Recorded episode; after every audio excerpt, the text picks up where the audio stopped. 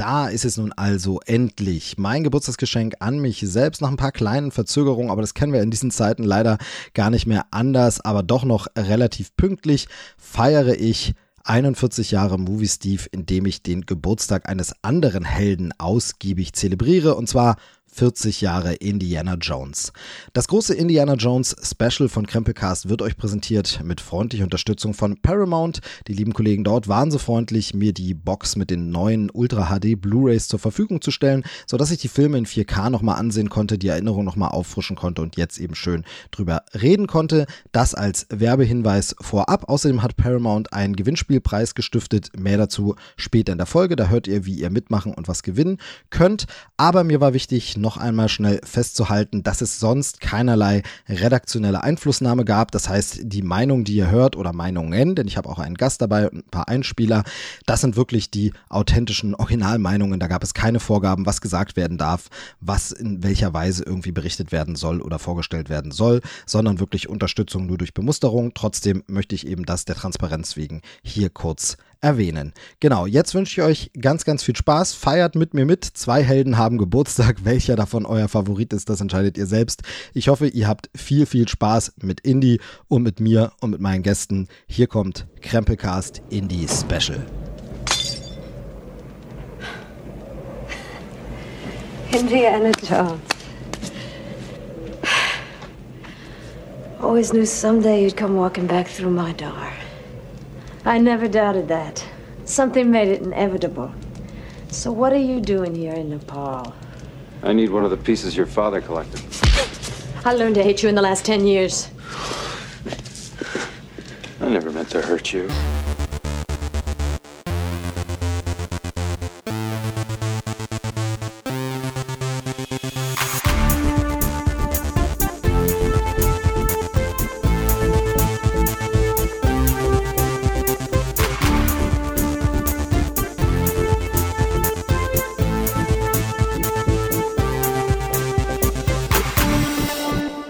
Hallo und herzlich willkommen zu einer neuen Ausgabe von Krempelcast. Heute Folge 80. Mein Name ist Steve Buchter, auch bekannt als der Movie Steve und ich ja, habe heute so eine Folge vor mir, bei der ich einerseits riesig Bock drauf habe aufs Thema. Also ich habe da wahnsinnig Lust drauf, wollte das schon lange mal machen. Jetzt gibt es einen Anlass und es lohnt sich gleichzeitig aber auch wahnsinnig Bammel, beziehungsweise sehr viel Ehrfurcht und Respekt vor dem Thema, weil es ein Herzensthema ist, weil es ein riesiges Thema ist, was über mehrere Jahrzehnte reicht und weil man dem, glaube ich, in einem Podcast fast gar nicht gerecht werden kann. So, ich mache es wieder einmal geheimnisvoll, denn niemand liest Beschreibungstexte, deshalb weiß keiner, worum es geht. Worum es geht, verraten wir gleich. Erstmal verrate ich, wer mein Gast ist. Da habe ich mir nämlich jemanden an Bord geholt, der gesagt hat, bei dem Thema, da kenne ich auch aus, beziehungsweise das mag ich. Da mag ich auch gerne mal drüber sprechen. Konkret war der Wortlaut, glaube ich, sowas wie, äh, mag ich sogar noch mehr als Bond. Äh, und da er beim Thema James Bond hier zu Gast war, musste er natürlich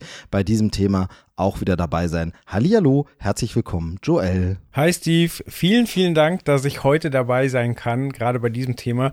Ey, ähm, die Leute sehen es jetzt nicht, aber ich proste dir zu mit einem Kelch, allerdings nicht mit dem Kelch eines Zimmermanns. Nee, nee, tatsächlich eher so Totenschädel. Äh, Kelch passt aber irgendwie auch, ne? Könnte auch so ein mythisches Artefakt sein, könnte auch äh, Jahrhunderte alt sein, könnte auch äh, ausgegraben. Ich hoffe, du hast es von Spinnweben und Staub befreit und äh, genau, lass es dir schmecken. Ich habe hier noch einen Kaffee dabei, denn es ist ganz, ganz selten, wir podcasten mal an einem Vormittag, ähm, haben wir extra für dieses Thema so eingerichtet. Der hat sich zufällig ergeben, passte zufällig. Und ähm, schauen wir mal, wie lange es geht. Es ist ein großes Thema. Wie geht's dir so mit der Themenlust? Äh, eine ähnliche Situation wie bei dir. Ich habe großen, äh, großen Respekt vor dem Thema. Ich glaube, alles, alles abzudecken wird ein Ding der Unmöglichkeit, aber ich habe einfach wahnsinnig Bock drauf. Sehr gut. Und ich hoffe, das wird man dieser Folge dann am Ende irgendwie ein bisschen anhören, dass wir vielleicht die Liebe äh, rüberbringen können Worum geht's? Jetzt endlich lassen wir die Katze aus dem Sack oder den Geist aus der Lade oder was auch immer. Es geht um Indiana Jones. Äh, eine Filmreihe gestartet im Jahr 1981 von Steven Spielberg als Regisseur und George Lucas als Autor und Produzent des Ganzen. In der Hauptrolle Harrison Ford. Äh, da ging das Ganze los. Es folgten drei Fortsetzungen. Wie drei? Gibt doch nur zwei. Ja, ja, sprechen wir nachher drüber. Eine Serie, unzählige Bücher, Comics und vor allem auch ein ganz, ganz wichtiges Feld Computerspiele. Über all das wollen wir heute sprechen. Allerdings, das sage ich an der Stelle gleich dazu, das wird nicht allumfassend sein. Das wird jetzt kein, keine komplette Analyse jedes einzelnen Films. Wir werden auch nicht so viel Making-of-Kram erzählen, außer es passt eben zu dem, was wir gerade so besprechen wollen. Da gibt es ja ausgezeichnete Dokumentationen da draußen, wirklich viele, viele Sachen zum Zeitpunkt der Aufzeichnung. Wir sind jetzt im Juni 2021. Da gibt es gerade in der Arte Mediathek zum Beispiel eine große Indiana Jones Doku, die eine Stunde geht. Kann man sich vieles so zum Making-of, äh, Behind-the-Scenes-Material angucken. Da gibt es aber auch ganz viel auf den DVDs und Blu-rays und überall. Deshalb werden wir jetzt nicht, wir werden jetzt nicht erklären, was ist Indiana Jones.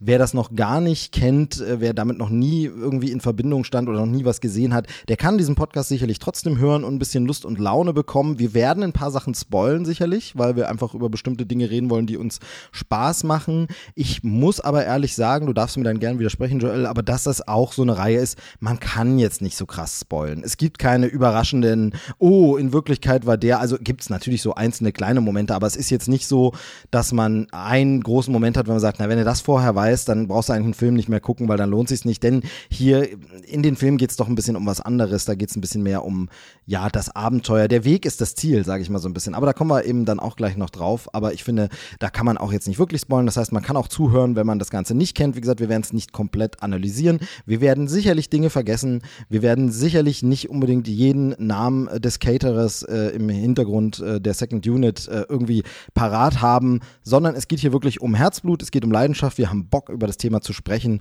Und der Anlass ist gegeben, das habe ich am Anfang schon gesagt, denn Indiana Jones wird in diesem Jahr 40 Jahre alt. In den USA war der Kinostart quasi schon. Bei uns ist er damals, also bei uns, äh, zumindest im Westdeutschland, ist er damals äh, im Oktober, glaube ich, gestartet, irgendwie im Herbst. In den USA war es so ein klassischer Sommerkino-Blockbuster. Der passt da auch hin.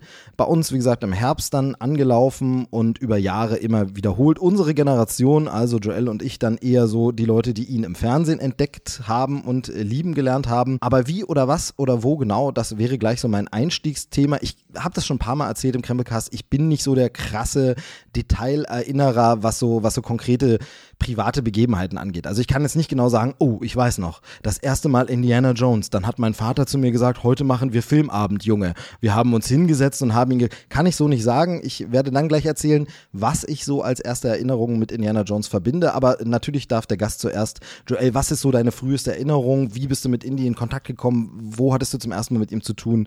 Und wo hast du, weil das können wir eben schon mal sagen, gelernt, die Figur des Franchise, die Reihe zu lieben? Also was hat dich daran fasziniert?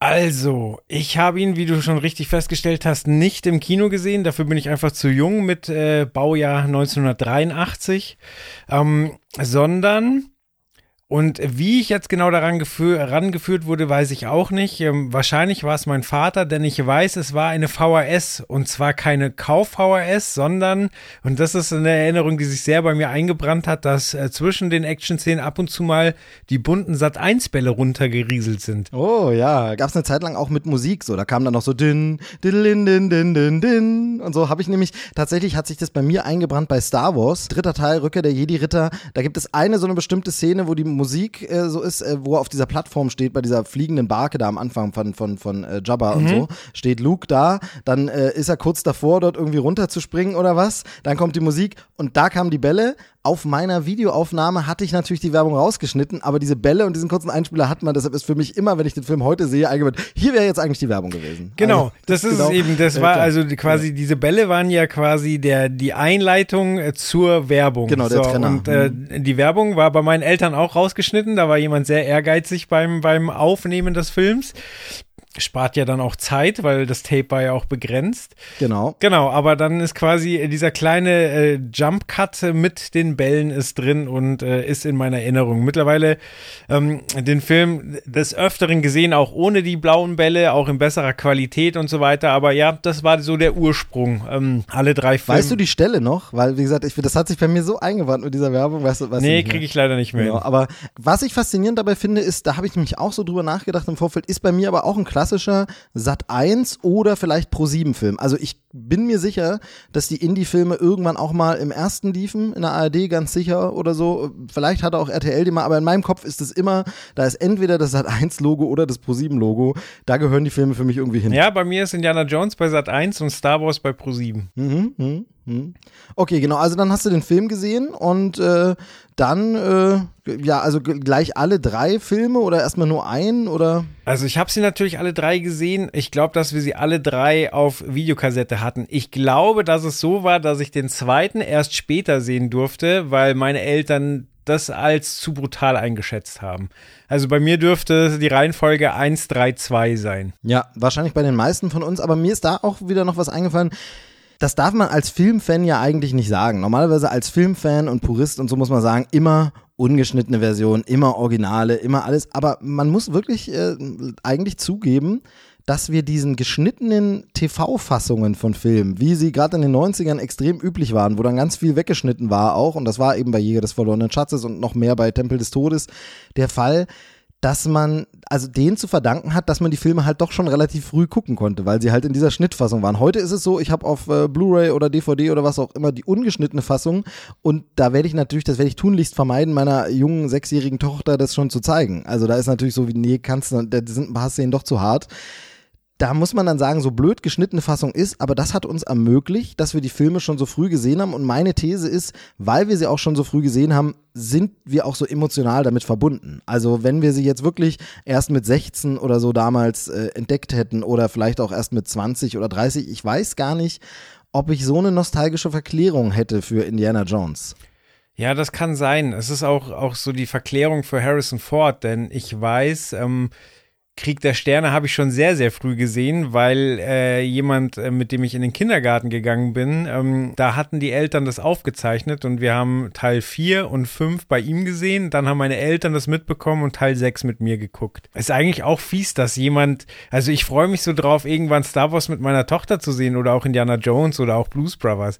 Und dass eigentlich meinen Eltern jemand dieses Erlebnis äh, gestohlen hat, das ist eigentlich schon ganz schön frech. Ja, das ist, also es kommt ein bisschen drauf an, bei meinen Eltern ist es so, ähm, die sind nicht so eine Filmfans. Also die gucken mal einen guten Film, wenn er zufällig läuft oder so.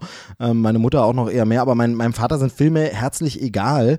Und ich glaube, der hat irgendwann mal einen Indiana Jones Film auch mal mitgeguckt, wo er dann irgendwie im Fernsehen lief und ich das vielleicht angeschaltet habe. Aber ich weiß nicht, ob der die Filme kennt und der verbindet damit nichts und dem ist das, glaube ich, egal, wann ich die entdeckt habe und wann ich die gesehen habe. Also ich habe die relativ allein entdeckt und da wem wirklich dieses Dank des Fernsehens. Also ohne Fernsehen ähm, wäre das wäre das nicht für mich möglich gewesen. Ich hatte auch keinen Zugang Zugang zu einer Videothek. Ich hatte auch nicht so wirklich den besagten Kumpel mit großer Videobibliothek, wo jetzt der, wo jetzt der Vater der totale Filmnerd ist und alle Filme da hatte. Hatte ich ein, zwei Kumpels und hat man dann auch mal einen Film gesehen. Aber irgendwie war das gar nicht so üblich.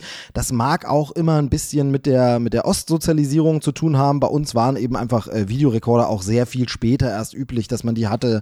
Ähm, und äh, es gab auch nicht in allen Stadtteilen immer schon Privatfernsehen. Das war alles ein bisschen schwierig und deshalb äh, bin ich damit nicht so, also dank Fernsehen der 90er habe ich eigentlich Filme für mich selber entdecken können und äh, da ist Indiana Jones für mich ganz weit vorn mit dabei.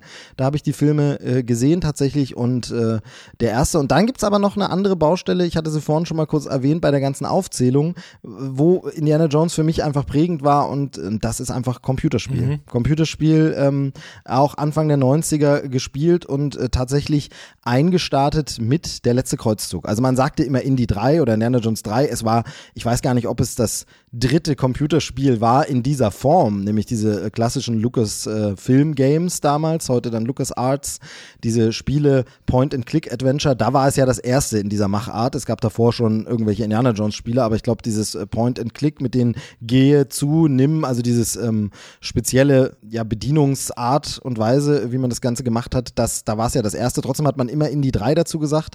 Und da habe ich das natürlich am, am Computer wahnsinnig viel gespielt und daraufhin aber auch wieder den Film geguckt, ähm, weil jetzt, äh, es könnte sein, dass in dieser Folge, weil das so eine, so eine Kindheits- und Jugenderinnerung, so viele peinliche äh, Geständnisse kommen und jetzt kommt das erste peinliche Geständnis. Und das erste peinliche Geständnis ist, ähm, ich hatte damals als ja 11, 12-Jähriger nicht so wirklich Ahnung von Marktwirtschaft oder äh, äh, ja also äh, dem ganzen System, wie das so funktioniert. Ich habe tatsächlich nicht kapiert, dass man diese Spiele eigentlich kaufen müsste. Mhm. Ja, also das heißt, Spiele für Computer gab es einfach. Das haben irgendwelche ähm, Philanthropen der Welt gesteckt. Nein, keine Ahnung, aber ich habe das als Kind nicht hinterfragt. Freunde haben Discs einem einfach kopiert. Mhm. Die haben einem einfach die Sachen kopiert. Ähm, ich wusste das nicht, ist mittlerweile auch verjährt, darf man sagen, aber ich habe da eine Raubkopie gespielt, die ich irgendwo herbekommen habe. Ich weiß auch nicht von welchem Kumpel. Irgendwann waren diese Disketten einfach da und man hat es gespielt und für mich war das so, das gibt zu Computern. Ja, da kommt dann gleich die Frage. Vorher möchte ich noch, ich glaube, du hast es richtig gemeint, nur müssen wir hier, weil bestimmt schon einige Schnappatmung bekommen haben, kurz korrigieren. Also es war das erste Indiana Jones Spiel, was ein Click-and-Point-Adventure war von LucasArts gab es ja, aber schon genau, jede Menge Click-and-Point-Adventures. Unter anderem zum ja. Beispiel Zack McCracken, nee, was mein Vater nee, genau. mit mir gespielt hat. Aber das kommt zu meiner nächsten Frage, weil ich weiß, bei Zack McCracken war es so, dass äh, wenn du eine Raubkopie gespielt hast und eben nicht das Material dazu hattest, um nachzuweisen, dass du es gekauft hattest, das waren... Moment. Ach, genau, genau. Da war es bei Zack McCracken nämlich so, dass Zack McCracken dann eingesperrt wurde ins Gefängnis, du nicht weiterspielen konntest und dir sowohl äh, der, der der Wärter, der ähm, Gefängniswärter ins Gewissen geredet hat, dass da ja Leute reingearbeitet haben und du das einfach klaust. Und Zack McCracken, der Hauptcharakter, hat dann auch noch zugestimmt. Und da wäre jetzt meine Frage gewesen,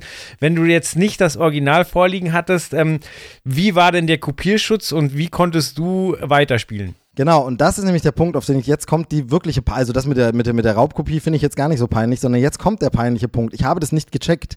Ich habe das nicht verstanden, dass es solche Kopierschutzmechanismen gab, die ja bei äh, Lucas Film Games äh, wirklich auch so ein bisschen clever eben waren, wie du schon gesagt hast. Da gab es dann irgendwas dazu. Bei Monkey Island, man erinnert sich an diese Discs, an so Scheiben, da musste man dann äh, so einstellen, welcher Pirat oder man musste auf irgendwelchen Seiten der Anleitungen, die man natürlich nur im Originalpack hatte, musste man nachgucken auf Seite so und so und das Code Codewort eingeben. Das wusste ich aber nicht, habe das nicht verstanden und habe dann dieses Spiel gespielt und dieses Spiel hat ein, eine Intro-Sequenz, die man spielen kann, ganz normal. Und dann kommt Indy irgendwann äh, an seinem College dort an, trifft auf Marcus Brody und der möchte von ihm die Übersetzung für einen Text haben in einem, äh, in einem äh, Wörterbuch und man muss dann so Hieroglyphen übersetzen. Und ich hatte natürlich mhm. nichts davon und konnte das nicht übersetzen. Und das war der Kopierschutz. Und das Spiel ging da nicht weiter. Du kamst dann nicht mehr aus dem College raus, du konntest immer nur in demselben Raum rumlaufen und ich kam da nicht weiter. Und jetzt kommt der peinliche Teil. Ich habe damals gedacht, naja, muss man bestimmt den Film gesehen haben, sonst kannst du das nicht übersetzen. Du brauchst den Film, du musst den gesehen haben, sonst äh, hast du halt einfach keine Ahnung, wie es weitergeht. Wo soll denn sonst, wo soll man sonst die Übersetzung haben? Ist ja ein bisschen blöd, aber auch cool. Man muss den Film kennen und wer das dann weiß, der kennt das Codewort. Ähm, und habe dann meine Eltern bekniet, wirklich aus der Videothek doch den Film auszuleihen, habe ihn geguckt und ich konnte das Rätsel trotzdem nicht lösen. Und ich war äh, doch etwas frustriert und etwas später ähm, wurde mir dann offenbar, ah, okay, äh, mit einer Raubkopie kommst du nicht weiter, du brauchst es, um es weiterspielen zu können. Und äh, zum Glück gab es ja dann immer auch günstige Neuauflagen und allem. Und irgendwann habe ich es dann nochmal durchgespielt. Aber äh, tatsächlich, also das war Genau, ich habe es einfach nicht verstanden und konnte dann das Spiel am Anfang eben nur mal so quasi Demo-mäßig äh, anspielen und hab das aber aber jedenfalls verbinde ich deshalb mit meiner Anfangs-Computerzeit Indiana Jones und da ist er dann immer wieder aufgetaucht, da gab es ja ganz ganz viele Spiele, da werden wir heute später in der Sendung hoffentlich noch drauf kommen. Jetzt habe ich schon da ein bisschen vorgegriffen, aber ich wollte eben so diesen diesen Einstieg, also die Filme im Fernsehen, dann das Spiel und dann war Indie für einen ganz ganz groß und wichtig. Aber da sagst du, du hast keine Ahnung von Marktwirtschaft, aber die Idee, dass man den Film gesehen haben muss, um das Spiel zu spielen spielen, der können wir ja froh sein, dass denen das nicht eingefallen ja. ist.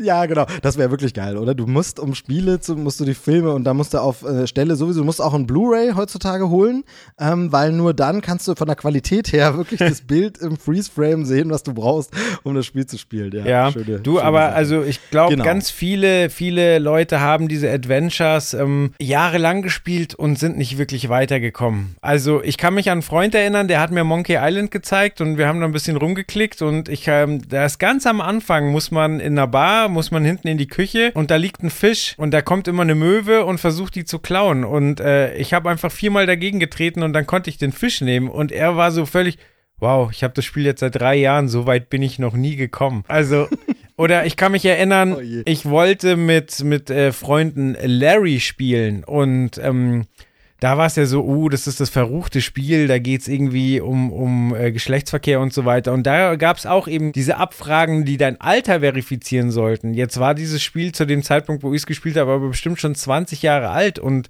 das Internet war noch nicht so informativ. Und da habe ich dann auch meine Eltern angerufen, weil da irgendwelche Fragen zu Elvis Presley waren und wann der in Hawaii aufgetreten ist und so weiter. Und da musste ich wirklich recherchieren, um überhaupt durch den, durch den Schutz äh, durchzukommen. Ja, ja, und hier hat mir der Film leider nicht geholfen, dann weiterzukommen. Also da, da hätte ich auch, auch äh, sonst welche Experten anrufen können, die hätten sagen können, ja, also ich kann dir alles erzählen vom, von Indie aus dem Film, aber das hilft dir beim Spiel nicht weiter. Also ihr merkt schon, es wird heute wirklich so ein bisschen so eine Nostalgiereise. Ähm, wir gehen so ein bisschen zurück äh, und äh, sprechen einfach mal verschiedene Punkte an und ich würde sagen, jetzt widmen wir uns als allererster größere Block einfach mal allen Filmen so nach und nach und sagen zu jedem so ein bisschen was und da macht den Anfang natürlich Jäger des verlorenen Schatzes, wie er eigentlich heißt, Raiders of the Lost Ark. Heutzutage oft Indiana Jones, Jäger des verlorenen Schatzes, weil alle Filme in der Box oder äh, wenn sie zusammen veröffentlicht werden, immer Indiana Jones da vorne haben. Man hat es ja danach in der Reihe dann auch so etabliert und dann immer geschrieben Indiana Jones und der Tempel des Todes, Indiana Jones und der letzte Kreuzzug und Indiana Jones und das Königreich des Kristallschädels. Beim ersten Teil gab es das noch nicht, da war es wirklich einfach nur Raiders, äh, so wird der Film auch gern abgekürzt, äh, Jäger des verlorenen Schatzes. Ja, also wie gesagt, ich kann nicht 100% erinnern, wann ich ihn das erste Mal gesehen habe. Ich weiß, dass ich ihn sehr, sehr oft gesehen habe und er ist für mich, äh, auch wenn das auch schon ein bisschen vorweggreift, aber er ist für mich tatsächlich äh, der beste, stärkste Teil der Reihe, ähm, was natürlich auch daran liegt, dass er diese Figur äh, so wahnsinnig äh, toll etabliert und inszeniert. Ähm, man merkt dem Film ein bisschen an, dass äh, es da vorher Überlegungen gab, was James Bond-artiges zu machen. Also das Ganze ist ja in Bezug auf diese Pulp-Sachen und, und Serials der frühen äh, irgendwie 30er, 40er Jahre, ähm, diese Kinoreihen, die es da gab und solche Abenteurer sollte es sein. Aber von der filmischen Art, finde ich, ist der tatsächlich, abgesehen davon, dass es eben so ein Archäologie-Thema ist und nicht so hochmoderne Technik wie bei Bond, ist es tatsächlich ja filminszenatorisch mit Bond verwandt. Ähm, was meine ich? Ich meine, dass wir direkt in eine Szene geworfen werden, wo unser Held schon in einem Abenteuer mittendrin ist, ohne dass wir erst eine lange Einführung bekommen, wer ist das überhaupt, sondern wir erleben ein erstes Abenteuer, das ist dann irgendwann abgehandelt und dann beginnt eigentlich die eigentliche Handlung des Films. Und das kennen wir von James Bond, da ist das ja auch äh, gang und gäbe etabliert, es geht los mit einer Actionsequenz. Ähm, hier ist die erstmal sehr, sehr ruhig, äh, noch nicht so actionmäßig. Wir haben zum ersten Mal diese geniale Einleitung mit dem Paramount-Logo, das zu einem Berg wird, äh, überblendet. Ähm, und dann sehen wir im Dschungel äh, Indiana Jones. Und ja, was für eine für eine Ikone, wie er sich dann das erste Mal umdreht und auf uns zuläuft. Ich wollte gerade sagen, dann sehen wir gleich Indiana Jones stimmt ja nicht. Es dauert ja ein bisschen. Also der Spannungsbogen wird da gleich hochgeschraubt. Du hast recht, äh, mit, mit James Bond hat er auch gemein, ähm, neben der, der Anfangssequenz, dass äh, es immer exotische Länder, tolle Locations sind. Und da ist es halt auch gleich so, wir sind, äh, wir sehen den Berg, wir sind mitten im Dschungel und es ist einfach so eine geniale Einführung für den Charakter, weil A, man sieht ihn ganz lange nicht, was die Spannung nach oben treibt und man sieht halt drumrum einfach nur, wie er sich souverän durch den Dschungel bewegt, aber um ihn rum alle Angst haben. So die Leute, die ihn eigentlich führen sollen, sagen halt quasi so bis hierhin und jetzt weit nicht weiter, weil da darf man nicht hin und also es ist gleich so eine so eine Spannungskurve da und du merkst die Atmosphäre, so, okay, hier, hier liegt irgendwas in der Luft. Und dann wird halt dieser, dieser Typ präsentiert, der da so souverän durchgeht, obwohl er ja verletzlich ist, aber das wird dann später näher ausgeführt. Also er wird erstmal so als der Typ, der alles im Griff hat, gezeigt. Genau, und das mit einem Outfit, das auch einfach wirklich legendär ist. Von null auf äh, legendär, sag ich mal. Man sieht ihn. Das liegt natürlich daran, dass das, der Look geklaut ist und einfach zusammengestellt ist. Da hat man sich ein bisschen bedient bei alten äh, Figuren von Charlton Heston oder ähm, andere Charaktere aus diesen Serials, wo man eben sagt, das gibt's, diese Lederjacke, diese Tasche, ähm, der Hut ähm, und so. Das alles ein bisschen zusammengebaut. Aber wie ikonisch auch dieser Look ist, ne? wenn man ihn sieht, man erkennt sofort, mittlerweile ist es ja tatsächlich so, das wurde auch im Film dann verwendet, man erkennt ihn an der Silhouette schon, weiß man, das ist Indiana Jones und was eben auch bemerkenswert ist, anders als wir das natürlich von anderen Superhelden kennen, jetzt ist er in dem Sinne ja kein, aber er ist irgendwie auch ein Superheld, äh, nur eben nicht im klassischen Comic-Sinne. Ähm, er kriegt auch nie ein Outfit-Update über die Jahre, wo man sagt, ja, und in Teil 3, das war Indiana Jones dann mit der gelben Jacke, ne? Wer erinnert sich nicht, wo er seine gelbe Spezialjacke hat? Und in Teil 4 hat er plötzlich seine Fallschirm, äh, seinen Fallschirmgurt oder irgendwas, sondern es ist immer dieses Outfit, weil das zeitlos, weil das klassisch ist und weil das einfach ihn so geprägt hat, also im Grunde ist da Indie so ein bisschen, wie wir das von äh, Trickfilmfiguren kennen, in Serien, wo man sich dann immer so ein bisschen, wenn man länger drüber nachdenkt, denkt, Moment mal, ich gucke diese Trickfilmserie seit äh, sechs Staffeln und die Figuren haben immer, weil es einfacher zu animieren ist, exakt dieselben Sachen an. Äh, Simpsons hat das schon ein paar Mal parodiert, aber Indie auch. Er hat immer exakt dieselben Sachen an, natürlich die gleichen Sachen, aber ähm, man muss diesen Look nicht mehr optimieren. Man muss da nichts mehr verbessern. Das stimmt. Hat aber auch zur Folge, und da greife ich jetzt ein bisschen vor, dass äh, beim zweiten Teil äh, in der Anfangssequenz ich immer so am Anfang ein bisschen hibbelig war, so, hä, habe ich jetzt den richtigen Film reingetan, weil da ist ja quasi diese Casino-Umgebung und er tritt eben auch im Smoking auf. So nachdem ich dann Harrison Ford gesehen habe, bin ich da meistens schon beruhigt. Aber ja, ja. also das Ambiente da verwirrt mich immer erstmal so, so, ist das jetzt ein Indiana Jones-Film? Und dann, nachdem er aus der Anfangssequenz raus ist, hat er wieder das alte Outfit an, genau. dann ist alles wieder gut.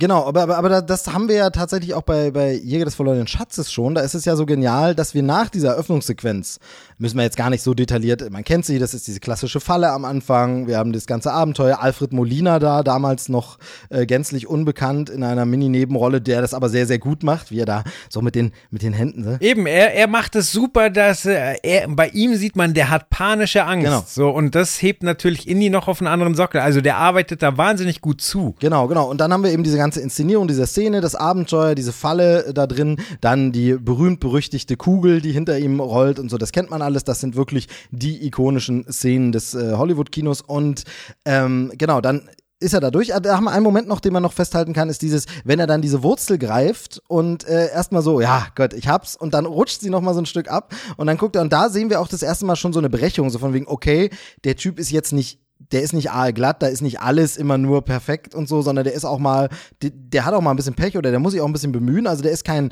kein Terminator-Action-Held, kein, kein Sylvester Stallone, der da durchmarschiert.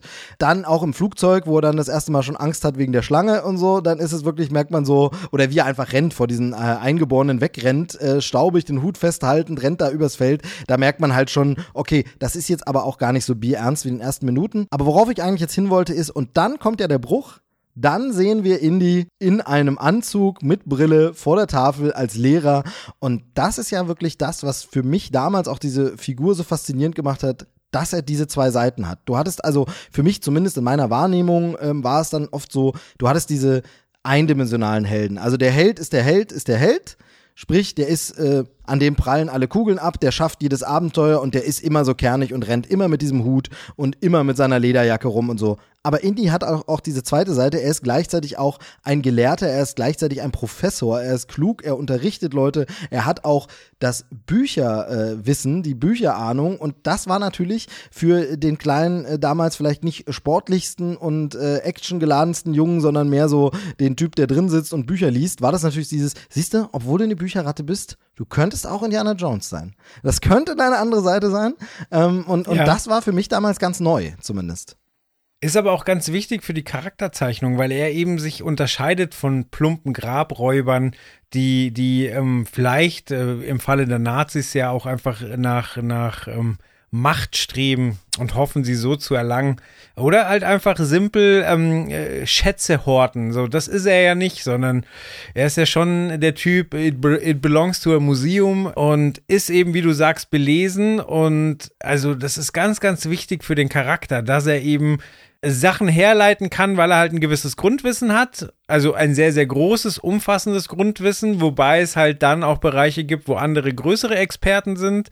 Und aber ich finde, das ist so was ganz, ganz Wesentliches. Er ist, er ist ein Weltenbummler so. Er kann in jedes Land kommen, kann die Sprache genug, um sich durch die, äh, die, die Straßen durchzuschlagen. Damals gab es ja auch keinen, also weder zur Zeitpunkt, als der Film gedreht wurde, noch als ähm, zum Zeitpunkt, wo die Filme spielen, gab es ja irgendwie Google Maps oder so, sondern es gab Karten und du musstest dich halt durch, durch ähm, fremde Welten irgendwie durchschlagen. Und da ist es halt so, er ist sprachlich begabt, er ist belesen ähm, und so findet sich ein Indiana Jones halt überall in der Welt zurecht.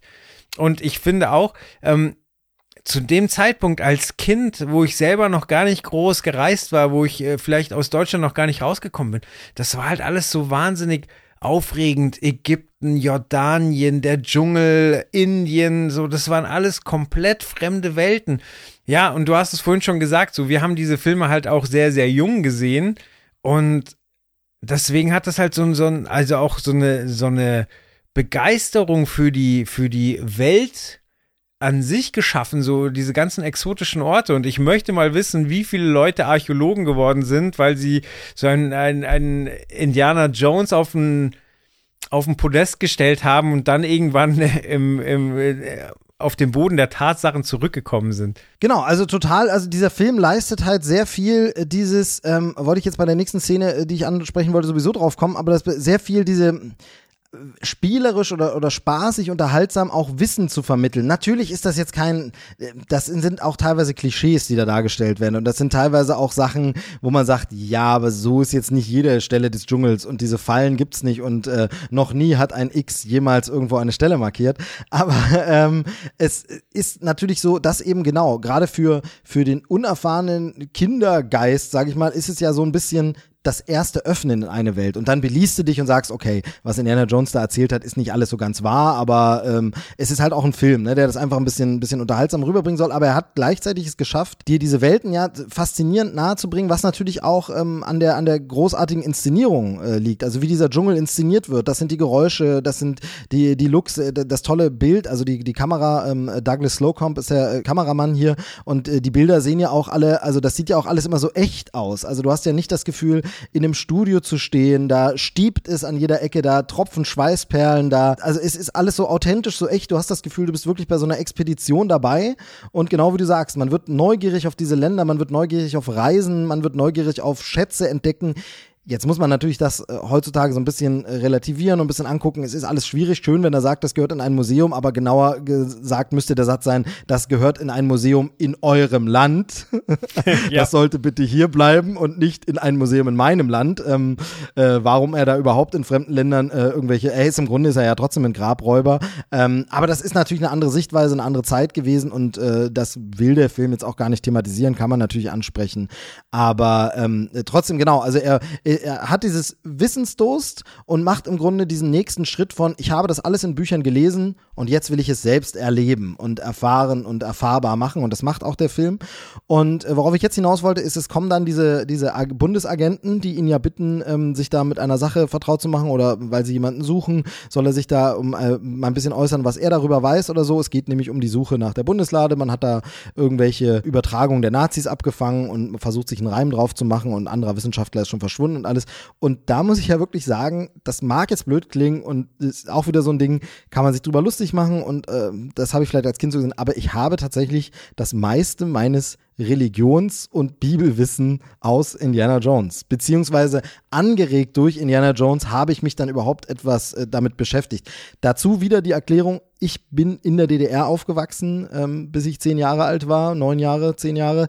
Da, für mich gab es keine Religion in dem Sinne. Ich war nicht in der Kirche, ich habe hab nie eine Konfirmation mitgemacht. Ich, ich kannte diese gesamten Religionssachen eigentlich nicht. Vielleicht aus ein, zwei Weihnachtsliedern, die es dann doch gab, wo man dann trotzdem mal irgendwie was vom Jesuskind gesungen hat, wobei bei uns eher weltliche Weihnachtslieder wirklich angesagt waren. Aber, da aber sonst kannte ich das nicht. Das heißt, auch das war durch Indiana Jones für mich ganz neu zu entdecken. Als ich diese Filme gesehen habe, war zum ersten Mal, oh, okay, was, Bundeslade und Gebote? Aha, die Gebotstafeln? Mhm, wer war denn dieser Moses? Was war das? Mhm, und so. Und da ist es wieder dieses, jetzt kann man natürlich sagen, ja, ist doch aber nur ein Film, ist unterhaltsam, das stimmt alles nicht.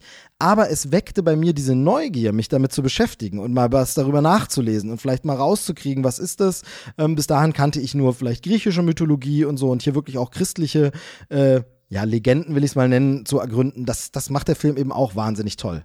Ja, also mir wäre jetzt da in dem Alter sicher auch nicht bekannt gewesen, dass die zehn Gebote dann in einer Lade gelandet sind. So, also ich wusste, was die zehn Gebote sind und äh, wer sie uns gebracht hat, angeblich. Aber dass sie in einer Lade gewesen wären, hätte ich jetzt auch nicht auf dem Schirm gehabt. Ähm, Aber ich glaube, ich kannte nicht mal die zehn Gebote unbedingt. Ja. Okay. Ich bin in Bayern aufgewachsen, das heißt, Religionsunterricht war ein großes Thema. Da wird eher mal der Sportunterricht geskippt als der Religionsunterricht. Ähm, es ist äh, aber schon so, dass halt überwiegend das Neue Testament behandelt wird. Und das Alte, da, da mhm. kriegt man mal so zwei, drei Geschichten, auch gerne mal sehr ausführlich erzählt. Ähm, aber ja, also da habe ich auch sicher durch Indiana Jones mehr erfahren. Also aber generell äh, fast in, in, in jedem Thema, was er behandelt. Äh, also auch zum Beispiel äh, die Kristallschädel ist ja wirklich was, was es gibt. Aber musste man auch erstmal ein bisschen recherchieren, so, aha, da gibt es mehrere von und man kann sich nicht ganz erklären, wo die herkommen und so weiter und so fort. Genau, also auf jeden Fall, aber da merkt man, dass diese Filme halt immer ein bisschen mehr leisten als pure Unterhaltung aber man kann das auch ausblenden und sich einfach nur unterhalten lassen. Dann äh, kommen wir zu dem, was du gesagt hast, das Bonsche um die Welt reisen. Er reist dann äh, zu einer, äh, ja, verflossenen Liebe, nee, einer, ja, nicht erwiderten Liebe oder einer, auf jeden Fall einer Frau, mit der ein bisschen, äh, ja, schwierig auseinandergegangen zu sein scheint. Ähm, äh, Marion Ravenwood, gespielt von Karen Allen. Und ähm, ich will jetzt gar nicht jede Szene des Films genau durchgehen und so, aber hier finde ich eben auch interessant, das war auch für mich neu, wie sie natürlich inszeniert wird ähm, als taffe Frau. Also die erste Szene, in der wir sie kennenlernen, ist ja wirklich dieser Trinkwettbewerb. Also dieses Wetttrinken mit diesem gestandenen, äh, stämmigen Mann, der dann so irgendwie, mir ist dabei beim Wiederangucken aufgefallen, interessanterweise reichen die Schnäpse auf dem Tisch genau noch so lange, wie sie brauchen. Also es stehen genau noch so viele, wie sie gebraucht haben da und sie muss den letzten gar nicht mehr trinken, weil der dann umgekippt ist. Ist jetzt die Frage, wer hat denn angefangen? Also hätte sie nicht den Nachzu... Na egal. Jedenfalls ähm, sehen wir sie, dass sie einen, einen gestandenen Mann unter den Tisch trinkt, ähm, was später auch noch wichtig wird. Äh, klassisches Element im Film natürlich. Ähm, zeige etwas oder führe etwas ein und dann muss das irgendwann einen Payoff dafür geben. Ähm, ich glaube, Chekhovs Gun oder so nennt man das Ganze. Aber auf jeden Fall, äh, das ist hier natürlich dann auch nochmal wichtig. Aber für mich war auch das so eine taffe Frau. Der Film verliert das manchmal ein bisschen aus den Augen und irgendwann ist sie dann doch ab und zu nur Damsel in Distress und muss irgendwie gerettet werden und schreit ein bisschen rum. Äh, noch schlimmer im zweiten Teil dann, aber da ist die Figur auch anders angelegt, die weibliche Figur. Ähm, aber äh, sie ist schon eine taffe, eine taffe Braut, muss man sagen. Also die kann sich schon ein bisschen durchschlagen, ähm, so weit, wie es meinetwegen, sage ich mal, die körperlichen Gegebenheiten auch dulden, wenn dann eben drei so Schergen kommen, die sie packen und festhalten, ähm, während dann der Böse mit dem Feuerhaken sie malträtieren will, dann kann sie auch nichts mehr machen. Aber ansonsten ist sie schon durchaus tough, weiß sich zu helfen. Und das war für mich auch äh, tatsächlich ein bisschen neu, dass der Held nicht einfach nur eine, eine wehrlose Frau retten muss, sondern sie sagt, äh, wir sind jetzt, ich bin dein gottverdammter Partner, ne, sagt sie dann. Und äh, macht eine klare Ansage. Ja, und er ist ja auch auf sie angewiesen. So, er fährt da ja hin.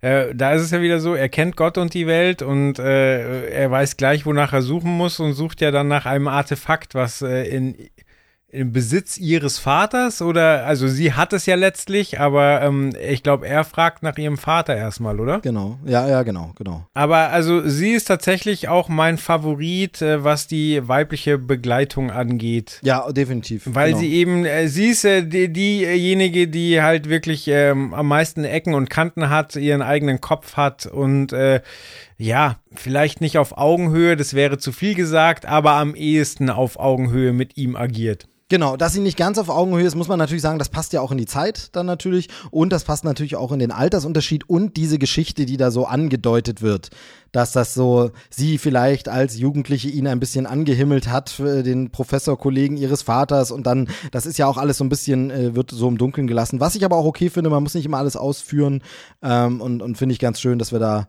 äh, das nicht so detailliert erleben. Aber auf jeden Fall genau, sie sind su super Begleitung, sie sind ein gutes äh, Team zusammen, obwohl sie ja äh, dann auch öfter wieder getrennt werden. Aber ähm, äh, das finde ich sehr, sehr gut. Ja, und ansonsten äh, gibt es dann eine Hatz durch äh, die, die ganze Welt sozusagen ähm, und äh, wir lernen eine für das Franchise auch wichtige Figur kennen mit Salah, was dann quasi so ein Helfer von Indy ist oder ich weiß gar nicht, wie man sagen kann, ein Berater, ein Freund, ähm, der ihm auch einmal mit einer Kindertruppe das Leben rettet und so. Wie gesagt, wir müssen jetzt nicht den gesamten Film analytisch durchgehen, sondern ich würde nur sagen, ähm, äh, gibt es denn noch so Szenen, wo du sagst, das ist für mich der erste Teil, das liebe ich daran oder das äh, gefällt mir besonders gut. Ähm, du mal den Anfang, dann kann, kann ich äh, einsteigen. Oh, also, weil du es vorhin gesagt hast, so wir wechseln dann die Location und es gibt exotische Location. Wie gewechselt wird, da müssen wir noch drüber reden, denn das ist ja oh, ganz, ja. ganz oh, ikonisch, ja. dass es eben diese Weltkarte gibt ähm, mit, dem, mit dem Pfeil, wo man dann sieht, äh, wie, wie Indie reist auch teilweise mit äh, Ländernamen, die zu dem Zeitpunkt noch nicht so auf der Karte waren. Genau, so eine rote Linie zieht sich dann so rüber. Genau, und das ist ja, ja auch so. Ja. Äh, wenn du sowas siehst, dann denkst du immer in Indiana Jones. So, das, äh, und letztlich ist es ja einfach nur ähm, die Geschichte vorantreiben und gleichzeitig noch Budget sparen. Genau, ja, aber es ist sehr, sehr schön. Es erinnert aber auch eben an so bisschen so Grafikromane, ein bisschen an äh, irgendwie so, so Umschläge von Büchern, wo man ja diese Länderkarten auch gern drin hat. Also wenn du so ein Buch liest, das dann gern dieser Einband innen, da sind dann nochmal die Karten, so, da spielt übrigens unser, unsere Geschichte alles und so. Es gibt dem Ganzen natürlich so ein bisschen so einen, so so einen pseudorealistischen Hauch. Das ist die echte Welt, in der wir uns bewegen. Hier ist eine echte Karte der Welt. Diese Orte gibt es wirklich, da reist er hin und so. Ähm, es gibt dieses archäologische Flair Flair von der Karte ähm, und ist ein genialer Einfall, auf jeden Fall. Ähm, total gut, wird ja auch beibehalten und wurde auch oft so ein bisschen kopiert in der Art, es äh, versucht nachzumachen, genau. Ja. Sonst, was mir gerade noch äh, so ein bisschen im, im Sinn bleibt, was vielleicht nur eine kleine Szene ist, aber nach wahnsinnig viel Action äh, stranden sie auf einem Schiff oder U-Boot, bin mir nicht mehr ganz sicher. Ich glaube, das ist kurz bevor sie ein U-Boot betreten. Und es bahnt sich so ein bisschen Techtelmechtel an und ich glaube, sie schlägt ihn noch versehentlich mit, mit einem Spiegel-K.O. Ja. Und äh, er Ja, schläft genau, dann noch, ja. also bevor es zur Sache geht, schläft er noch ein. Und äh, das ist halt auch so eine so eine Szene, wo man wieder zur Ruhe kommt und wo Indiana Jones eben auch zur Ruhe kommt. Und also das, das hat der, der Charakter ja ganz oft, dieses Katz- und Maus-Spiel mit dem weiblichen Charakter, so, ah, kriegen sie sich oder kriegen sie sich nicht? Und ähm, eben auch dieses, ah, jetzt habe ich mal einen Moment Ruhe, Jetzt ziehe ich auch mal den Hut ins Gesicht und schlaf. So, in dem Fall hat er jetzt, ich glaube, ist er K.O. gegangen, weil er gerade einen Spiegel unters Kinn bekommen hat. Aber das ist so eine ganz kleine Szene, die ich aber für wichtig erachte. Ja, total. Also vor allem ist das auch, das hebt ihn natürlich auch so ein bisschen von Bond ab, weil bei Bond natürlich da musste dann äh, der Akt schon noch stattfinden. Hier ist es mehr so, äh, Indy schläft ein. Ähm, ich glaube, das mit dem, mit dem Spiegel ist kurz davor. Danach äh, sind sie dann schon wieder dabei. Ähm, sie küsst dann die Stellen, wo es alles nicht wehtut und dann schlummert er, glaube ich, so, so einzeln ein. Okay. Ähm, aber genau, also es ist dann eben dieses, er begnügt sich auch mal mit Einschlafen. Später sieht man dann, sie wachen zusammen im Bett auf, alles gut. Also da wird schon äh, trotzdem was stattgefunden haben, aber es ist eben nicht so, es ist nicht, es geht nicht um das Erobern der Frau. Also Indy hat ganz andere Prioritäten und ganz andere Ziele und er macht das jetzt hier auch nicht, um irgendwie die Frau äh, zu beeindrucken, zu begeistern oder äh, sagen wir es plump flach zu legen. Ähm, das stimmt, das äh, grenzt ihn da auch noch äh, ganz, ganz deutlich ab. Was man auf jeden Fall sagen muss bei diesem ähm, Film eben mit den verschiedenen Schauplätzen, es wurde ja auch an verschiedenen Orten gedreht ähm, und äh, ich habe schon gesagt, wir werden sicherlich immer ein bisschen springen, aber ähm, da kann man schon sagen, was ihn eben auch unterscheidet von einem ganz bestimmten späteren Teil der Reihe, äh, über den wir dann unangenehmerweise auch noch reden müssen, ist eben dieses Echte der Orte. Ne? Natürlich wurde auch viel in Studios gedreht, natürlich äh, sind vieles auch Setbauten, aber man ist eben auch an verschiedene Orte gereist und hat bestimmte Dinge einfach erlebt und echt gefilmt. Und das spürt man dem Film, äh, merkt man ihm an. Also ähm, sei es zum Beispiel einfach dieses, äh, dieses berühmte, diese berühmte Szene, ähm, als so ein äh, Bösewicht, so ein Scherge mit dem Säbel rasselt quasi, schöne Säbelshow macht und was macht Indy? Er zieht nonchalant den Revolver, feuert ab und äh, die Figur sackt zusammen und das war's. Und da gibt's kein großes Schwerterduell oder Gekämpfe oder irgendwas.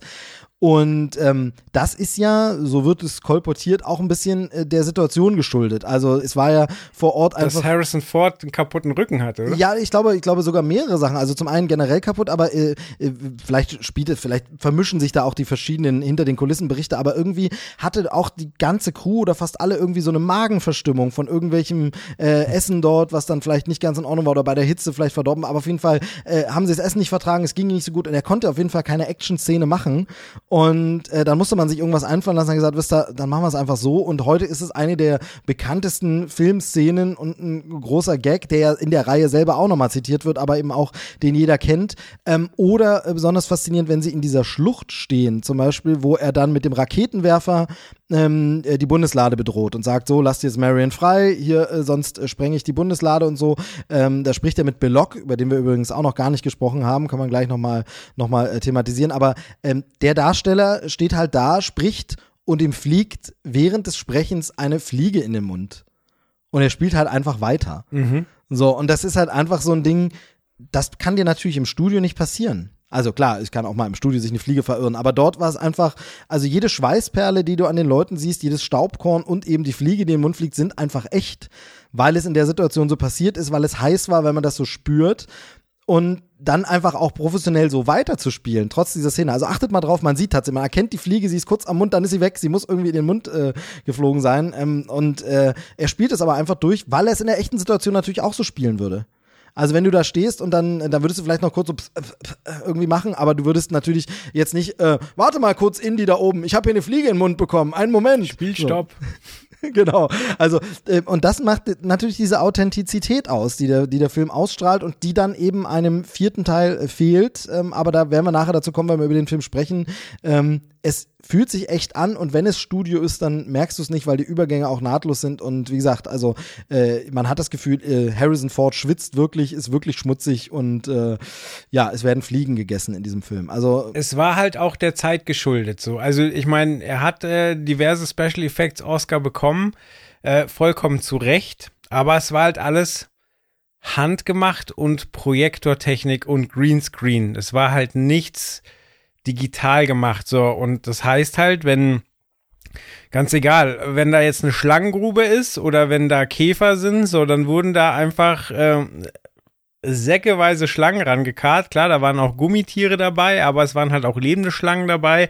Da wurde einfach auf Masse gearbeitet und ähm, dann gab es richtig viel von dem Krabbelzeug und von dem Reptilienzeug. So und zu dem Zeitpunkt war ihm halt einfach klar, okay, das ist jetzt hier wirklich, die werden alles gesund sein, aber das ist hier einfach eine eklige Angelegenheit. In der Situation möchte ich nicht stecken und ähm, zu einem späteren Zeitpunkt denkst du halt so, ja, okay, computeranimierte Ameisen. Toll. Genau. Ja, wie gesagt, da sprechen wir nachher, wenn der Film ist, äh, nochmal drüber. Wie gesagt, lass uns vielleicht ganz kurz Belloc noch ansprechen. Ähm, da finde ich ja tatsächlich interessant, dass wir, dass ja immer so gesagt wird, Indiana Jones äh, gegen die Nazis. Ähm, und in dem Fall ist es aber tatsächlich so, dass wir ähm, als, als ja einen der größten Gegenspieler, natürlich sind die Nazis als Bösewichte wichtig und sie treiben die Story voran, aber einer der größten Gegenspieler, der eben auch direkt am Anfang schon eingeführt wird, ist äh, der Franzose, der der ähm, auch so ein Schatzjäger, Grabräuber ist, ähm, äh, Belloc, gespielt von Paul Freeman, äh, der das auch fantastisch macht und äh, das finde ich auch so ein, so ein, so ein, so ein cooler Gegenspieler, weil das auch eben zeigt, ja, es sind jetzt nicht einfach nur schwarz-weiß die bösen Nazis oder so, sondern das ist so jemand, der kollaboriert halt mit denen und sagt, ja, ist mir egal, sind halt Nazis, ähm, was könnte aktueller sein, ne, als das. Ich arbeite mit denen zusammen, ist mir egal, ich gucke da nicht so genau hin, Hauptsache, äh, ich komme zu meinen Zielen. Hat mich immer fasziniert, fand ich immer super. Ja, äh, es ist halt interessant, weil, weil beide Charaktere sind sich ja gar nicht so unähnlich. So, also Belloc ist auch belesen, spricht zwar nicht ganz so viele Sprachen, also ist jetzt nicht so ich sag mal, street-kredibil wie, wie Indiana Jones. Aber äh, ja, ist auch durchaus gebildet, äh, versucht auch ähm, letztlich an, an äh, die Artefakte zu kommen, aber geht halt den Schweinedeal mit den Nazis ein. Im Übrigen äh, wer Böses unterstellt, würde ja sagen, ja gut, um den deutschen Markt auch noch zu retten, äh, haben wir auch noch einen Franzosen als Bösewicht so. Auf genau. jeden Fall, ja, wirklich ein interessanter Gegenspieler. Wie du schon sagst, das ist nicht so das klassische Schwarz-Weiß, so, also beide, beide sind ja an Marion interessiert. Ähm, Belloc eben auch, versucht halt, äh, sie mit Wein und einem schönen Kleid zu überzeugen. Aber ja, also trotzdem, äh, also es ist so, so, so eine ganz dünne Linie. Er ist halt trotzdem unsympathisch so. Äh, das funktioniert schon, obwohl sie sich so ähnlich sind. Und das ist schon äh, ein guter Kniff. Genau, aber es ist eben äh, dann irgendwie ein bisschen auch da wieder, man muss diese Parallelen immer ziehen, auch aus der Zeit, aus der es entstanden ist und, und eben weil man ja weiß, Spielberg, glaube ich, wollte gerne so eine Bond-Geschichte machen und so ja eben auch irgendwie eine andere Dimension als die meisten Bond-Bösewichte, die halt wirklich so ähm, Katze kraulend im Stuhl sitzen, als so das Mastermind. Ähm, wobei wir natürlich diese klassischen Handlanger des, des Bösewicht, äh, beziehungsweise wie gesagt eben diese verschiedenen zusätzlichen Schergen haben wir natürlich auch. Also wir haben da äh, Tod, wie er interessanterweise heißt, ähm, der, der, der Obernazi, der sich die Hand verbrennt, äh, Ronald Lacey äh, spielt den äh, auch ganz, ganz fantastisch. Den haben wir auch dabei, äh, der, der ist nochmal wichtig. Wir haben dann äh, den einen äh, Nazi in Uniform, SS-Mann, sag ich mal, der auch sehr prägend ist. Also die haben wir natürlich auch. Das sind so wie Bonsche, böse Handlanger des Bösewichts oder so. Aber es ist eben doch irgendwie ein bisschen vielschichtiger. Also das gefällt mir, gefällt mir sehr, sehr gut. Ja, was auch so ein klassischer Bond-Bösewicht wäre, wäre dieser äh, riesige Nazi beim Flugzeug, der Glatzkopf, genau. mit dem ja, man eine Schlägerei genau. hat und ähm, wo in der Indiana Jones körperlich einfach gnadenlos unterlegen ist. So, aber halt die Umgebung und die Situation nutzt, um halt da rauszukommen. Genau, genau. Also wir haben auf jeden Fall, wie gesagt, äh, super Nebendarsteller auch. Dann haben wir den nämlich auch mal erwähnt, wie gesagt, Paul Freeman. Ich habe ihn dann nie mehr so wirklich in irgendwas anderem Großen wahrgenommen. Ich glaube, er war, war, tatsächlich sogar bei sowas wie Hot Fuzz nochmal dabei und so, aber habe ich dann gar nicht mehr so wahrgenommen. Äh, Ronald Lacey ist mir nur ein Begriff aus, aus Indiana Jones. Äh, John äh, Rice Davis, der den Salah spielt, den haben wir ja tatsächlich noch, äh, der ist ja später auch bei Herr der Ringe nochmal ganz groß dabei gewesen. Ähm, und äh, genau. Gimli. Genau, und äh, von daher, der, der ist dann später auch nochmal durchgestartet. Ähm, dürfte einer dieser Darsteller sein, der so wenn du nur seine Einspielergebnisse und so anguckst, einfach wie ein Meganame ist, weil er einfach in der Indiana Jones Reihe mitgespielt hat, in äh, Herr der Ringe mitgespielt hat und dann hast du gleich mal zwei so Sachen auf der. Ist ja so ein bisschen auch bei Harrison Ford, muss man ja immer sagen. Ähm, so mega viele krasse Blockbuster hat er ja gar nicht gemacht, aber er hat halt ein paar sowas von krasse Blockbuster gemacht, dass das einfach alles auswertet. Also einfach in äh, vier, fünf äh, Star Wars-Teilen, in vier Indiana Jones-Teilen mitzuspielen, da hast du schon mal, also da ist einfach deine ganze Vita schon mal vergoldet. Äh, brauchst du gar nicht mehr viel anderes machen. Ja, mit Blade Runner immer gefloppt, aber trotzdem abgekultet. Genau, genau. Und ähm, Salah, der Schauspieler, hat ja auch mit Mark, Mark Hamill zusammen in Wing Commander äh, gespielt in den, in den Videospielen. Ja, das heißt, ja. er hat also Mark Hamill und Ja. äh, Harrison Ford in seiner Vita. Oh ja, sehr gut, sehr gut, genau. Ja, ansonsten würde ich es bei dem Film dann fast belassen. Es gibt ein Thema, das wir unbedingt nochmal ansprechen müssen ähm, und das ist eine nicht ganz äh, unbedeutende Komponente eines Films und bei diesem äh, wohl mehr denn je, das ist die Musik. Oh ja. Was für ein fantastischer, großartiger Score von John Williams, der wirklich äh, hier alle Register zieht und ja, also man kann bei, bei, bei John Williams wirklich nicht sagen, sein bestes Werk abliefert, weil da gibt es einfach zu viele und zu ikonische Sachen. Also das ist Star Wars hat er gemacht, er hat äh, Jurassic Park gemacht, später sogar Harry Potter noch ähm, und aber eben hier Indiana Jones besonders natürlich den Raiders March, äh, eine Melodie, die jeder erkennt. Ähm, und wenn er nur Dschungelcamp guckt und an Dr. Bob denkt, aber auf jeden Fall eine Musik, die so ikonisch ist, wie es sie kaum noch einmal im Kino gibt. Ähm, und die vor allem, und das liebe ich an dieser Machart oder an dieser Filme-Inszenierungsart dieser Zeit, auch im Film immer wieder kurz kommt. Also du hast eine große Actionsequenz und dann gibt es einen Moment, wo Indy sich durch ein Schwingen oder Springen irgendwo hinrettet und dann wird kurz das Thema eingesetzt. Ähm, und das führte auch dazu, dass man dieses Thema natürlich nach dem Film im Kopf hat und daran denkt ähm, und nicht nur, weil es einmal am Abspann läuft, sondern man hat es halt immer wieder an so kleinen Momenten eingesetzt und äh, wow, ist das einfach ein gutes Stück, oder? Ja, es ist, äh, wie du schon sagst, man, man hört diese paar Tonabfolgen und weiß sofort, es ist Indiana Jones. Also, zumindest in unserem Alter. Ich finde die Vorstellung immer noch wahnsinnig absurd, dass es äh, da draußen vielleicht 13-, 14-Jährige gibt, die Indiana Jones noch nicht gesehen haben und wirklich die Melodie hören und sagen, ah, Dr. Bob. So, Ja, ja, so, also ein oh Gott, bitter. Dschungelcamp. Stimmt. Ähm, Genau. und auch, auch ähm, welche, also die, die Melodie erkennst du ja egal in welcher Qualität, denn äh, wir haben schon vorhin ganz kurz angeschnitten, es gab ja auch Videospiele, ähm, unter anderem zum Beispiel auch bei Geräten wie dem Game Gear, das ist quasi ein Gameboy mit Farbdisplay und äh, selbst mit den bescheidenen Audiomöglichkeiten, die diese Geräte ähm, mit sich gebracht haben, hat, hat ähm, die Melodie immer geschafft, dass du weißt, okay, hier habe ich es mit einem Indiana Jones Spiel zu tun. Genau, also total faszinierend. Aber man tut im Score auch Unrecht, wenn man es nur auf das Raiders March-Thema äh, beschränkt, denn äh, zum Beispiel auch das Bundeslade-Thema, ähm, äh, was immer wieder anklingt, das ist auch von mir persönlich ein Favorit äh, in der generell in der Filmmusik so. Ähm, in so einer Best-of alle möglichen Scores-Playlist ist es bei mir mit drin. Ähm, Liebe ich auch total ähm, und auch sonst äh, ganz viele Klänge, die so automatisch an Indie erinnern. John Williams wird immer sehr nachgesagt, dass viele Dinge sehr ähnlich sind und man, man manchmal nicht raushören kann, ist es Star Wars, ist es Harry Potter oder ist es jetzt Indiana Jones. Ich finde, er macht es hier schon noch äh, anders. Also es sind schon noch viele andere Elemente. Ähm, es gibt immer wieder auch diese verspielten äh, Momente, wo es einfach so ein bisschen, jetzt wird's lustig, jetzt unterstreichen wir mit der Musik das Komödiantische, das Absurde, das Slapstickhafte auch, äh, aber ohne, dass es albern wird. Also es wird nicht plötzlich eine Benny Hill Musik, aber es ist eben so ein Augenzwinkern auch in der Musik, ähm, die einfach reflektiert, was da gerade passiert und ähm, ist einfach ein perfektes Zusammenspiel. Also es funktioniert einfach ganz, ganz toll. Ja. Ich glaube, es gibt auch niemanden, der sagt, boah, der Score ist aber Schrott. Ja, genau. Also der will dann schon sehr trollen. Ja, genau, genau. Also es äh, funktioniert. So, dann würde ich sagen, machen wir äh, den Deckel auf die Lade und sagen, das war jetzt Indiana Jones, Jäger des verlorenen Schatzes. Ähm, feiert in diesem Jahr, wie gesagt, 40-jähriges Jubiläum. Unfassbar. Ich habe vorhin ein bisschen geguckt, was ich so an, an Sachen habe zu Indiana Jones und habe hier eine Empire, das ist so ein britisches Filmmagazin, das ich ja sehr, sehr schätze mit einer Spezialausgabe und habe so gedacht, ja, stimmt, das hatten die vor einer Weile zum Jubiläum gemacht und es ist tatsächlich das Jubiläum 25 Years of Indie.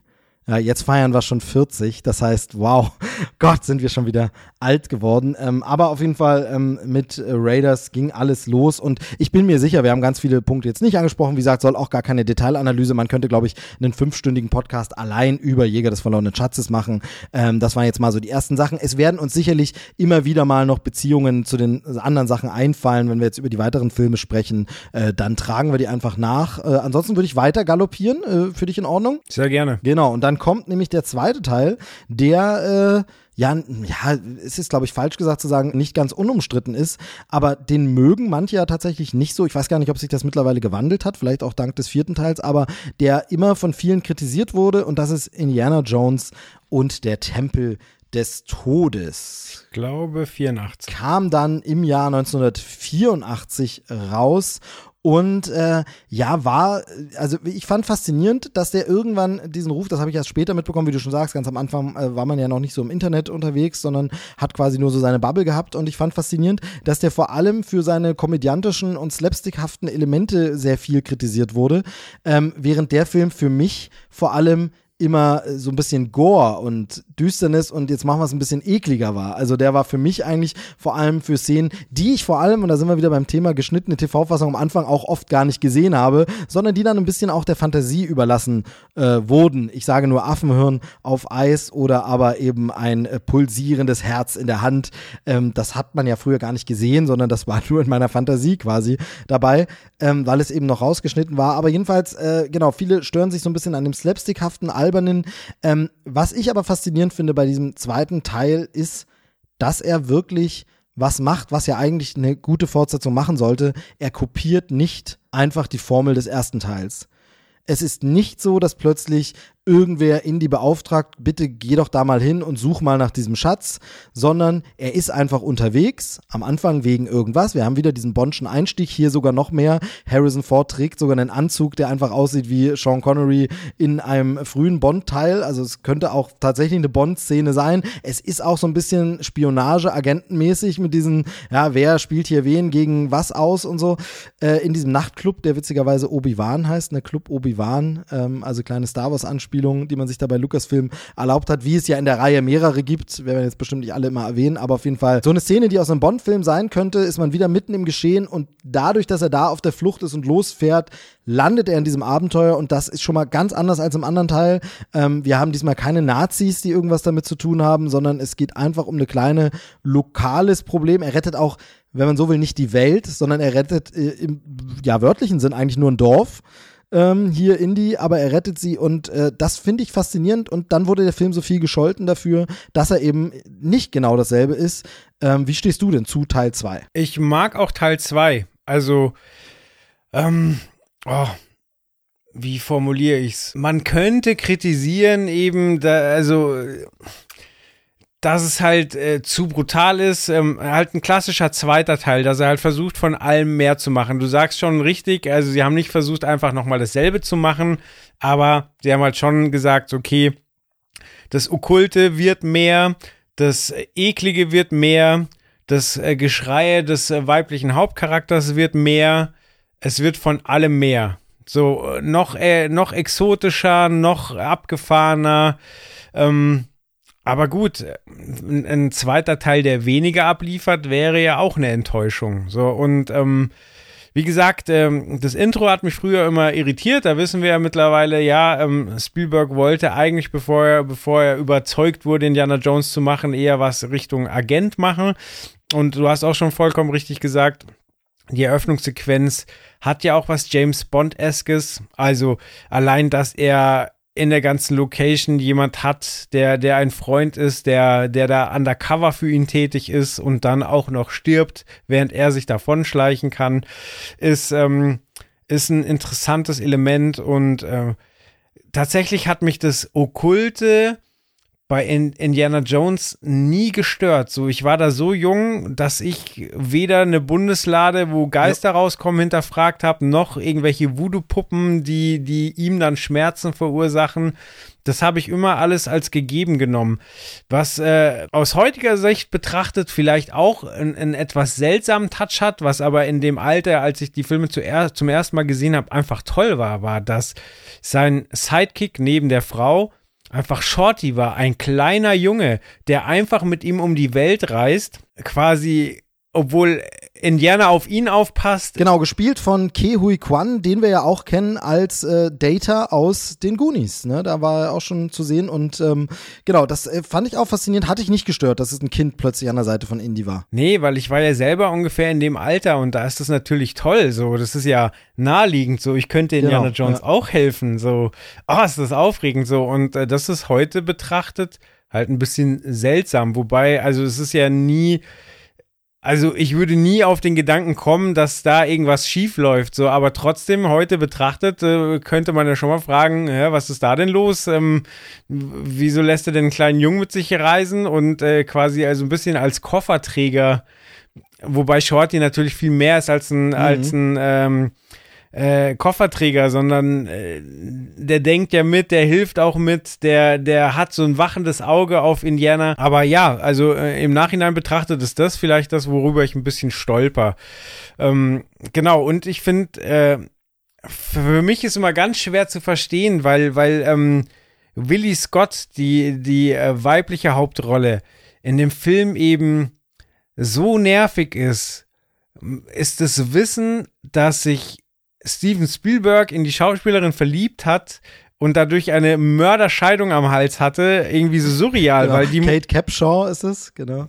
Genau, die muss ja muss ja ähm, in Wirklichkeit wahrscheinlich ganz ganz anders sein als der Charakter, den sie gegeben hat, weil sonst äh, schieße ich deswegen keine 200 Millionen Dollar in die Luft. ähm, ja, wobei man ja sagen muss, dass sie so nervig ist, äh, kann man ja dann sagen, spielt sie halt gut. Also, ne, also sie bringt es ja überzeugend rüber.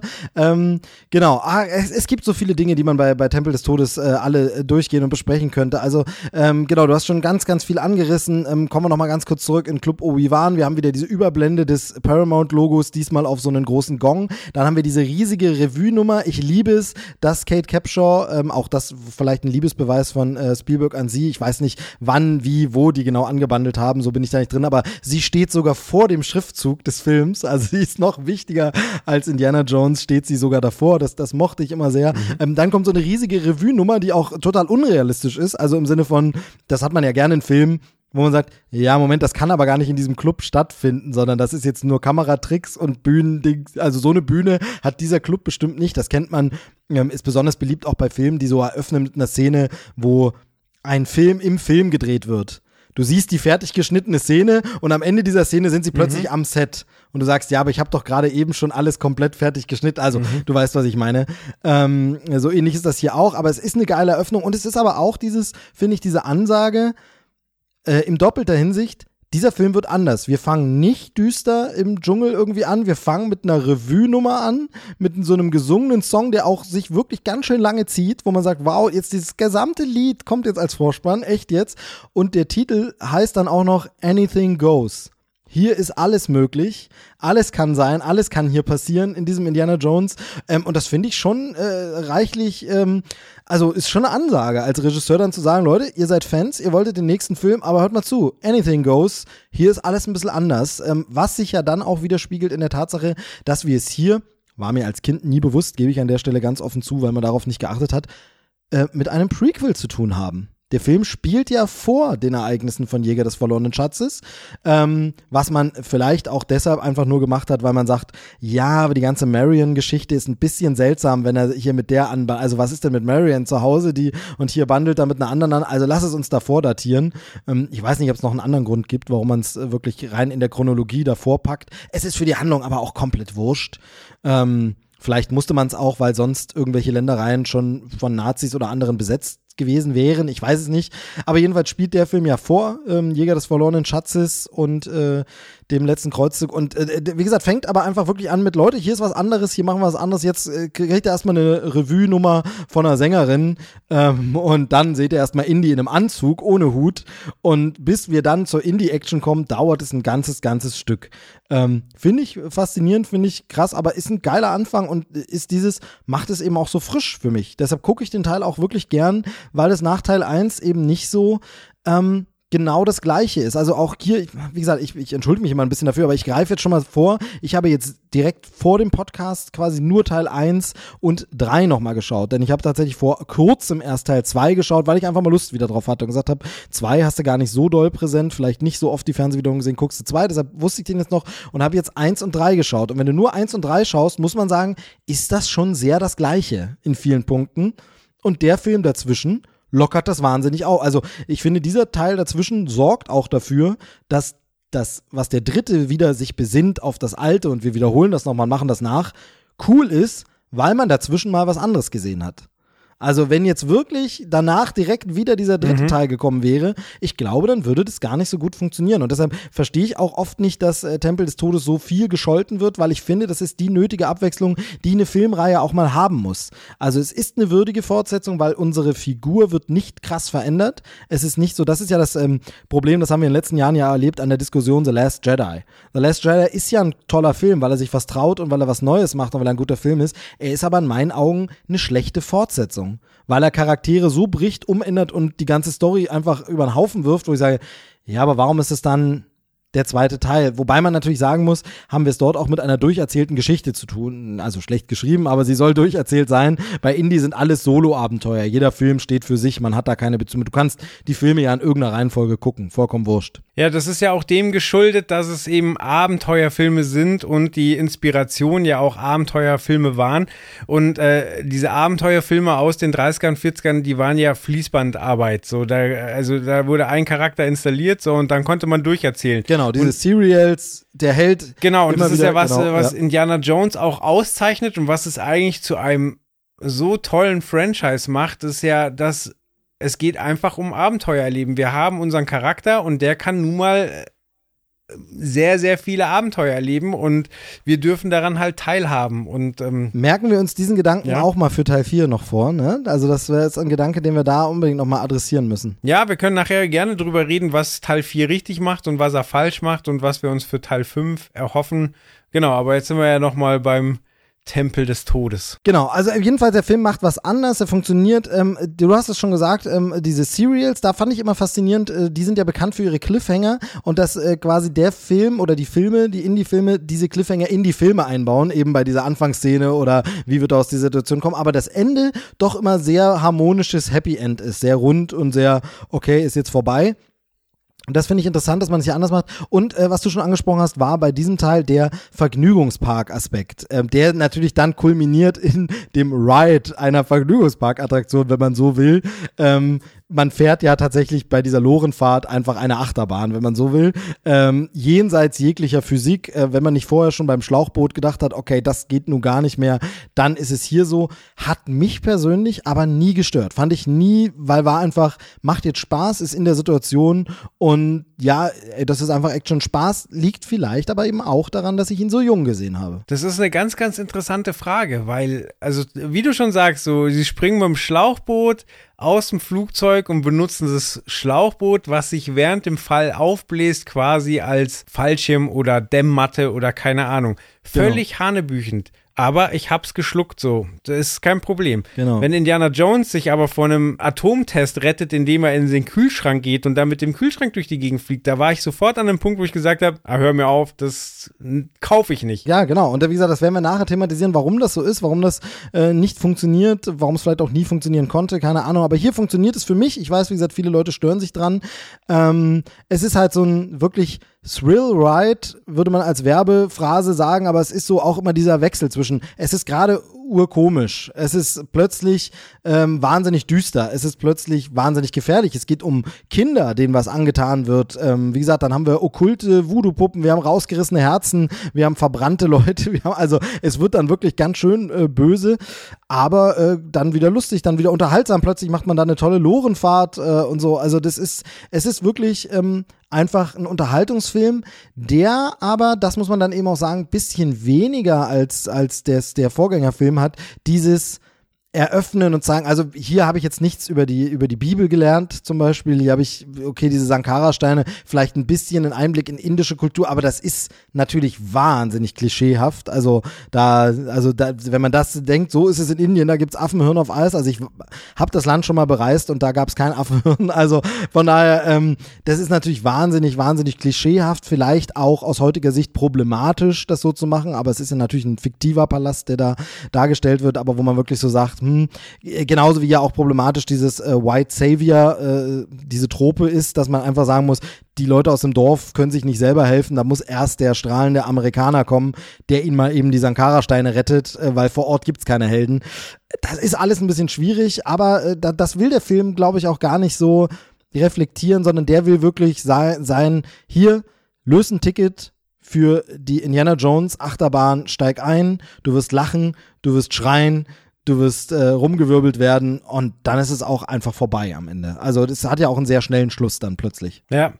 Was, äh, was ich noch äh, schön fand, ist, äh, der Charakter ist halt in Teil 2 schon eingeführt. Das heißt, wir haben diese ungewöhnliche Eröffnungssequenz, aber da steht er halt nicht als sofort super souverän da, sondern er wird halt sehr, sehr schnell erstmal vergiftet und äh, die, die Anfangs-Action entsteht daraus, dass er eben dieses Gegengift wiederbekommen muss. So, aber quasi, er ist nicht unverwundbar, sondern es ist gleich mal klar gemacht, okay, er ist in die Falle getappt und muss jetzt gucken, wie er da wieder rauskommt. Genau, auch sehr slapstickhaft, wie das dann da weggekickt wird über den Boden und alles und so.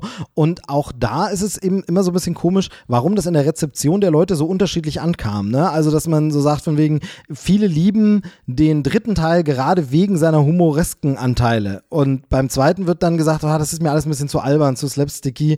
Finde ich, finde ich auch interessant spannend. Aber, was ich auch sagen muss, es gibt insgesamt weniger so zitierfähige Szenen. Es gibt weniger Momente, wo ich jetzt sagen würde, ey, da müssen wir jetzt unbedingt noch drüber sprechen, sondern das ist wirklich eigentlich ein sehr, sehr schneller, kurzer Vergnügungspark-Ride, da einer der besten, den man sich wünschen kann. War einfach fantastisch, wie du schon sagst, Figur ist auch etabliert, da muss man nichts mehr erzählen. Wir sehen Indie auch nicht am College und nix. Ähm, aber es gibt, äh, muss ich feststellen, und das wird man dann hier an der Lauflänge des Podcasts auch merken, über den Film habe ich gar nicht so viel zu sagen. Ja, eine der ganz, ganz markanten Stellen ist ja auch noch geklaut oder, oder äh, ja, es gibt eine Hommage daran, und zwar die, äh, wenn er an dieser Hängebrücke ja. ähm, steht und quasi droht, die, die Brücke äh, mit, mit seiner Machete durchzuhauen und das dann auch tut. Und das ist ja schon eine Szene, wo man sagt, okay, ich möchte, also jeder kennt ja das Gefühl, wie komisch es ist, auf einer Hängebrücke zu stehen, solange es da ein bisschen runtergeht. Das ist immer ein bisschen unangenehm. Und wenn du dir jetzt vorstellst, dass da einer, um sich aus einer Situation zu retten, sich dann noch festwickelt und dann mit der Machete draufhaut, damit diese Brücke einstürzt, das ist schon so eine ganz beklemmende, wahnsinnige Actionsequenz und äh, die gab es aber vorher schon und da hat sich Spielberg inspirieren lassen. Ja, genau, aber das Ganze ist ja eben tatsächlich so dieses, also ähm, jetzt schwer zu vergleichen, aber so ein bisschen wie, wie Tarantino sich von ganz vielen Versatzstücken inspirieren lässt und daraus irgendwie einen neuen Cocktail macht. So ähnlich macht es Spielberg oder machen es Spielberg und Lucas eben auch, mischen das alles neu zusammen und äh, es ergibt sich ein schöner Mix. Ähm, mir fällt noch eine Szene ein, es gibt dann Selbstreferenzen auch nochmal bei Zitaten, wenn du das schon sagst, gibt es, ähm, als wir wieder einen Säbelfuchtler haben und Indy will ihn äh, erschießen, aber dann geht's nicht, weil er keine Waffe dabei hat. Was natürlich in sich aber äh, für den Zuschauer lustig ist, aber seltsam, wenn es ein Prequel ist. Weil dann müsste er natürlich eigentlich in Jäger des verlorenen Schatzes weniger souverän dazu greifen, weil er so dieses, oh, mir ist das schon mal passiert, da hatte ich keine, hatte ich gar keine Waffe einstecken. Ich gucke erst nochmal, aber er macht das so souverän, dass es eigentlich nur in der Reihenfolge funktioniert. Aber das ist dann eben ein Metagag äh, für, den, für den Zuschauer und Indy selber ist das äh, nicht so bewusst, dass er da mental gerade durch die Zeit reist. Ja, wie du schon sagst, so jeder Film steht ja auch für sich. Es ist ja auch bei Teil 3 so, dass der, der spielt ja danach, aber es gibt ja auch Sequenzen, die davor spielen. Also es ist vollkommen egal, jedes Abenteuer steht für sich. Genau, genau. Ähm, zum Score können wir hier sagen, finde ich, ähm, dass Raiders äh, Thema ist ja, ist ja wieder dabei, aber ansonsten ist der nicht ganz so einprägsam. Also der funktioniert, der, der, der untermalt fantastisch zum Beispiel die Lorenfahrt und so, das funktioniert alles. Ähm, aber es sind da hier nicht so, nicht so wie dieses ähm, Bundesladethema, wo ich sage, oh, okay, das ist jetzt so mein Lieblingsthema, das will ich immer wieder hören oder so. Das ähm, habe ich jetzt hier tatsächlich nicht so. Ähm, das Anything Goes ist natürlich eine fantastisch tolle Eröffnungsnummer, aber ansonsten äh, sticht da nichts weiter heraus. Ähm, ich finde, es ist ein solider Film, es ist ein guter Film. Ich verstehe den Hass gegenüber dem Film nicht. Ähm, und er ist, wie gesagt, für mich sehr, sehr wichtig als Pufferstück zwischen dem ersten und dem ähm, dritten Teil. Er macht im Grunde das, was ich sehr, sehr oft bei anderen Filmen ähm, oder Filmreihen äh, oder Figuren so ein bisschen vermisse oder mich stört. Also jetzt ist natürlich Jäger des verlorenen Schatzes in dem Sinne keine Origin-Story.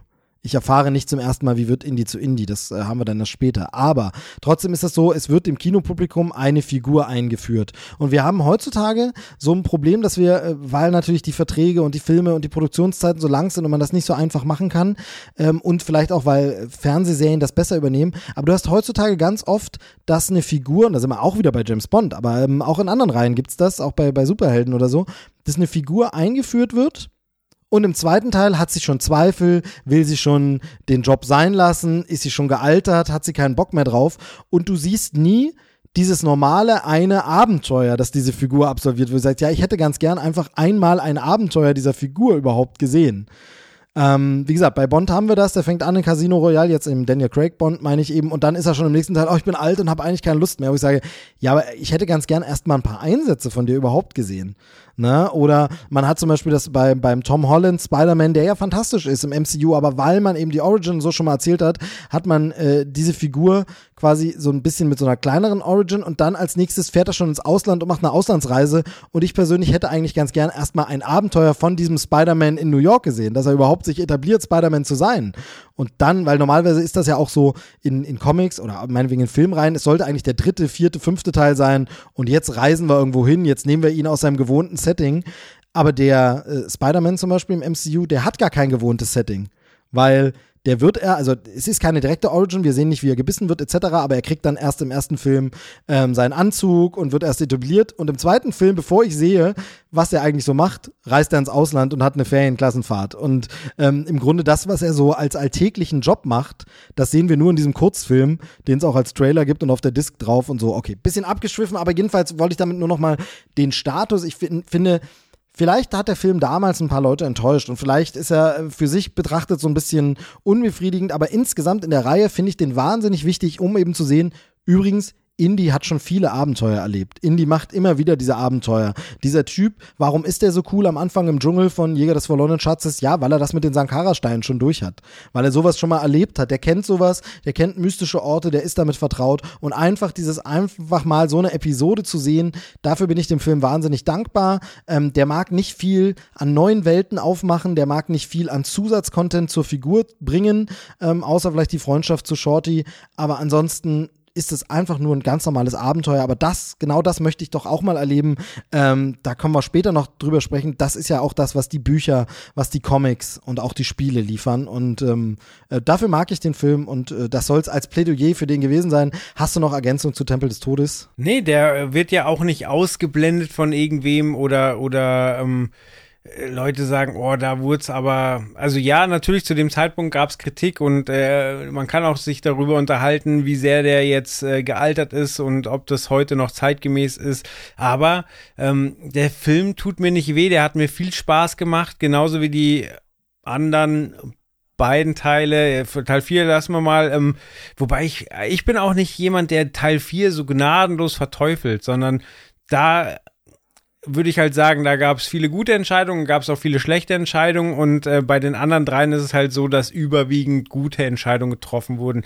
Also der Film, obwohl er ja ein komplett anderes Setting hat, äh, trifft ja auch wieder das Look and Feel. So, du hast trotzdem das Schmutzige, das Indiana Jones, das Gekrabbel, das, ähm, das Staubige. Ähm, es ist alles da. Und ähm, deswegen würdige Fortsetzung. Genau. Übrigens äh, noch ein kleiner, äh, kleiner äh, Seiteneffekt, noch Trivia einfach, soll man ja auch ein bisschen was hier mitnehmen. Ähm, Dan Aykroyd äh, spielt da eine kleine Mini-Cameo, wenn er da dieses, äh, nach dem Club Obi-Wan dieses Flugzeug besteigt und so, da ist da Dan Aykroyd dabei. Ich überlege gerade, ob er bei 1941 von Steven Spielberg nicht dabei war, vielleicht dadurch die Connection und dann sagt man, ach da, also bin ich mir jetzt gerade auch nicht ganz sicher ähm, von der Reihenfolge her. Aber da würde ja Sinn machen für einen Belushi-Film. Genau Genau, auf jeden Fall ähm, genau ganz, ganz äh, schöner kleiner Film zwischendurch, den, den vielleicht auch Spielberg so ein bisschen als Fingerübung gemacht hat, ähm, wo der für andere Regisseure ein großer Wurf wäre, der für ihn aber einfach nur ein netter Zwischenteil ist.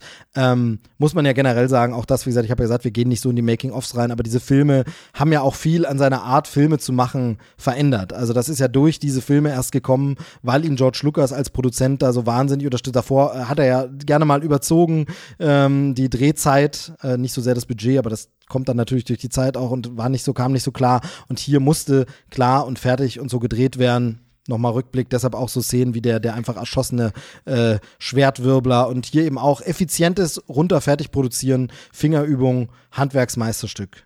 Du hast gerade gesagt, George Lucas hat ihm zugearbeitet und da möchte ich kurz einhaken und eine Lanze brechen, denn es war ja nicht nur George Lucas, sondern es war auch Kathleen Kennedy. Richtig. Die zum Beispiel in Teil 1 den Berg gefunden hat, den man wunderbar ins Paramount-Logo blenden kann. Weil also ich habe vorhin mal kurz ein bisschen das Internet zu Teil 5 angeschmissen und da, da werden wieder die Fackeln geholt, so, äh, ist ein Film, der von Kathleen Kennedy produziert wird. Ja, Leute, informiert euch mal, was die alles produziert hat. So E.T., genau. Indiana ja. Jones, ganz, ganz viel. Also alles, was sie liebt, da war die Frau dran beteiligt. Also jetzt mal überspitzt gesagt. So. Und weil sie jetzt in den letzten Jahren vielleicht nicht so abgeliefert hat, ähm, Leute, ein bisschen Vertrauen. Ja, das, das ist natürlich auch, wird dann schnell so ein Name rausgepickt. J.J. Ähm, Abrams hat das ja auch erlebt und so, ähm, bei seinen Serien jetzt vor allem, wo man dann sagt, ja, der hat das gestartet und produziert, aber der hat doch dann nicht die Show bis zum Ende geschrieben. Also das ist doch gar nicht seine Verantwortung. Solche Geschichten. Und genauso, Kathleen Kennedy wird jetzt gehasst für, für Star Wars und sicherlich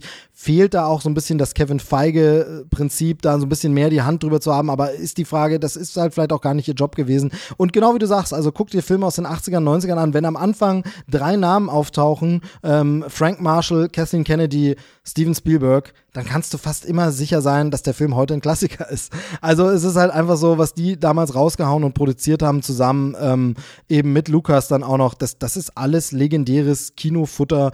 Ähm, vielleicht nicht immer alles perfekt gealtert, aber anerkannte Klassiker. Und da haben wir Kathleen Kennedy wahnsinnig viel zu verdanken. Und ich, ich persönlich bin froh, dass sie immer noch äh, aktiv ist und dabei ist. Ähm, und jetzt äh, Lucasfilm unter Disney. Schauen wir mal, wie es da so weitergeht. Gucken wir mal. Aber wie gesagt, wir kommen nachher noch zum, zum vierten Teil. Ähm, da wär's das mit Tempel des Todes? Ja. Ja. Haken wir an der Stelle ab und begeben uns auf den letzten Kreuzzug. Indiana Jones und der letzte Kreuzzug, ähm, wir haben am Anfang schon kurz gesagt, oder ich habe es gesagt, das war das Computerspiel zum Film, mit dem ich auch noch mehr meine Verbindung zu Indie quasi intensiviert habe. Irgendwann habe ich, wie gesagt, das Geheimnis um den äh, Code auch lösen können und konnte das Spiel weiterspielen. Und ähm, das äh, ist ja ein Film, der tatsächlich wieder ein bisschen anders anfängt. Wir haben wieder diese Blendung vom Paramount-Logo, aber dann haben wir jetzt tatsächlich das, woraus man heute einen ganzen Film machen würde, nämlich wir haben ein Prequel-Element. Ähm, gleichzeitig muss man aber sagen, ähm, dass dieses Prequel-Element gar nicht so sehr Prequel für die anderen Teile ist, sondern eigentlich auch nur in sich eine Rückblende für diesen Film. Also die ist für diesen Film wichtig, weil da etwas thematisiert wird, nämlich die Beziehung von Indy zu seinem Vater. Also natürlich auch, wie er zu Indy wird. Da gibt es dann viele Anspielungen, inklusive dessen, dass er hier zum ersten Mal eine Peitsche benutzt und sich eine Narbe ins Gesicht schlägt, die dann später Harrison Ford einfach hat. Also diese Narbe hat einfach Harrison Ford, also muss der junge Indie das ja irgendwie bekommen. Ähm, aber auf jeden Fall ist das nämlich, und das finde ich das Faszinierende, das ist nicht wirklich ein Prequel und das ist nicht wirklich eine Szene, wenn man jetzt sagt, okay, wir splitten die Filme auf, die du gesehen haben musst vor Jäger des verlorenen Schatzes. Du musst sie für der letzte Kreuzzug gesehen haben, weil wichtig ist, wer dieser Indie ist, den wir hier sehen und wieso er so ist, wie er ist ähm, und das alles, äh, das, das finde ich, finde ich faszinierend und deshalb funktioniert das, weil es kein Prequel ist, es ist für mich eine Rückblende. Wir sehen also einen jungen Indiana Jones, der mit der so einer Pfadfindergruppe da unterwegs ist und äh, da auf eine Ausgrabung trifft und da sieht er quasi sein Vorbild, das sich so in sein Gehirn brennt, äh, mit Lederjacke und Hut und allen den Abenteurer, zu dem er später wird. Ja, äh, es stimmt, äh, er bedient quasi, Info also er liefert Informationen, die später für den Film wichtig sind, macht aber auch den Fanservice und bezieht sich auf die anderen Filme, dass du siehst, warum Indiana Jones denn Angst vor Schlangen hat. Ja, genau, okay. Denn er fällt ja in dem Zirkuswagen in einen, einen Sarg voll mit Schlangen und hat da erstmal totale Panik, was ich komplett nachvollziehen kann. Genau, und da hast du vor allem recht, weil das ja für den Film nicht mehr relevant wird. Das stimmt. In dem Film hat er ja nicht mehr, muss er ja nicht mehr in einen Riesenraum mit Schlangen rein, von daher hast du recht. Genau, da Ähm, hat er Ratten und mit denen hat er keine Probleme. Genau, aber das stimmt, okay, hast du recht, genau. Also er macht auch, ja, macht er sehr viel Fanservice. Wie gesagt, er zeigt auch, ähm, wieso Indy diesen Look hat. Ähm, das kann man dann auch wieder verstehen, dass die Figur, die er dort so sieht, diesen Schatzräuber, Grabräuber, das ist so ein bisschen diese Charlton Heston-Figur, auf äh, der das ja basiert. Ähm, es gibt auf jeden Fall so einen Film, wo Charlton Heston genau so ein Outfit ja trägt und ähm, an das das so angelehnt ist. Und ähm, das sieht er jetzt quasi hier auch. Und ja, man selber kennt das ja auch von sich. Man sieht vielleicht als junger Mensch, Heranwachsender, irgendwas und sagt, wenn ich mal groß bin, trage ich auch so einen Hut. Finde ich geil. Und ähm, er bekommt ja den Hut quasi am Ende sogar überreicht, wenn man so will. Ähm, aber sehr, sehr schönes Intro und was für eine tolle Besetzung des jungen Indie, ne? River Phoenix, ähm, leider viel zu früh gestorben, aber Nachwuchshoffnung und was für eine tolle Besetzung, oder? Ja, mochte ich auch sehr und äh, auch eine wahnsinnige Entwicklung von, von River Phoenix, denn äh, ich hatte davor, also nicht davor, aber ich habe im Nachhinein einen Film gesehen, wo er noch wesentlich jünger ist. Ähm, ah, wie heißt er denn? Ähm, da bauen die ein Raumschiff und fliegen ins Weltall und da ist er noch so der dickliche Äh, Typ Explorers mit Brille. meinst du, oder? Explorers, Ex genau, Explorers genau. müsste das sein. Toller Film. Genau, toller Film. Explorers. Und da spielt er eher den, den, den äh, dicklichen Typen. Und wenn man Explorers gesehen hat und dann den jungen Indiana Jones äh, besetzen will, dann hätte ich wahrscheinlich eher Ethan Hawke genommen. Mhm, stimmt, ja. Aber äh, River Phoenix ist perfekt und ähm, ja, tragisch, dass er gestorben ist, aber generell hat man, was die potenziellen Nachfolger des äh, Harrison Ford hatte, einfach kein glückliches Händchen gehabt bisher. Weil, wie gesagt, River Phoenix wäre wär eine Option gewesen und ist leider sehr, sehr früh, ich glaube, an einem Snowball, einem Drogencocktail in einer Bar von Johnny Depp verstorben. Genau, oder vor der Bar, glaube ich, offiziell, aber das ist Ja. dann, glaube ich, das ist dann eher was für die Gerichtsmedizin und äh, genau zu bestätigen, war es in der Bar oder vor der Bar. Aber vielleicht, weil du gerade gesagt hast, tolle Besetzung für den jungen Indiana Jones, vielleicht greifen wir nochmal auf, dass der Harrison Ford jetzt gar nicht gesetzt war als Indiana Jones. Stimmt, haben wir, haben wir noch gar nicht angesprochen, da, da geht es wieder zurück zu Teil 1, ähm, aber äh, genau, sei gestattet an der Stelle, der Exkurs ähm, sieht man auch in jedem Making-of, aber legendär, es sollte Tom Selleck sein, ne, ursprünglich, also es waren mehrere Leute im Gespräch, immer mehr, aber am weitesten vorangeschritten war das Casting von Tom Selleck, ähm, der Indie äh, hätte sein sollen, dann aber nicht aus, aus seiner kleinen, unbedeutenden Fernsehserie rausgekommen ist, die ihn auch zu Weltruhm gebracht hat. Also da machen wir mal nichts draus. Ob vielleicht wäre er ein größerer Kinostar geworden durch die Indie-Reihe, aber ein Weltstar ist er ja trotzdem, nämlich Magnum PI. Da war er unter äh, Vertrag und war gebunden und konnte da nicht raus. Und ähm, genau, sollte, sollte das spielen. Und äh, das bringt mich ja zu diesem, diesem kleinen Mindblow-Faktor. Ne? Kennst du mittlerweile, ist auch bekanntes Meme im Internet. Schaut euch einfach mal an, wie äh, Chip und Chap in der Serie Ritter des Rechts aussehen. Ähm, und es ist sehr, sehr Stimmt. lustig. Mehr sage ich mal nicht dazu, mehr sage ich mal nicht dazu, aber schaut euch die beiden mal an und denkt mal an ähm, Harrison Ford und denkt mal an Tom Selleck und vielleicht fällt euch was auf. Ähm, äh, lustiger kleiner, kleiner, kleiner Fakt an der Seite. Ich glaube tatsächlich, ich hätte mir Tom Selleck auch gut vorstellen können. Es ist heute schwierig, immer sowas auszutauschen, aber ähm, ich finde, man, man merkt schon die, die Type darunter. Also das, das hätte schon, hätte auch klappen können. Ja, eigentlich erstaunlich, dass noch niemand einen Deepfake gemacht hat und das durchgezogen hat. Aber ähm, ja, wie du sagst, es ist hinterher immer schwer zu gucken. Bist du dir sicher? Ich wette, das hat irgendjemand gemacht. genau, das hat garantiert schon jemand gemacht. Genau. Ähm, ja, also genau, dann haben wir jetzt den jungen Indie. Wir haben äh, Indie.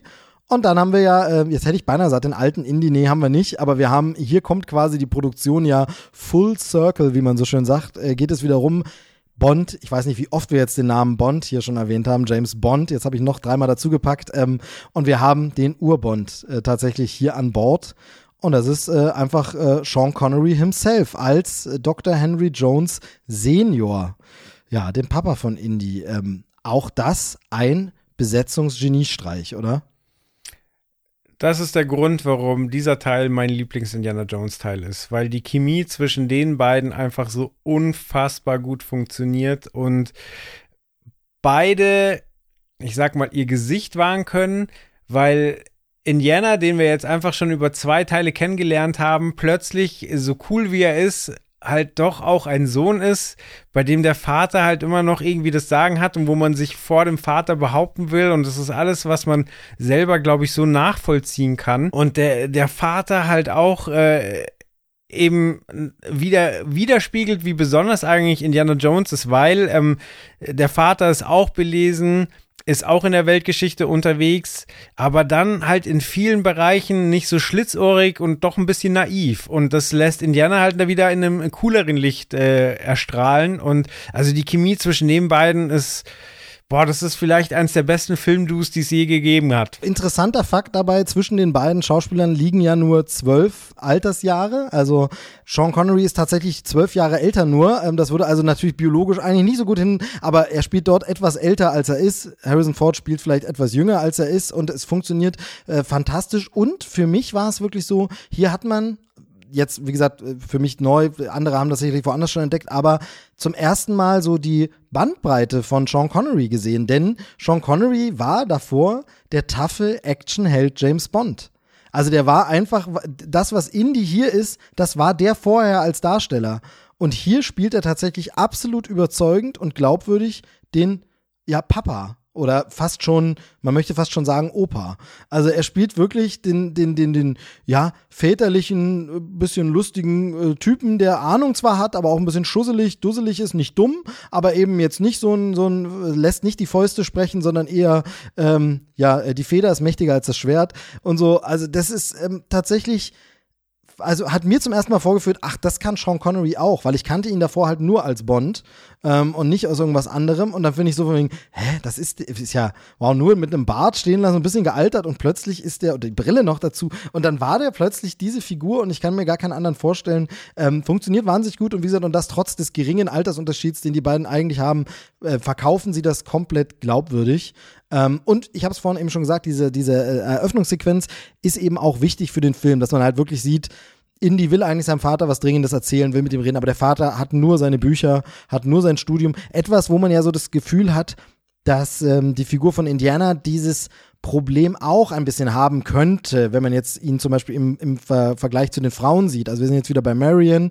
Ähm, er schläft dann ein, weil die Jagd nach der Lade dann doch ein bisschen wichtiger ist als irgendwelche körperlichen Begehrlichkeiten. Ähm, und da hat er dann ein bisschen was von seinem Vater, der eben auch, der Sohn kommt abgehetzt und will irgendwas. Jeder andere Vater würde sagen, was, wo bist du denn schon wieder gewesen? Junge, der sagt, zähl jetzt erstmal hier auf Griechisch, ich mal hier gerade noch mein Gralstagebuch fertig.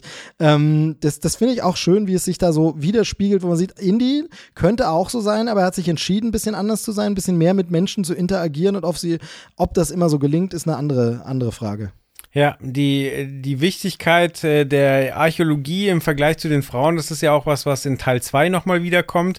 Da bahnt sich ja auch wieder ein, ein Techtelmechtel zwischen Indy und, und ähm, Willy an. Willy, Scott. Genau, und äh, kurz bevor es dazu äh, kommt, äh, merkt er irgendwie einen Windzug und so weiter und befummelt dann diese Statue, wo sie noch sagt, aber Indy, ich bin doch hier.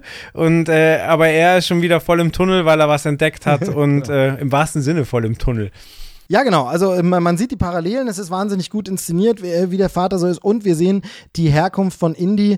Und ich kann dir nicht sagen, was es ist, aber aus irgendeinem Grund funktioniert das für mich halt deutlich besser, wenn ihm da der Hut aufgesetzt wird und er den Typen sieht, als zum Beispiel bei einem äh, Solo, der später, äh, also Han Solo, die Vorgeschichte serviert bekommt, wo es dann wirklich so ist wie, wie, sie reisen Solo, naja, dann ist das jetzt ihr Name. Pff, zack.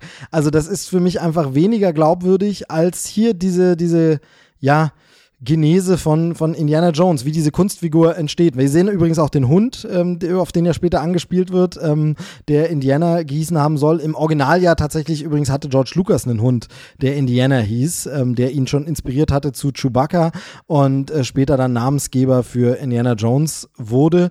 Ähm, der Vater besteht darauf, ihn Junior zu nennen, nennt ihn nicht Indy, weil äh, der, wir nannten den Hund Indiana. Ähm, später im Film tut das dann aber doch, sagt er trotzdem Indy zu ihm. Ähm, sehr, sehr schön. Also jedenfalls, diese Genese ist für sehr, sehr authentisch. Und dann wieder diese, also wir haben quasi sogar doppelt dieses Abenteuer. Ähm, also wir haben dieses diese Einführung und danach switchen wir in dieses Abenteuer auf dem Schiff, das wieder sehr in Richtung geht. James Bond, wir stürzen mitten in eine Szene rein. Wir sind gerade mitten in einem Fall. Wir wissen nicht, wie er auf dieses Schiff gekommen ist. Wir wissen nicht, wie dieses Kreuz da wieder hingekommen ist. Aber Indy ist äh, mitten in der Action. Es geht los. Es macht Bumm. Er landet im Wasser. Und äh, was für ein Auftakt. Ähm, diese gesamte Eröffnungssequenz sehr, sehr schön. Das, äh, die, diese Zugszene finde ich immer super. Ähm, natürlich da auch ein bisschen Slapstick. Und ich frage mich immer, wie dieser Zaubertrick mit der Kiste funktioniert funktionieren soll. Aber äh, sehr, sehr schöne Eröffnung. Und das erinnert mich wieder an das Computerspiel, denn das hatte tatsächlich diese äh, Zugsequenz als Vorspann. Also Indiana Jones and the Last Crusade, äh, das, das Point-and-Click-Adventure hatte als Vorspannsmusik und da sind wir wieder dabei, das Thema, ähm, Musikthema von John Williams da als äh, hier Computer-Soundspeaker Getüte und es hat trotzdem funktioniert und dazu auf diesem Zug äh, habe ich geliebt, diese Eröffnungssequenz. Genau, ähm, bei der Game Gear-Version von dem Spiel, das war ein Jump'n'Run, da geht es eben auch um Teil 3 und fängt auch mit dem, mit dem Zug an, wo dann Giraffenköpfe rauskommen, weil es ja ein, ein Zirkuszug und äh, genau. man dann über die Schlangen drüber hüpfen muss und so weiter und eben diese quäkende äh, Lautsprechermusik, äh, die aber das Thema behandelt und ähm, genau, ähm, habe ich auch gute Erinnerungen dran. Genau, und das hat einen natürlich auch als, als junger Mensch dann einfach nochmal abgeholt. Dieses Intro, wie gesagt, dann auf dem Schiff, dann äh, geht's los. Und dann geht das los, was ich heute schon mal angesprochen habe dann muss man sagen, hat der Film schon starke Parallelen zu äh, Jäger des verlorenen Schatzes. Also dann geht es damit los, wir haben fast gleich aussehende äh, äh, Klassenraumszene oder, oder Vorlesungsraumszene, wo er da wirklich da im Seminar sitzt und da erzählt mit denen, es kommt wieder ähm, äh, äh, Marcus Brody rein und äh, steht erstmal am Rand und horcht so ein bisschen zu. Das ist dann eben Anspielung und, dann, und das ist das, was ich meine. Wenn es dazwischen nicht diesen anderen Teil gäbe, wäre das schon sehr diese Fortsetzung, wie man sie eigentlich den Leuten immer gern vorwirft, wo man immer gern sagt, okay, ihr macht einfach dieselbe Formel exakt nochmal genauso, weil es wird wieder auf eine ähnliche Art die Story in Gang gesetzt. Es ist jemand jemand verschwunden. Diesmal ist es nicht der Abner Ravenwood, diesmal ist es eben Henry Jones, der verschwunden ist, aber es ist einer, der etwas forscht, verschwunden. Indy wird diesmal von Donovan, nicht von FBI-Agenten, aber er wird wieder von jemandem angesprochen und darauf angesetzt und er startet los. Und das ist schon sehr genau das Muster von Teil 1. Ja, würde ich aber gar nicht so sehr kritisieren, weil wir uns ja vor Augen halten müssen, er ist ja auch Lehrer, so. Das heißt, äh, den Großteil des Jahres unterrichtet er nun mal, was er wahrscheinlich äh, gut kann, weil er eben mit Leidenschaft erzählen kann, weil er, weil er bestimmt auch ein bisschen was aus seiner Erfahrung durch die Abenteuer ähm, einbringen kann in den Unterricht, so. Und man sieht ja auch, die Schülerinnen himmeln ihn an, so. Er ist schon der Lehrer, äh, also, er ist, ähm, das Thema in der Schule. Aber für uns ist ja auch wichtig zu sehen, so ja, der Mann hat einen Alltag, nur den sehen wir halt nicht, sondern wir begleiten ihn, wenn wenn es rausgeht aus dem Alltag. Wir werden ja auch aus unserem Alltag rausgerissen und zusammen erleben wir jetzt wieder Abenteuer. Und dann kann man aber danach auch wieder in sein Klassenzimmer gehen. Ja, ja, also ich störe mich ja gar nicht so sehr daran, weil wie du schon sagst, das gehört ja zu seiner Figur, aber es ist eben wirklich sehr, sehr gleich inszeniert, muss man schon sagen, ähm, mit dem Unterschied, dass er über sein äh, Bürofenster abhaut, ähm, aber ansonsten ist es tatsächlich gleich, dass er wird abgeholt im Grunde von agentenartigen Gestalten, die etwas von ihm wollen und die ihm diesen Auftrag quasi an ihn herantragen. Ähm, das ist schon sehr, sehr gleich. Aber man kann es natürlich, wenn man sagt, wir sind bei Bond oder wir sind bei, ähm, ja, dann sagen wir Mission Impossible oder so, äh, da gibt es ja auch dieses Setup. Also äh, das IMF kriegt immer irgendwie diesen, wo auch immer sie sind, gerade diesen kleinen, dieser, dieser Auftrag zerstört sich in wenigen, this tape will self-destruct, ne, in äh, three seconds oder so. Ähm, und genauso Bond kommt immer nach der Action dann erstmal ins Büro von M und äh, bekommt dann den neuen Auftrag und so. Also von daher, das kann man auch so lesen und sehen. Es ist aber schon sehr gleichförmig inszeniert, finde ich. Ja, mit dem kleinen Unterschied, dass wir auch die Info kriegen, dass er gar nicht, ich sag mal, abenteuergeil ist. So, weil er, er wird ja hier um Hilfe gebeten und er sagt ja, nee, sie, sie sprechen mit dem falschen Dr. Jones, so mein Vater ist die Koryphäe in dem Bereich, wendet euch an den. Also es ist jetzt auch gar nicht, dass er versucht, was an seinem Rücken von seinem Vater Schön, vorbeizumachen ja. und so, ah, ich stütze mich jetzt ins Abenteuer, sondern sagt er, hey, das ist nicht mein Fachgebiet, redet mit dem. Und dann kommt halt raus, Dr. Henry Jones Senior ist aber derjenige, der verschwunden ist, so, und somit hat er ja gleich wieder eine Motivation, so, okay, der tollpatschige alte Mann ist verschwunden, ähm, jetzt muss ich halt doch eingreifen. Genau, und vor allem zeigt das auch, es wird ja immer ein bisschen angedeutet, dass die beiden ein schwieriges Verhältnis haben, aber es ist ihm dann doch so wichtig, dass er sagt, okay, mein, mein Vater muss ich dann schon retten. Also da, da, also die Familienbande ist dann schon trotzdem da. Ähm, genau, hast du recht, das ist natürlich nochmal ein schöner Zusatz, dass, dass da gezeigt wird, er ist jetzt nicht so wie gleich als erster, oh, bitte darf ich, darf ich, darf ich, darf ich, sondern ähm, er muss halt. Wenn, wenn er muss, dann muss er, aber ähm, er hat auch nichts dagegen, anderen den Vortritt zu lassen. Das stimmt. Genau. Und dann kommt wieder das weltumspannende Abenteuer. Wir haben wieder ja exotische Plätze. Ich sag mal, Venedig vielleicht jetzt nicht exotisch für uns, aber für den Amerikaner durchaus, äh, das Publikum. Da ist es tatsächlich dieses Weltreiseding. Ähm, und äh, ja, erleben dann noch viele andere Orte und haben da tatsächlich dann so ein bisschen auch diesen Slapstick-Momente wieder dabei. Also ich, äh, wenn ich zum Beispiel nur dran denke an äh, den Stempel, der genau im richtigen Moment aufgehauen wird, ähm, dass es dann ein lautes Geräusch gibt oder eine, einer meiner Lieblingsmomente, Ah, Venedig. das ist so. Venedig. Genau, ja. Wollte ich auch gerade sagen, genau. Gut. Genau. Also, ähm, da haben wir das, es funktioniert aber, aber gut, ohne dass es albern wird. Äh, es, ist für, es ist alles ein bisschen ein leichterer Ton als im ersten Teil, obwohl ja hier quasi das, das Leben seines seines Vaters auf dem Spiel steht, soweit wir wissen, ist es halt äh, irgendwie alles ein bisschen leichter, ein bisschen lockerer, ein bisschen unterhaltsamer. Und ähm, genau, sag du mal was, ich suche dabei mal was raus, was ich ganz kurz äh, noch hier anbringen möchte. Ja, ähm, also ich habe ja schon gesagt, dass mein Lieblingsteil hat aber die, den schwächsten weiblichen Charakter mit Elsa, wo man auch erstmal denkt, so ja, okay, das ist jetzt hier Schema F, so hier die attraktive Blondine, er organisiert erstmal eine Rose, flirtet schon mit ihr, ähm, sie bewegt sich, was den Intellekt angeht, auch erstmal mit ihm auf Augenhöhe.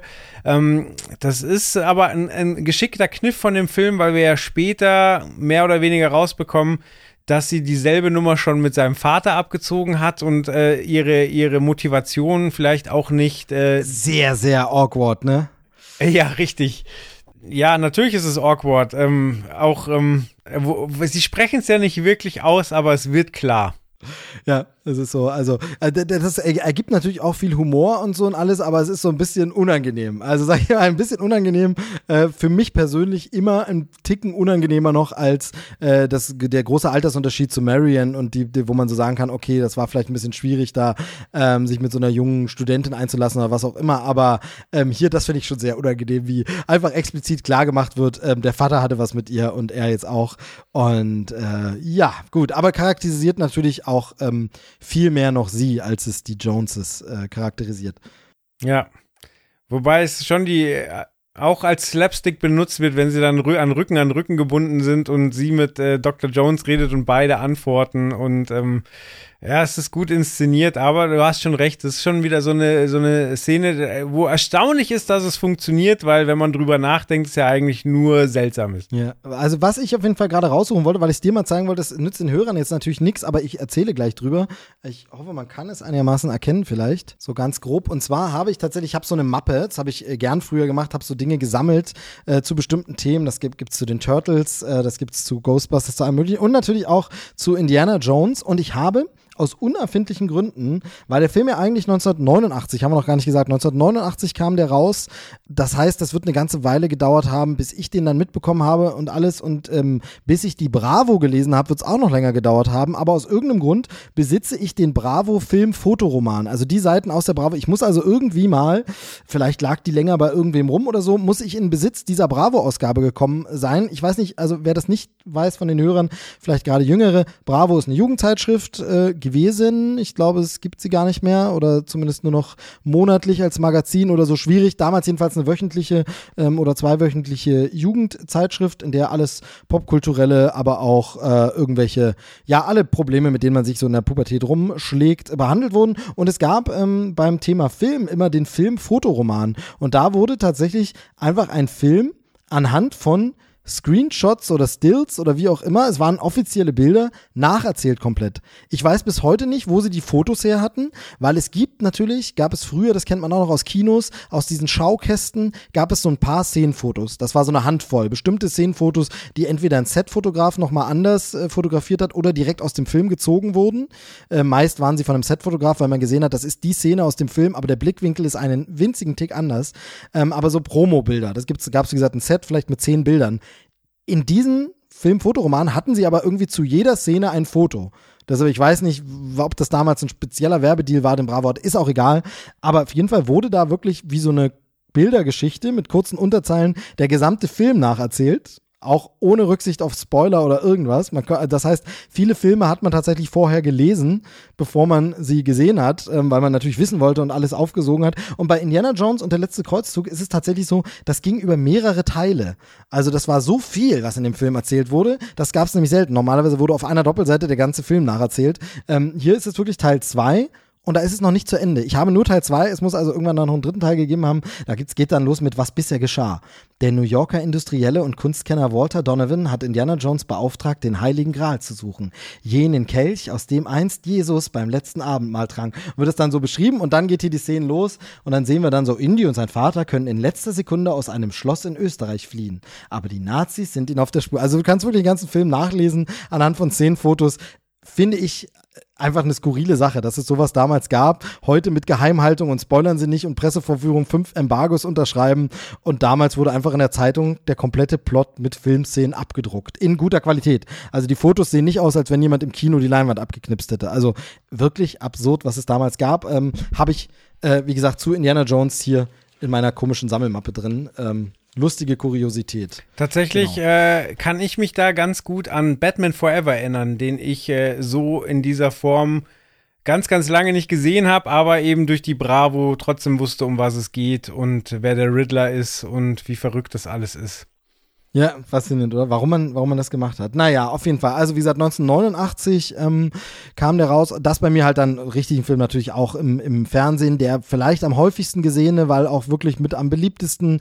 Ähm, dann hatte die Zwölfer-Freigabe, das heißt, das war auch äh, harmlos, da musste nichts geschnitten werden in dem Sinn. Also keine Ahnung, ich habe es jetzt nicht nachrecherchiert, ähm, ob da vielleicht für die Fernsehausstrahlung trotzdem was geschnitten wurde irgendwo, eine Sequenz, aber mir fällt jetzt auch nichts direkt ein, außer ganz am Ende vielleicht äh, beim Gral. Ähm, aber genau, also ein Film, der sehr viel Slapstick, sehr viel diese Situationskomik hat und so, aber auch Abenteuer wieder sehr viel, sehr viele Schauplätze, sehr viel Dings. Aber es ist alles irgendwie nicht so düster, ne? Ähm, und das, und das ist das Faszinierende, obwohl ja tatsächlich sogar äh, jede Menge Nazis mit vorkommen, inklusive des Obernazis schlechthin. Ähm, Indiana Jones trifft in diesem Film auf Adolf Hitler, der ihm äh, unwissentlich, kleiner Spoiler, das Grals-Tagebuch signiert. Ähm, also unwissentlich im Sinne von Hitler weiß nicht, dass das dieses Tagebuch ist, was zu diesen Artefakten, ähm, die gesucht werden, gehört, sondern denkt einfach, das ist ein Autogrammjäger. Ich bin mir nicht sicher, ob es zu äh, Zeiten ähm, des äh, Dritten Reichs schon wirklich Autogramme gab als Praxis, aber wer weiß, habe ich auch nicht überprüft, aber auf jeden Fall, er schreibt ihm dann so ein Autogramm rein und finde ich faszinierend, wie so komödiantisch absurd dieser Moment äh, dargestellt wird, wenn man sich vorstellt, dass der Regisseur später dann mal Schindlers Liste gemacht hat und da Nazis gar nicht mehr so als Spaßobjekt gesehen hat. Ne? Also hier gibt es halt wirklich einfach eine, eine Hitler-Parodie. Ja, und, aber es ist eine sehr, sehr spannende Szene im Film, weil, also, du merkst schon die Beklemmung und äh, wie sehr da jetzt alles schiefgehen kann. Und auch, dass Hitler dieses Graz-Tagebuch in die Hand bekommt, ist ja, ist ja wahnsinnig spannend. Jetzt nicht, weil er begreifen würde, was da drin steht, sondern weil sie ja gerade bei einer Bücherverbrennung sind. Genau, ja. So, und A, hat da jemand ein Buch gerettet und wird deswegen jetzt verurteilt oder nimmt er das einfach und schmeißt es ins Feuer und damit sind alle Hinweise weg? So, das ist eine richtig unangenehme, spannende Szene im Film.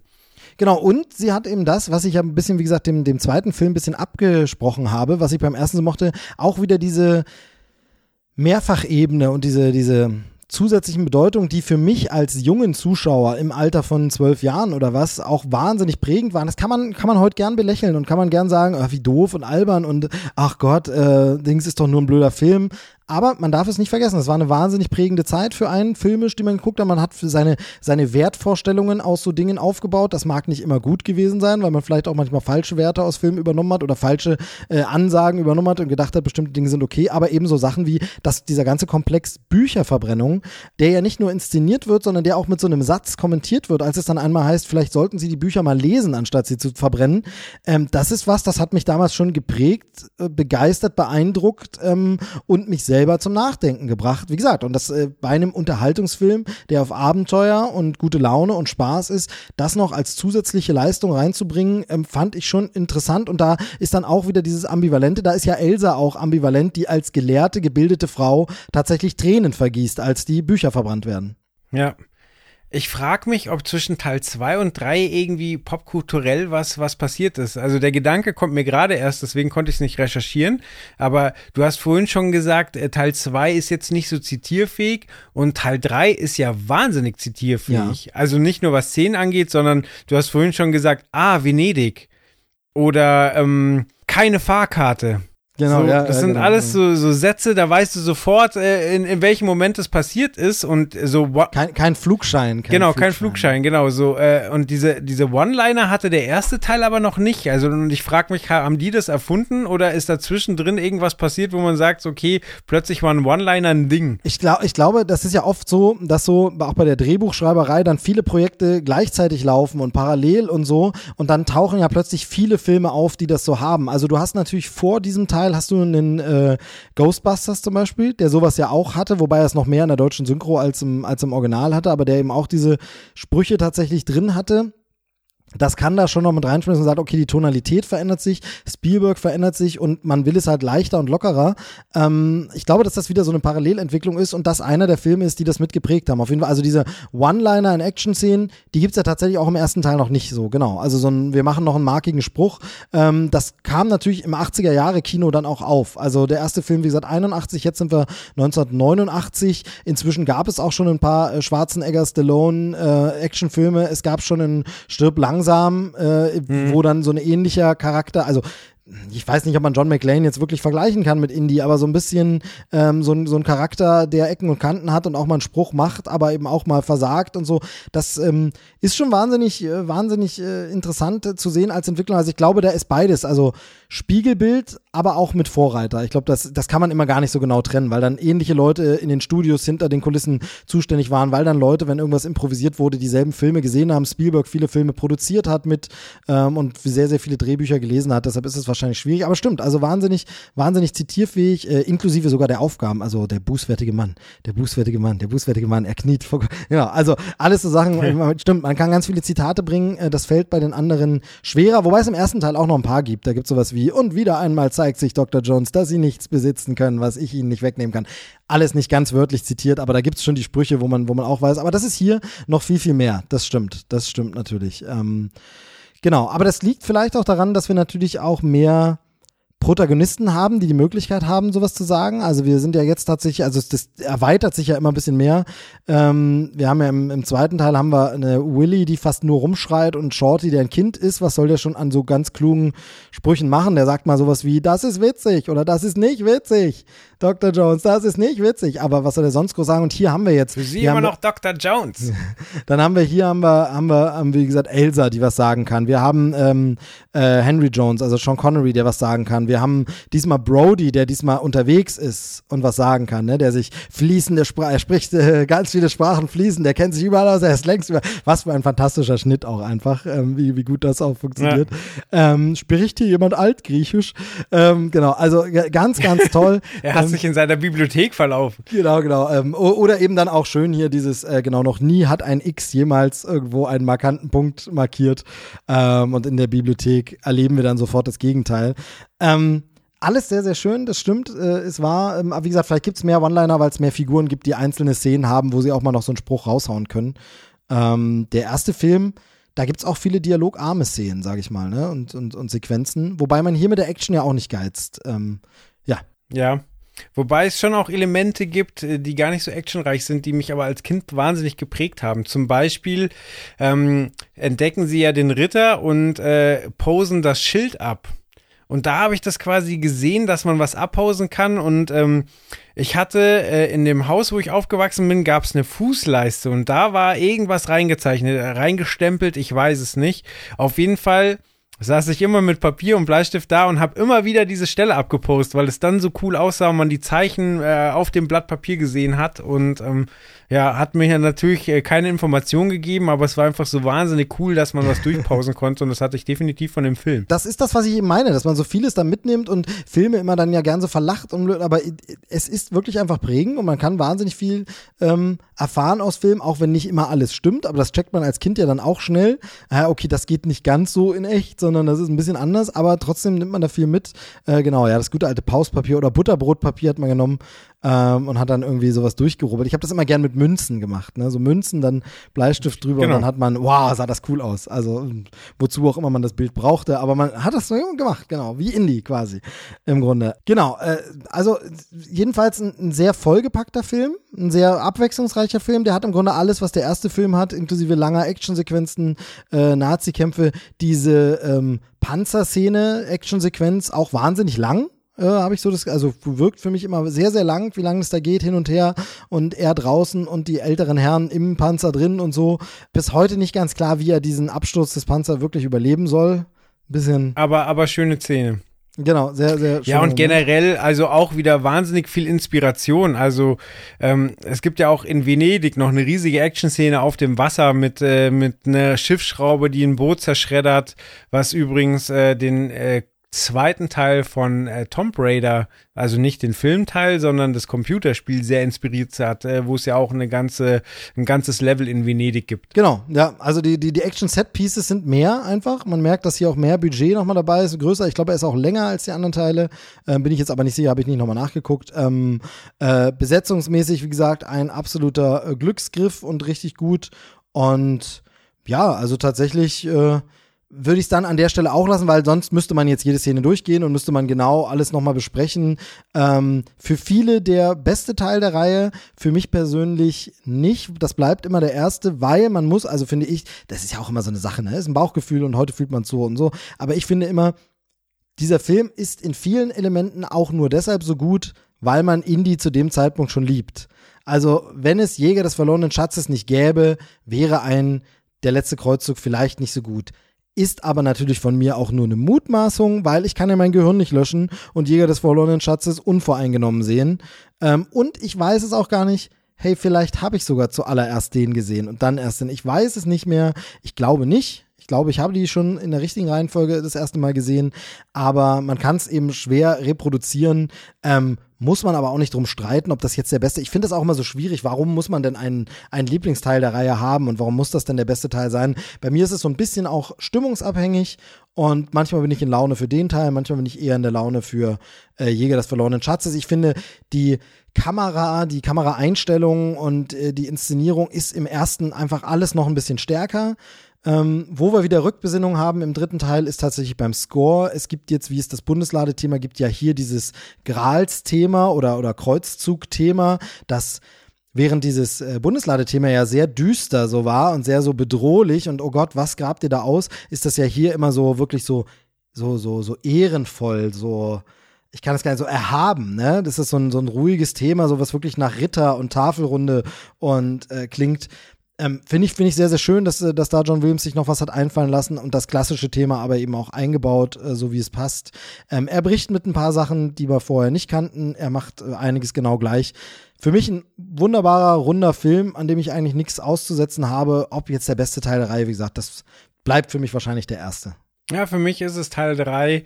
Ähm, jetzt, wo wir drüber geredet haben, wahrscheinlich aufgrund A, das habe ich vorhin schon gesagt, die Chemie zwischen äh, Harrison Ford und Sean Connery, aber halt auch die erhöhten Slapstick-Anteile, auch wenn die beiden nicht beteiligt sind. Also ähm, eine Szene, die ich da noch ganz markant im Kopf habe, ist zum Beispiel, wie, wie dieses Kriegsflugzeug in den Tunnel fliegt, dabei die äh, Flügel verliert und dann noch so lang schlittert und ähm, quasi die, ich glaube, sie sind auf dem Motorrad mhm. unterwegs, überholt und der Pilot, während, während das äh, Flugzeug hier so lang schleift, so vorbei guckt, wie er sie überholt, ist einfach ja, es ist Comedy Gold, Situationscomic prima und ähm, deswegen, ähm, ja, du hast recht, man muss es nicht ranken. Ich mag, ähm, ich habe Sympathien für alle vier Filme und ich mag die ersten drei wirklich sehr, weil es halt Kindheitsdinger sind, Kultfilme, die, die absoluten Platz in meinem Herzen haben und da muss man auch nicht immer irgendwie mit Top 5 Listen kommen. Genau, so, so sieht's aus ähm, und das ist für den nächsten Film, über den wir sprechen wollen, vielleicht auch besser so. Ich habe überlegt, wie wir es machen, aber wie gesagt, da wir eh nicht detailliert alles durchgehen und eh nur anreißen und nachher wahrscheinlich vieles auch schnell abhandeln. Eigentlich kam für mich und für dich ja auch zwischen diesen Filmen jetzt erstmal eine ganze Menge andere Baustellen. Da kamen die Computerspiele, da kamen die Bücher, da kamen Comics, äh, da kam anderer Kram, nämlich eine Serie. Ich würde trotzdem aber sagen, weil wir es dann so ein bisschen haben, lass uns jetzt über den vierten Teil sprechen. Dann haben wir quasi die Filmreihe abgeschlossen. Danach machen wir vielleicht einen kleinen Break. Da haben wir nämlich noch jemanden, der sich auch zu Wort melden möchte. Ähm, aber dann lass uns kurz über Teil 4 sprechen. Ich rede natürlich von Indiana Jones und das Königreich des Kristallschädels. Ja, die Erwartungen waren gigantisch damals, ne? Also es war wirklich, ähm, der absolute Hype. Man hat wirklich gedacht, oh Gott, sie machen nochmal einen Indiana Jones Film.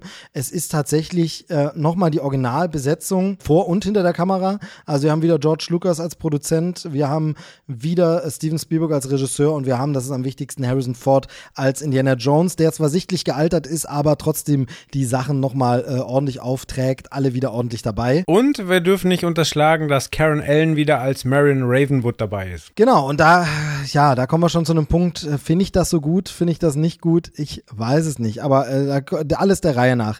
Der Film damals riesengroß erwartet. Man hat gedacht, oh Gott, was wird das? Und jetzt nach so langer Zeit machen sie nochmal. Und das Originalteam, das kann nur geil werden und eigentlich super.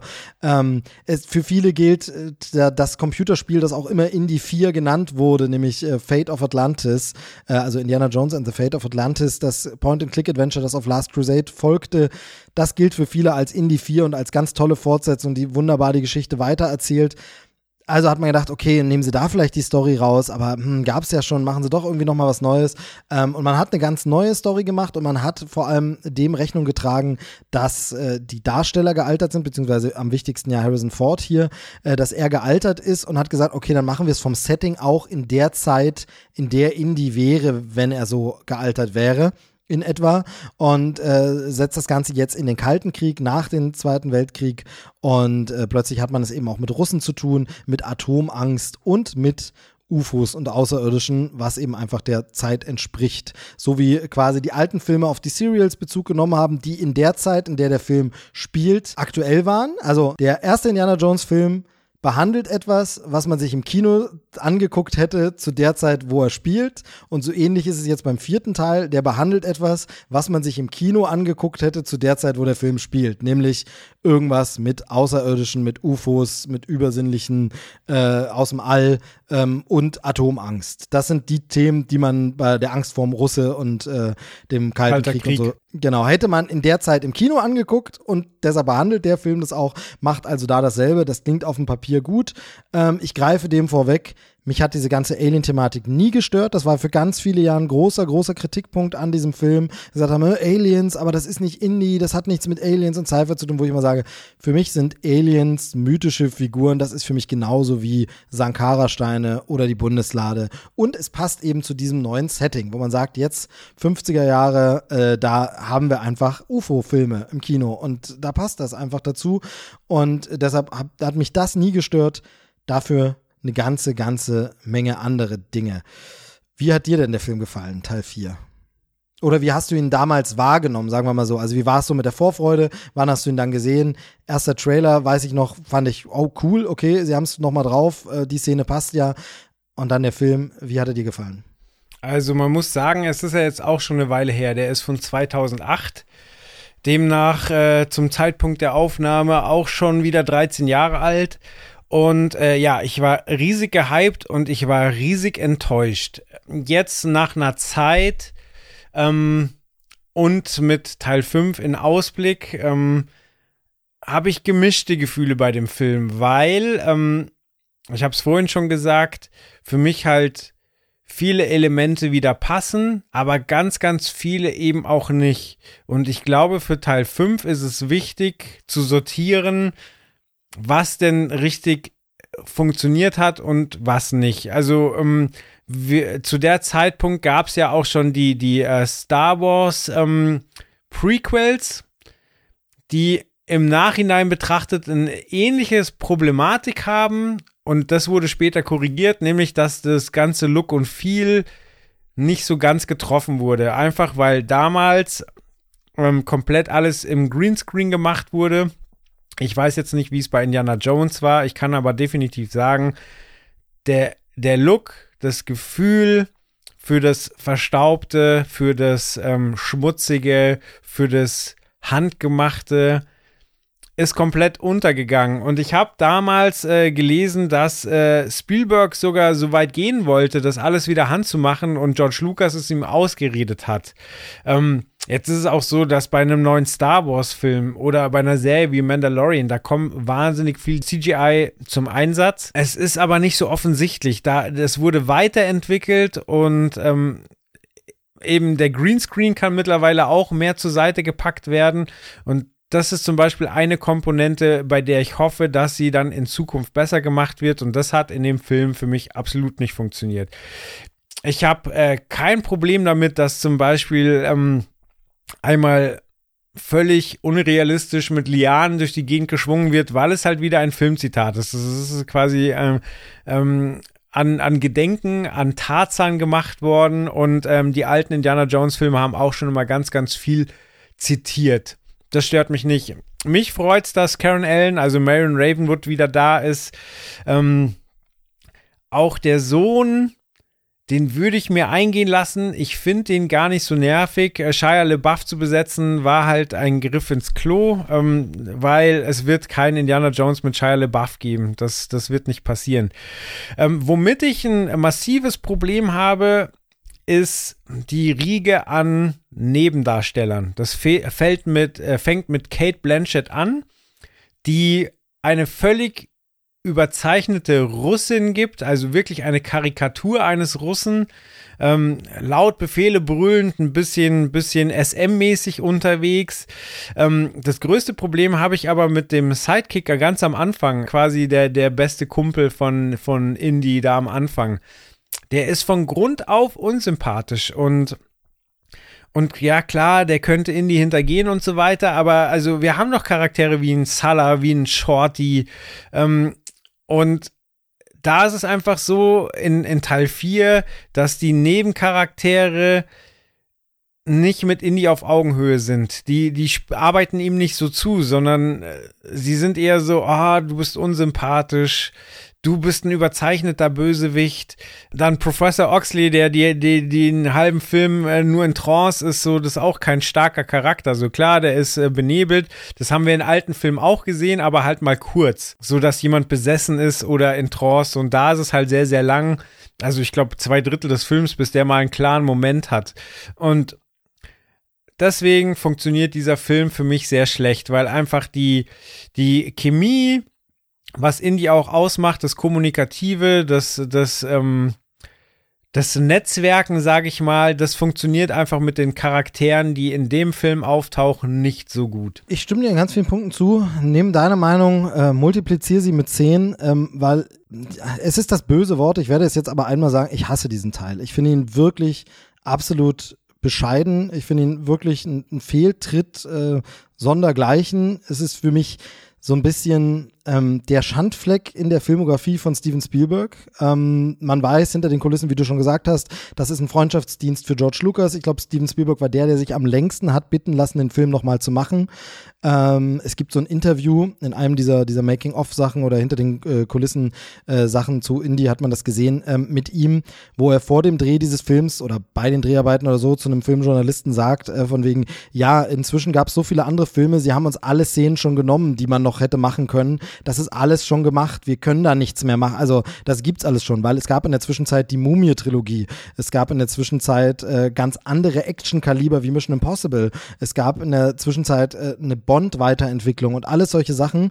Ähm, und man, man hat wirklich das Gefühl, Spielberg hatte hier keinen Bock drauf, er hat das für seinen Kumpel George Lucas gemacht und es ist, ähm, das ist jetzt so Halbwissen, aber es war irgendwie ungefähr auch so, dass dieser Film in acht Wochen runtergedreht wurde. Also es war dann plötzlich so, ähm, Dreharbeiten zu Indiana Jones Beginn kam die Meldung und acht Wochen später, lass es dann zehn Wochen gewesen sein oder zwölf, ist ja wurscht, hieß es dann, Dreharbeiten sind übrigens zu Ende. Und ich war so wie, was? Bei einem Dreh rund um die Welt, überall an den Originalschauplätzen, wo wieder Staub fliegt und geschwitzt wird, sind die jetzt schon fertig? tja, man kann sich seinen Reim drauf machen, warum das dann so ist. Ähm, gleich mehr dazu, du wolltest was sagen? Ja, genau, du hast ja gerade schon gesagt, es gab eine Weiterentwicklung mit Mission Impossible und so weiter, aber es gab ja auch jede Menge Filme, die einfach von Teil 1 inspiriert wurde. Also Jagd äh, nach dem Juwel vom Nil oder Jagd nach dem grünen Diamanten, dann die Quarterman-Reihe und so. Ich meine, gut, Quarterman hat jetzt wahrscheinlich niemandem irgendwelche Szenen weggenommen, aber äh, Jackie Chan hatte was gemacht. Nee, aber die Mumie auch zum Beispiel. Die Mumie ist Genau, ja die ganz Mumie klar, auch richtig. Also ähm, Jackie Chan hatte was gemacht, was in die Richtung ging. Ähm, also Indiana Jones hat ja eine ganze Generation geprägt und es wurde wahnsinnig oft zitiert. Und dann, wie du sagst, gab es halt auch noch Weiterentwicklung, was das Actionkino angeht. Aber es ist halt ein Armutszeugnis, wenn der Regisseur sagt, so, okay, eigentlich habe ich kein Ausgangsmaterial, was ich noch zeigen möchte, weil du musst ja eigentlich davon ausgehen, derjenige, der es umsetzt, der hat auf jeden Fall eine Vision, wie er das Ganze noch äh, in eine neue Richtung treibt oder ähm, den anderen nochmal zeigt, wo eine Hake, äh, also äh, den anderen nochmal zeigt, wie man es denn richtig macht. Und wenn das die Ausgangssituation ist, dann sieht es natürlich übel aus. Ja, ne, und vor allem ist es halt so, das heißt ja auch nicht nur, weil er das sagt, dass das wirklich so ist, sondern das ist sein Empfinden. Und dann muss man eben sagen, dann muss es vielleicht ein anderer Regisseur machen. Und da sind wir jetzt ganz kurz beim Ausblick auf Teil 5. Der wird ja nicht mehr von Steven Spielberg inszeniert werden, sondern von James Mangold. Ähm, und da ist es einfach so, der hat Bock, der will es machen und der hat vielleicht auch hochtrabendes Wort, aber eine Vision und noch eine Idee und sagt, für Indie habe ich mir immer dieses Action-Set-Piece vorgestellt. Und äh, Spielberg ist ja da wirklich auch so, zum Beispiel, er hat ja einen Jurassic Park 2, nämlich The Lost World, hat er ja noch selber gemacht, weil er da noch Bock hatte und noch was zu erzählen hatte und alles reingepackt, was er gerne erzählen wollte was dann eben auch dazu geführt hat, dass es für Teil 3 im Grunde nichts mehr zu erzählen gibt. Deshalb ist der dritte auch so schlecht und den hat er aber auch nicht mehr gemacht, weil er gesagt hat, sorry, ich bin durch damit. Ich habe zu Dinos alles gesagt, was ich zu sagen habe. Und ich glaube, dass hier auch wirklich dieses war. Ähm, sie hatten ein bisschen das Gefühl, ich glaube, wenn sie damals geahnt hätten, dass sie jetzt doch noch mal einen Film machen, dass Harrison Ford so lange noch fit bleibt und sich das noch zutraut, dann hätte er den gar nicht gemacht, weil ich habe wirklich immer das Gefühl, das ist nur Ahnung, Bauchgefühl, vielleicht Wunschdenken teilweise auch, weil ich so ein Spielberg-Fanboy bin, dass ich das mir schön reden will. Aber ich habe so ein bisschen das Gefühl, er hat das aus Nettigkeit für die gemacht, hat gesagt, okay, dann drehe ich euch das, dann könnt ihr meinen Namen draufschreiben. Eigentlich habe ich keinen Bock, aber ich mache es jetzt noch, weil jetzt geht's noch. Ich weiß, irgendwann wird es nicht mehr gehen. Vielleicht bin ich zu alt, vielleicht ist Harrison zu alt, wird alles nichts mehr, mache ich nicht mehr. Ähm, aber dass er unter heutigen Gesichtspunkten das auch nicht machen würde. Und ich glaube, er hat schon öfter, und auch wie gesagt, das ist natürlich nur der Außenblick und nur so ein bisschen Spekulation, aber das darf ich in meinem eigenen kleinen Podcastchen ja machen. Ähm, ich glaube, das ist auch diese, diese tiefe Freundschaft zwischen ihm und George Lucas, für den er gern viel macht. Also er hat sich von George Lucas damals äh, auch, muss man so sagen, ja, bequatschen lassen, diese E.T. der außerirdische Neuauflage zu machen mit digital geänderten Sachen, also wo digital in den Film eingegriffen wurde, plötzlich sind äh, Walkie-Talkies statt Pistolen und sowas, was er hinterher wieder rückgängig gemacht hat und hat, die Version wird nicht mehr veröffentlicht, das war Murks, das war Mist, weil er einfach äh, so ein bisschen sich hat von George Lucas blenden lassen, dieses, guck mal, was man jetzt alles machen kann. Du kannst einen Indie-Film, der überall in der Welt spielt, einfach in acht Wochen im Studio drehen, mach mal alles per CGI, das geht alles. Ja, natürlich geht das. Aber ist das dann noch diese Art von Film, die man machen will? Und das ist nur die handwerkliche Komponente, die mich stört bei äh, Kristallschädel. Mich stört eben, dass es sich nicht äh, rau und echt anfühlt, dass es wirklich immer so aussieht, als wenn Indiana Jones Hose frisch gebügelt aus dem Schrank genommen wurde. Da ist kein, kein Knitter, kein Falte, kein Dreck drin, da ist kein Schweiß, was man vielleicht auch Harrison Ford nicht zumuten wollte, weil er alt war und schon, also ist er immer noch, noch älter jetzt. Deshalb bin ich gespannt, wie sie es jetzt lösen. Aber vielleicht hat er auch einfach gesagt, Leute, will ich nicht, mir geht's gerade nicht so gut und muss nicht sein. Ja, na, sorry, dann sollte sollte man es vielleicht auch einfach lassen. Es sieht halt immer nach Studio aus, es sieht nie echt aus und vor allem, wir haben das ja am Anfang äh, angesprochen, Situationen wie der legendäre Schuss auf den Säbelbösewicht kann es nicht geben, wenn der Held wohlbehütet im Studio steht, es geht ihm gut und aus dem klimatisierten Van kommt er für fünf Minuten Szene kurz an das Set, das irgendwie aussieht wie Dschungel Wann soll da eine Improvisation entstehen von wegen, oh Leute, wir haben jetzt schon fünfmal diese Dschungelliane gespielt, ich habe keinen Bock mehr. Wisst ihr, was der Held jetzt macht? Der hackt die Liane einfach ab. Hahaha. Ha, ha. Geile Szene, lass mal im Film. Es kann nicht passieren, dass irgendeine Figur bedrohlich dasteht und eine Fliege verschluckt mitten im Dialog.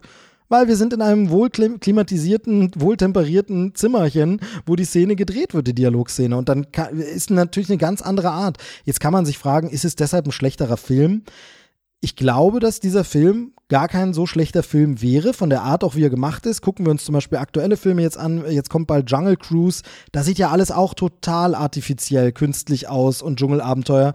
Aber das ist der Look dieses Universums. Der wird jetzt so etabliert und der wird jetzt so gemacht. Ähm, das MCU hat das teilweise auch, wobei man da einen großen Spagat zwischen einzelnen Filmen hat. Da hast du den einen Film, wo es realistisch aussieht und den anderen, wo Wakanda wirklich aussieht wie eine Computerlandschaft. Ähm, aber ist ja alles gut, äh, Schwamm drüber. Aber hier ist es einfach so, wir sind Teil einer Reihe und wir wollen einen weiteren Teil einer Reihe. Und jetzt habe ich das vorhin schon gesagt, dass der dritte Teil so ein bisschen Stationen abhakt und sagt, das müssen wir drin haben und das müssen wir machen und das kann man sich dann schon stören, aber das gefällt den Fans natürlich. Und dieser Film macht halt die Sachen, die er wieder macht von früher, schlechter als früher. Nicht gut oder hat teilweise nicht verstanden, was an diesen Szenen gut war. So, also warum das funktioniert hat in einem Teil vorher, das hat, scheint dieser Film nicht verstanden oder die Macher dieses Films scheinen das nicht verstanden zu haben. Und dann packt er Dinge drauf, die halt gar nicht dazu gehören. Also dieser Film fühlt sich ja teilweise an, als hätten wir plötzlich nicht Indiana Jones und das Königreich des Kristallschädels, sondern Team Indie und das Königreich des Kristallschädels. Plötzlich haben wir eine Riesengruppe von seinem Sohn und einem äh, äh, verwirrten Professor und diesem noch äh, Sidekick. Das ist übrigens äh, Ray Winston, ist das übrigens, äh, der den Mac spielt, so heißt er, genau. Mhm. Ähm, wir haben, wie gesagt, seinen Sohn, wir haben diesen Handlanger-Kumpeltypen, wir haben seine äh, Ex-Flamme ähm, wieder dabei, Marion, wir haben den verwirrten Professor dabei. Plötzlich haben wir hier ein ganzes Team von Leuten, wo wir früher maximal drei hatten und bei den dreien war einer dann davon auch noch ein Kind und Indie musste alles machen und es fühlt sich einfach überhaupt nicht mehr wie ein Indiana Jones Abenteuer an. Es fühlt sich aber auch nicht wie eine Staffelstabübergabe an, wo man sagt, okay, wir haben eine Rahmenhandlung, Indie initiiert seinen Sohn und der muss dann los oder sowas. Nee, sondern es ist plötzlich so, so, so ganz komisches, anderes erzählen. Und wie gesagt, deshalb mag das für sich ein okayer Film sein. Und jemand, der den vielleicht zuerst sagt, das war ein toller Abenteuerfilm. Es ist aber eben einfach kein passender Indiana Jones Film. Und Thema Slapstick und Humor und Spaß, so sehr ich das bei den anderen Filmen mag, hier ist das alles auch drüber. Hier ist das alles immer noch Nuance. Ja, der schwingt an Lianen, ja, Tarzan-Anspiel ist schön, aber muss er sich wirklich Dinge in Schritt hauen? Ja, also, äh, also wirklich äh, Football in die Leisten. Brauchen wir diesen Humor in diesem Film? Muss das wirklich sein? Ähm, das Paramount-Logo am Anfang. Ja, wunderbar schön, dass wir da äh, jetzt diesmal ein bisschen damit brechen und Augenzwinkern. Haha, diesmal ist es nur ein Erdhügel. So weit, so gut. Hätte ich, glaube ich, sehr gefeiert, diesen Moment, dass wir diesmal nur einen kleinen Erdhügel. Aber muss dann wirklich ein CGI-Gopher da rauskommen? So ein Erdhörnchen, was gleich nach CGI aussieht, das ist das allererste, was ich in diesem Film sehe. Warum? Bitte warum? Dann diese, diese wilde Jagd mit den Autos geht dann los und so, äh, was auch so, okay, soll mir das Zeitkolorit zeigen, okay, kann man machen, aber erfüllt letztlich keine, keine wirkliche, keinen wirklichen Sinn. Dann kommen wir rein in eine Szene, die wirklich so ist wie, wie früher, wo man sagt, mitten im Geschehen, Indy wird da aus dem Kofferraum geholt, dann sehen wir ihn, erkennen ihn an der Silhouette. An der Kate Blanchett-Figur störe ich persönlich mich nicht so, weil die Nazi-Schergen sind genauso übertriebene Klischee-Bösewichte. Ähm, das finde ich schon okay, das kann man schon machen. Das ist schon in Ordnung. Also, das ist so ein Punkt, der mich weniger stört. Aber es ist so, ja, dann kommt so ein müder Fanservice, dass wir plötzlich in dieser Lagerhalle aus dem ersten Teil sind. Und um das richtig zu verstehen, muss ich halt den ersten Teil im Grunde auch gesehen haben, um das zu würdigen und zu verstehen. Ach, das ist die Lagerhalle, wo die Sachen alle eingelagert werden. Dieser Ort ist das. Deshalb kriegen wir auch nochmal die Bundeslade zu sehen. Ähm, äh, da gibt es ja übrigens, haben wir gar nicht erwähnt, aber im dritten Teil ja auch diese kleine Anspielung, wo er diese Grafik, aber das ist mehr so ein Gag, das ist mehr so ein Scherz, wo du sagst, okay, wenn du den Film nicht gesehen hast, ist okay. Aber wir haben hier nämlich das Problem, und da kommen wir jetzt zu dem Kritikpunkt. Ich freue mich, dass Karen Allen nochmal zu sehen ist. Ich freue mich, dass wir nochmal ergründen, was mit Marion und Indy dann war oder nicht war. Aber gleichzeitig schwächt das diesen Film enorm, weil du diesen Teil im Grunde nicht gucken kannst ohne den ersten Teil. Im Grunde ist das nicht so, und das war bisher immer bei Indiana Jones, das meine ich mit diesem nicht die Reihe verstanden, und äh, das zieht sich nachher ja auch weiter in den, in den Büchern und in den Comics. Normalerweise, wie die Serials früher waren, nein, nicht die Cerealien früh, sondern diese Serienreihen im Kino, die Serials, ähm, es ist ein, ein unser Held, aber immer in einem neuen Abenteuer. Haben wir schon mehrfach angesprochen, ist so. Hier ist es aber so, es sind Reminiszenzen. Ich muss diese Lagerhalle kennen, ich muss wissen, dass es da Marion gab und äh, dann hat er einen Sohn mit der. Es wird immer wieder angespielt auf so alte Sachen, wo ich sage, ja, aber sollte das nicht ein losgelöstes, eigenständiges Indie-Abenteuer sein? Und, äh, und dann wird es halt auch ganz oft so, so, so absurd albern. Also der Darsteller Denholm Elliott äh, von Marcus Brody war nicht mehr da. Also ist schon gestorben, konnte nicht mehr mitspielen, ging nicht. Dann baut man ihm so eine Statue, so richtig, richtig plump, gegen die man fährt, bei der dann aus unerfindlichen Gründen äh, gegen jede Physik einfach der Kopf abfällt, wenn man unten dagegen fährt. Und dann fällt er ihm da so dumm, was ist denn das bitte für eine Art von Cameo und Anspielung, die vor allem aber auch niemand versteht, der die anderen Teile nicht kennt. Also mhm. es ist zum Beispiel so, ein, ein Salah kommt in zwei anderen Filmen vor. Aber es ist vollkommen wurscht, ob ich den schon vorher gesehen habe oder nicht. Weil Indy hat Freunde auf der ganzen Welt und dann sehe ich den da einfach. Und wenn ich erst danach Jäger des verlorenen Schatzes gucke, nach Letzte Kreuzzug, ist es so, ach, guck mal, da gab's den ja auch schon.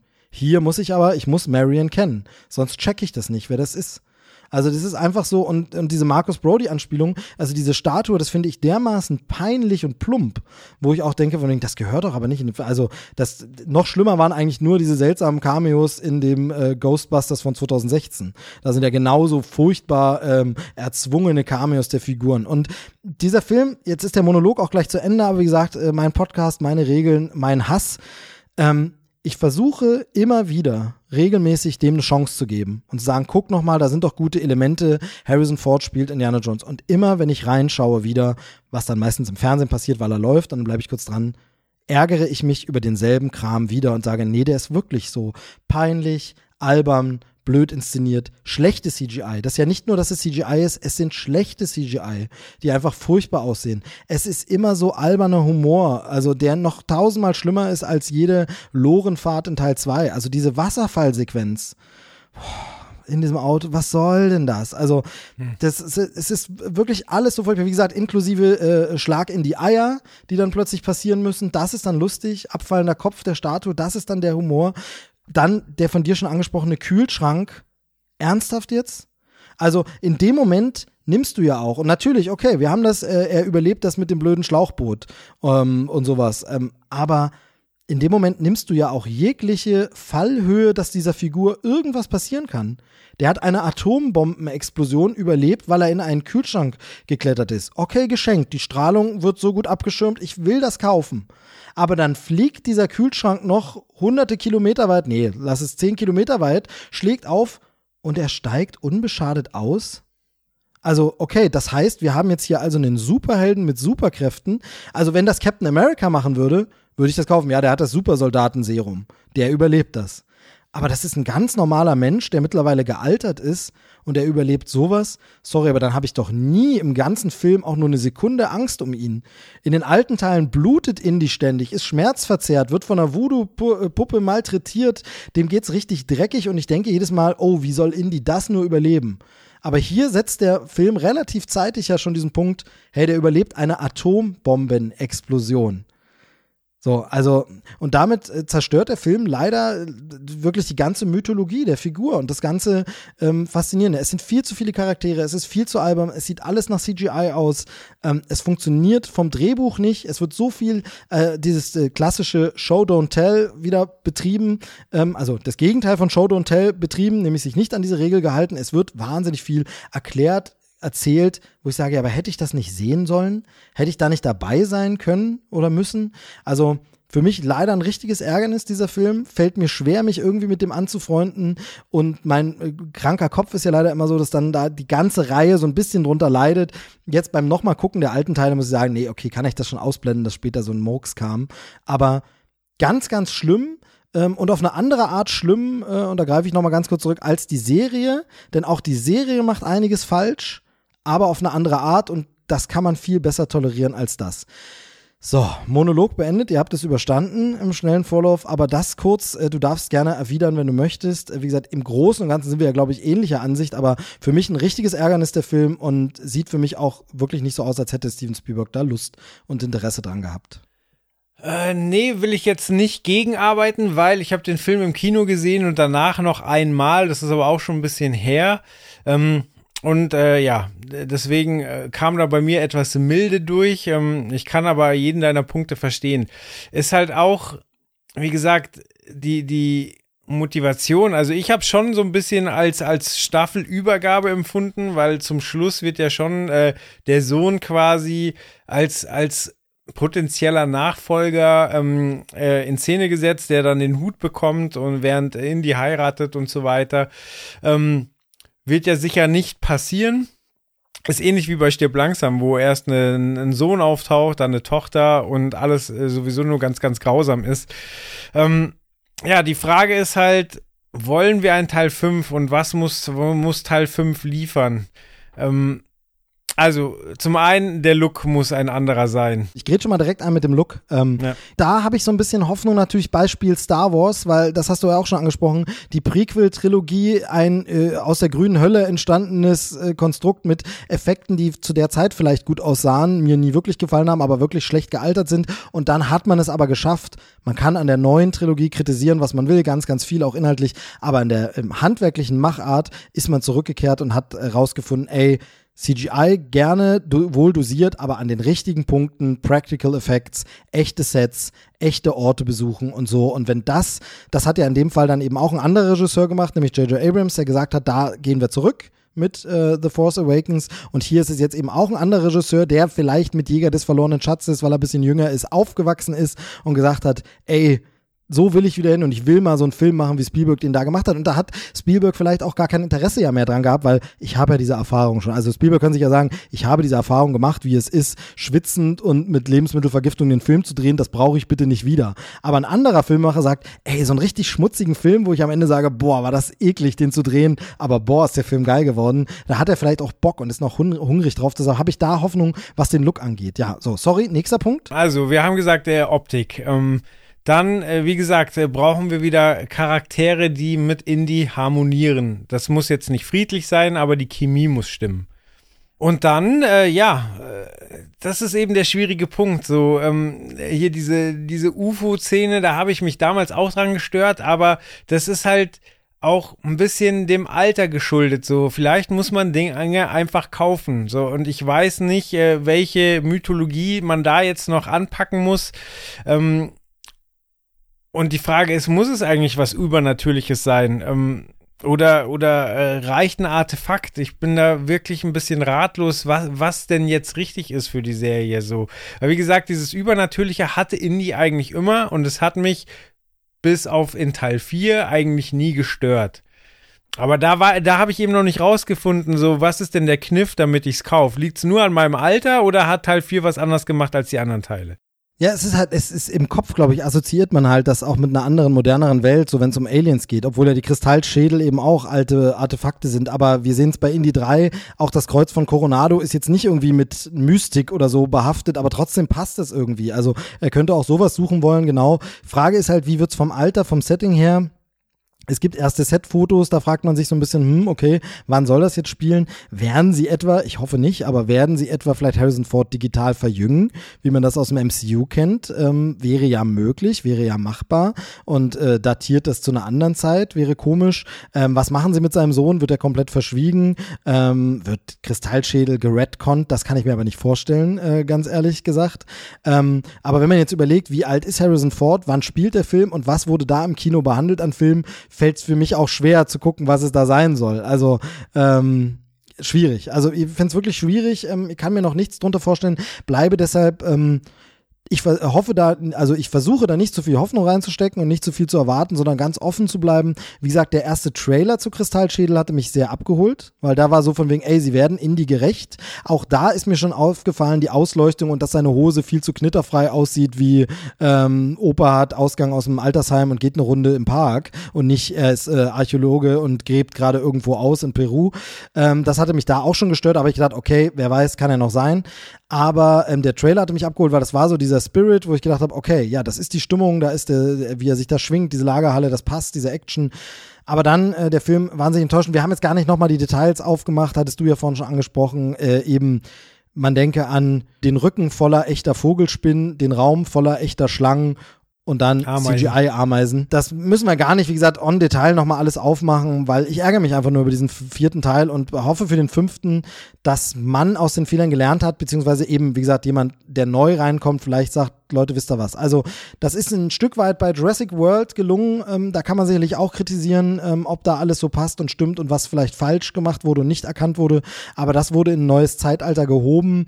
Ähm, ist für mich da aber auch ein bisschen einfacher. Also Teil 3 war da ja auch totaler Mist bei Jurassic Park, aber dann bei Jurassic World hat wieder funktioniert und ist modern. Aber da hat man natürlich neue Protagonisten. Und sagt, okay, neues Setting und nur dieses alte Park ist früher passiert, mit derselben Figur wieder einen Film zu inszenieren, der gleichzeitig modern funktioniert und als Reminiszenz. Die große Gefahr, was eben Kristallschädel teilweise macht, ist, dass es einfach nur Fanservice ist an bestimmten Momenten und keinen Sinn erfüllt für die Story, dass es sich verliert, dass die Story, man muss ja auch mal sagen, ähm, das hatten wir vorhin noch gar nicht besprochen, gibt es ja dieses Klischee, die anderen Teile, äh, letzte Kreuzzug ist sogar schon ein bisschen kompliziert, aber die anderen Teile sind ja wahnsinnig simpel auch in ihrer Story. Also das geht ja so weit, dass man dem ersten Teil vorwirft, Big Bang Theory hat es nicht erfunden, hat es aber populär gemacht, dass man diesem Film vorwirft, Indie wäre nutzlos im gesamten ersten Teil. Dass alles so ablaufen würde, auch wenn er nicht dabei ist.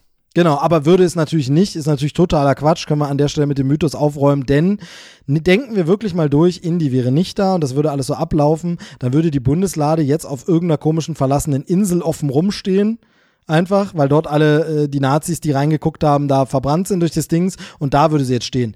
Indie sorgt also dafür, dass die Lade in eine Lagerhalle, wie sicher die auch immer ist und ob da wirklich noch was damit gemacht wird, unsere besten Experten sitzen dran, ähm, äh, das alles hin und her gestellt, aber er führt schon etwas herbei, was nicht passiert wäre, wenn äh, er nicht da wäre. Also es ist ganz großer Quatsch. Das ist so ein beliebter Party-Gag. Wie gesagt, Big Bang Theory, ähm, eine Serie, die ich ja generell nicht sehr schätze, hat das dann so populär gemacht. Ha, auch ohne Indie würde alles gleich ab. Nein, würde es nicht. Ist einfach de facto falsch. Ähm, angefangen davon, dass ähm, sie vielleicht auch die Lade gar nicht so finden würden oder jemand anders sie finden würde. Und wie gesagt, aber ganz konkret am Endpunkt, wenn Indie nicht gefesselt mit Marion am Ende dabei wäre, wenn die Lade geöffnet wird, dann wären die da nicht. Dann würden aber die Nazis das dort trotzdem machen und die Lade würde jetzt auf dieser Insel rumstehen, bis sie da jemand findet. So ist sie weggesperrt bis zu Teil 4, wo wir sie in der Lagerhalle wieder sehen. Also er ist auf jeden Fall wichtig an der Handlung beteiligt.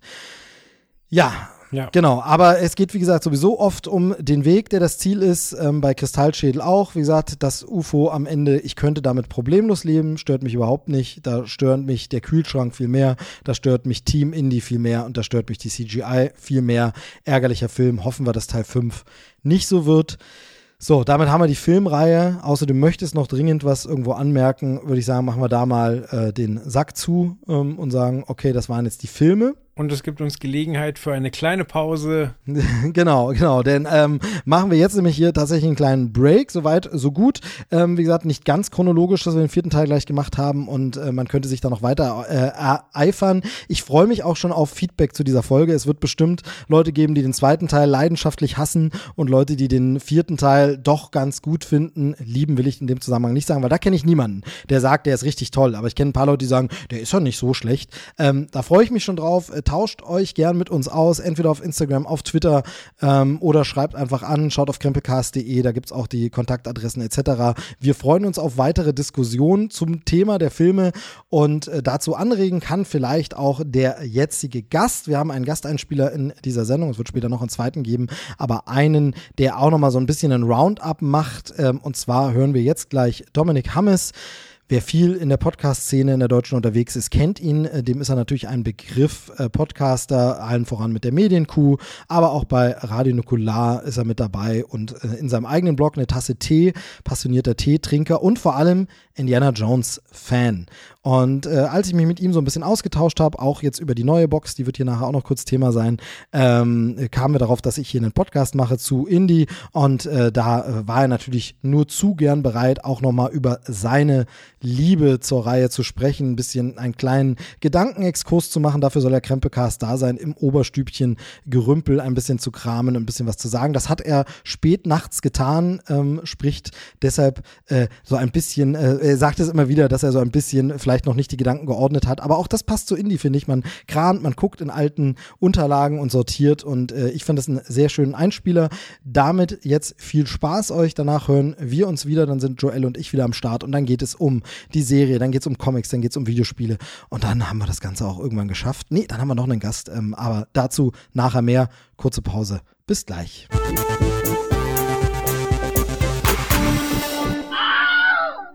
Hallo, liebe Zuhörer des Krempelcasts. Hier ist Dominik Hammes. Ich wurde wahrscheinlich sowieso schon anmoderiert. Deswegen liebe, liebe Grüße.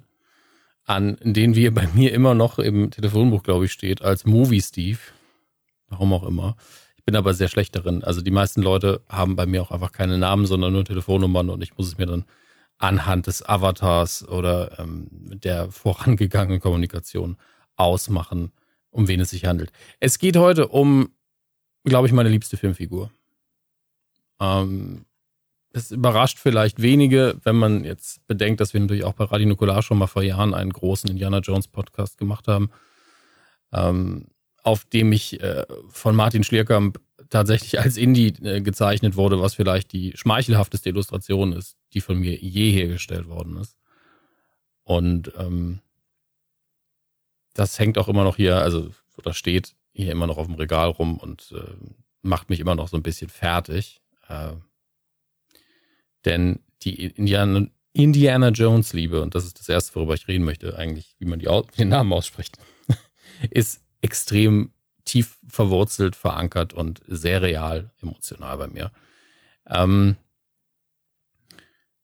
das ist so ein bisschen Klugscheißertum und ich mache den Fehler selbst sehr oft. Das sage ich direkt vorneweg.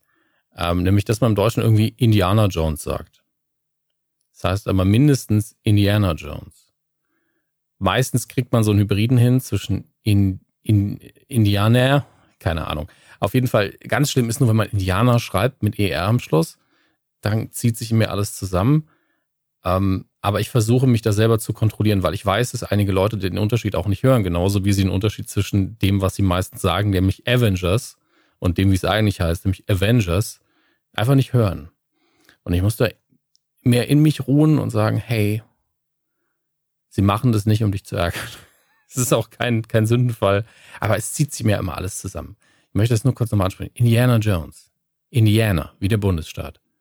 Nicht, nicht wie ähm, das rassistische Wort für amerikanische Ureinwohner, ähm, das bei uns durch Kamai vielleicht sogar ein bisschen äh, nicht ganz so schlimm rüberkommt, aber trotzdem sollten wir es nicht benutzen.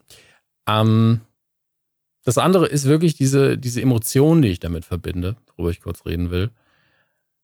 Ich erinnere mich noch, als im Zuge des Releases oder bevor der Film released worden ist, von dem vierten, ich nenne es immer gerne das Bonusmaterial. Wir sind ja alle äh, keine großen Freunde des vierten Indiana Jones. Ähm, Im Vorfeld gab es dann irgendwann eine App. Damals, wisst ihr noch, Kinder, als Apps in waren, als man noch für jeden Mist eine App gebraucht hat? Toll, tolle Zeit war das. Ähm, jeder Podcast eine eigene App, super Idee auch. Auf jeden Fall ähm, gab es eine Indiana Jones App, die aus nichts anderem bestanden hat, außer dass man sein Handy so schüttelt, beziehungsweise so tut, als wäre eine Peitsche dran und das so zurückzieht. Und dann kam eben dieses Peitschengeräusch, weil in den Handys natürlich Bewegungssensoren verbaut sind. Und nach dem Peitschengeräusch kam in der offiziellen App eben die Titelmelodie von Indiana Jones, von dem tollen, wow, wenn mir der Name nicht einfällt, dann merkt man, dass es gestern eine lange Nacht war. du liebe äh, John Williams, ja. Gott sei Dank doch noch gefunden in den tiefen, tiefen Archiven meines Gedankenpalastes. Ähm, genau, also man hat wirklich die Peitsche gehört und danach eben die Melodie. Und ich war ja, ich war, wie, wie alt war ich damals, als der rauskam? Der kam ja 2000 2012, ich gucke schnell nach, ich bin eh schon in der IMDb. 2008 kam er raus, also da war ich ja schon mal Mitte 20. Und trotzdem habe ich diese App einfach extrem gefeiert. Wirklich einfach nur, dass ich da rumsitzen konnte, konnte diese Handbewegung machen, dann kam ein paar Actionklar und dann die Musik. Wenn man das Leuten gezeigt hat, die noch nie, also die die App noch nicht kannten, da, da ging in mir einfach alles auf. Ah, ist das schön. Diese, diese Verwunderung oder das Strahlen in den Gesichtern, manchmal auch das Kopfschütteln. Und es war einfach begleitet von purer, reiner ähm, Fanliebe, so peinlich das ist. Und es ist mir nicht peinlich, weil äh, man kann viele Dinge an Indiana Jones vor allen Dingen im Jahr 2021 ein bisschen kritisch beäugen. Dazu gehört der Altersunterschied zwischen Marion Ravenwood und ihm ähm, und was da vermutlich in der Backstory ist, wenn man sich auch Interviews anguckt von der Zeit, als das entstanden ist. Und man denkt, hm, da merkt man schon, dass das von Leuten ähm, angelegt worden ist, die damals natürlich nicht im weitesten äh, das waren, was man heute woke nennen würde.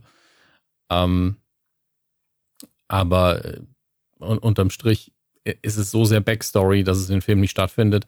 Dann natürlich der Kolonialismus-Aspekt, ja, dass eigentlich Archäologie damals gerade in ihrer Anfangszeit daraus bestanden hat und äh, da darf, das darf man auch nicht vergessen, dass, dass einfach westliche Länder in andere Länder rein sind, haben gesagt, hier, eure Gräber, die buddeln wir jetzt mal aus und eure Kulturstätten, die reißen wir jetzt mal ab und dann bringen wir die nach Hause und tun sie bei uns in ein Museum und schreiben dabei, was es ist. Es ist eigentlich einfach Diebstahl. Einfach kompletter Diebstahl. Ähm, und das ist ja eine Problematik, mit der wir uns heute noch beschäftigen. Das ist allerdings nicht das, woran man denkt, wenn man in die guckt. Und selbst wenn man diese Brille aufzieht, ist es immer noch so, meiner Meinung nach, äh, dass nur der, der zweite, der sowieso von den alten nicht mein Liebling ist, Temple of Doom, äh, also das Prequel eigentlich, äh, da ist es doch sehr kritisch. Ja, also der Anfang von Jäger des verlorenen Schatzes ist kritisch und Temple of Doom, wo er dann auch noch als weißer Befreier am Schluss, immerhin gibt er, gibt er die Sachen ja zurück, da muss man auch dazu sagen. Also er ähm, gibt diese magischen Steine wieder zurück an die, an die Dörfer und äh, macht dann das Richtige, aber dann ist er eben dieser, dieser weiße Heiland wieder. Ähm, aber das sind Dinge, die hat man, glaube ich, damals geschrieben, ohne es zu merken. Das darf man auch nicht vergessen. Man muss es jetzt nur bewusst im Kopf behalten und vielleicht äh, nicht mehr machen bei neuen Filmen. Aber wie gesagt, der zweite ist sowieso nicht mein Favorit. Ähm, mich hat da weniger das Düstere gestört als dieser weirde Mix aus. Es ist ein Vergnügungspark und es ist düster ähm, und Indy hat zum Teil ähm, ganz offensichtliche Superkräfte fast schon. Also er knockt einmal, nachdem er wieder bei Sinnen ist in Temple of Doom, so einen, einen Wächter aus oder boxt ihn irgendwie weg und er fliegt einfach zehn Meter weg. Und ich denke mir so, das ist nicht der Indy, wie ich ihn kenne. Indy war eigentlich einer der ersten ähm, verletzbaren Actionhelden. Ähnlich wie eben auch John McClane ständig nur am Bluten war. Und das alles irgendwie nicht im Rahmen des Realismus, auf gar keinen Fall, aber im Rahmen des, äh, oh, das ist kein unzerstörbarer Mega-Superheld, ohne dass hier erklärt wird, wo er seine Kräfte herbekommen sollte. Ähm, sondern es handelt sich mehr oder minder um einen Menschen, wie Indy auch einfach ein Tollpatsch ist, ganz oft. Das darf man auch nicht vergessen. Und äh, das ist ja das, was John Williams, wenn man sich das Bonusmaterial anguckt, äh, gerne gesagt hat, dass er Indy deswegen mochte, weil er eben kein reiner strahlender Held ist, dem immer alles gelingt, sondern der auch einfach mal an dieser Wurzel versucht hochzuklettern, sich schon freut und dann fällt er doch wieder runter. So ein leichtes Slapstick-Element, was ihn eben erdet. Und das macht ihn für mich ähm, sympathisch, besonders und schön macht es für mich, dass er ähm, eine Art Renaissance, ähm, also bei uns würde man, früher hat man Universalgelehrter gesagt, aber das ist ja Quatsch. Also Renaissance Man im, im englischsprachigen eher im Sinne von Mann vieler Talente, die nicht im gleichen Gebiet sind. Also er ist nicht nur Akademiker.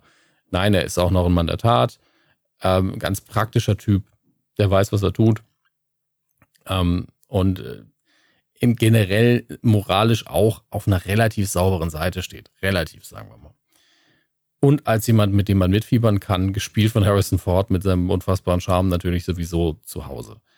Deswegen ähm, ganz tief, wie gesagt, ins Herz eingebrannt und für mich rein vom Wohlfühlfaktor her immer noch der schönste Film ist der dritte der Reihe, weil er dieses Prinzip des ersten kompletten übernimmt mit einem anderen christlichen Artefakt und oder judä judäisch-christlich, christlich.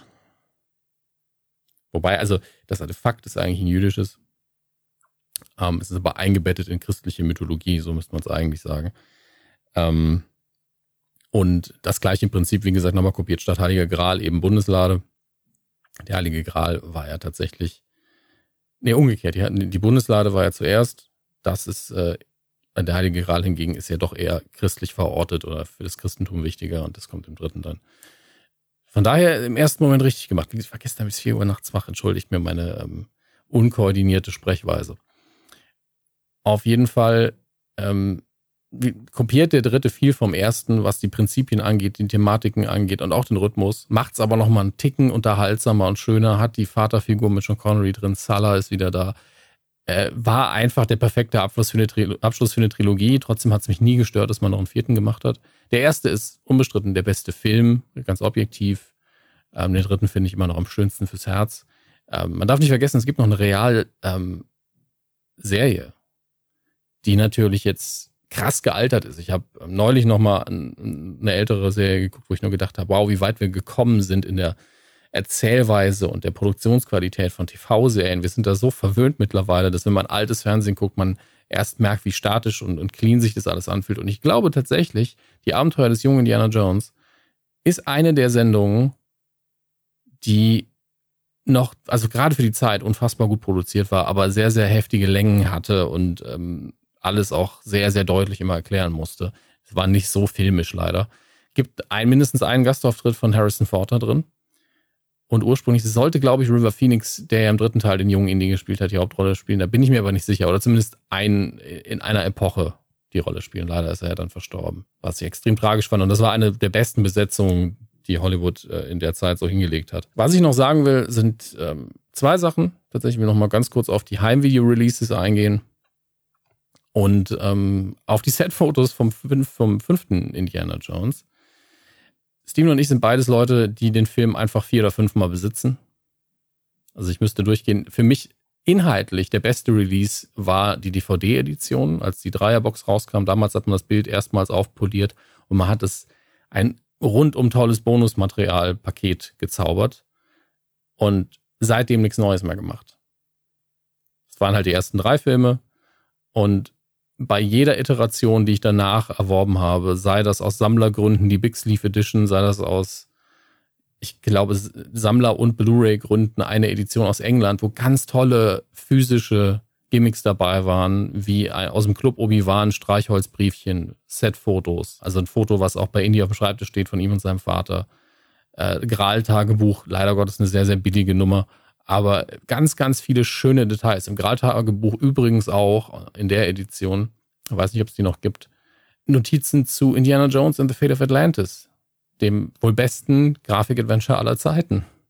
Ja, und äh, jetzt kam ja die, die 4K-Version raus gerade, die neueste Anlass. Ich habe mir die Steelbook Edition gekauft aus dem einfachen Grund, weil ich wusste, sie ist irgendwann weg und dann bereue ich es. Ich muss aber sagen, ich habe selten sowas Liebloses gesehen.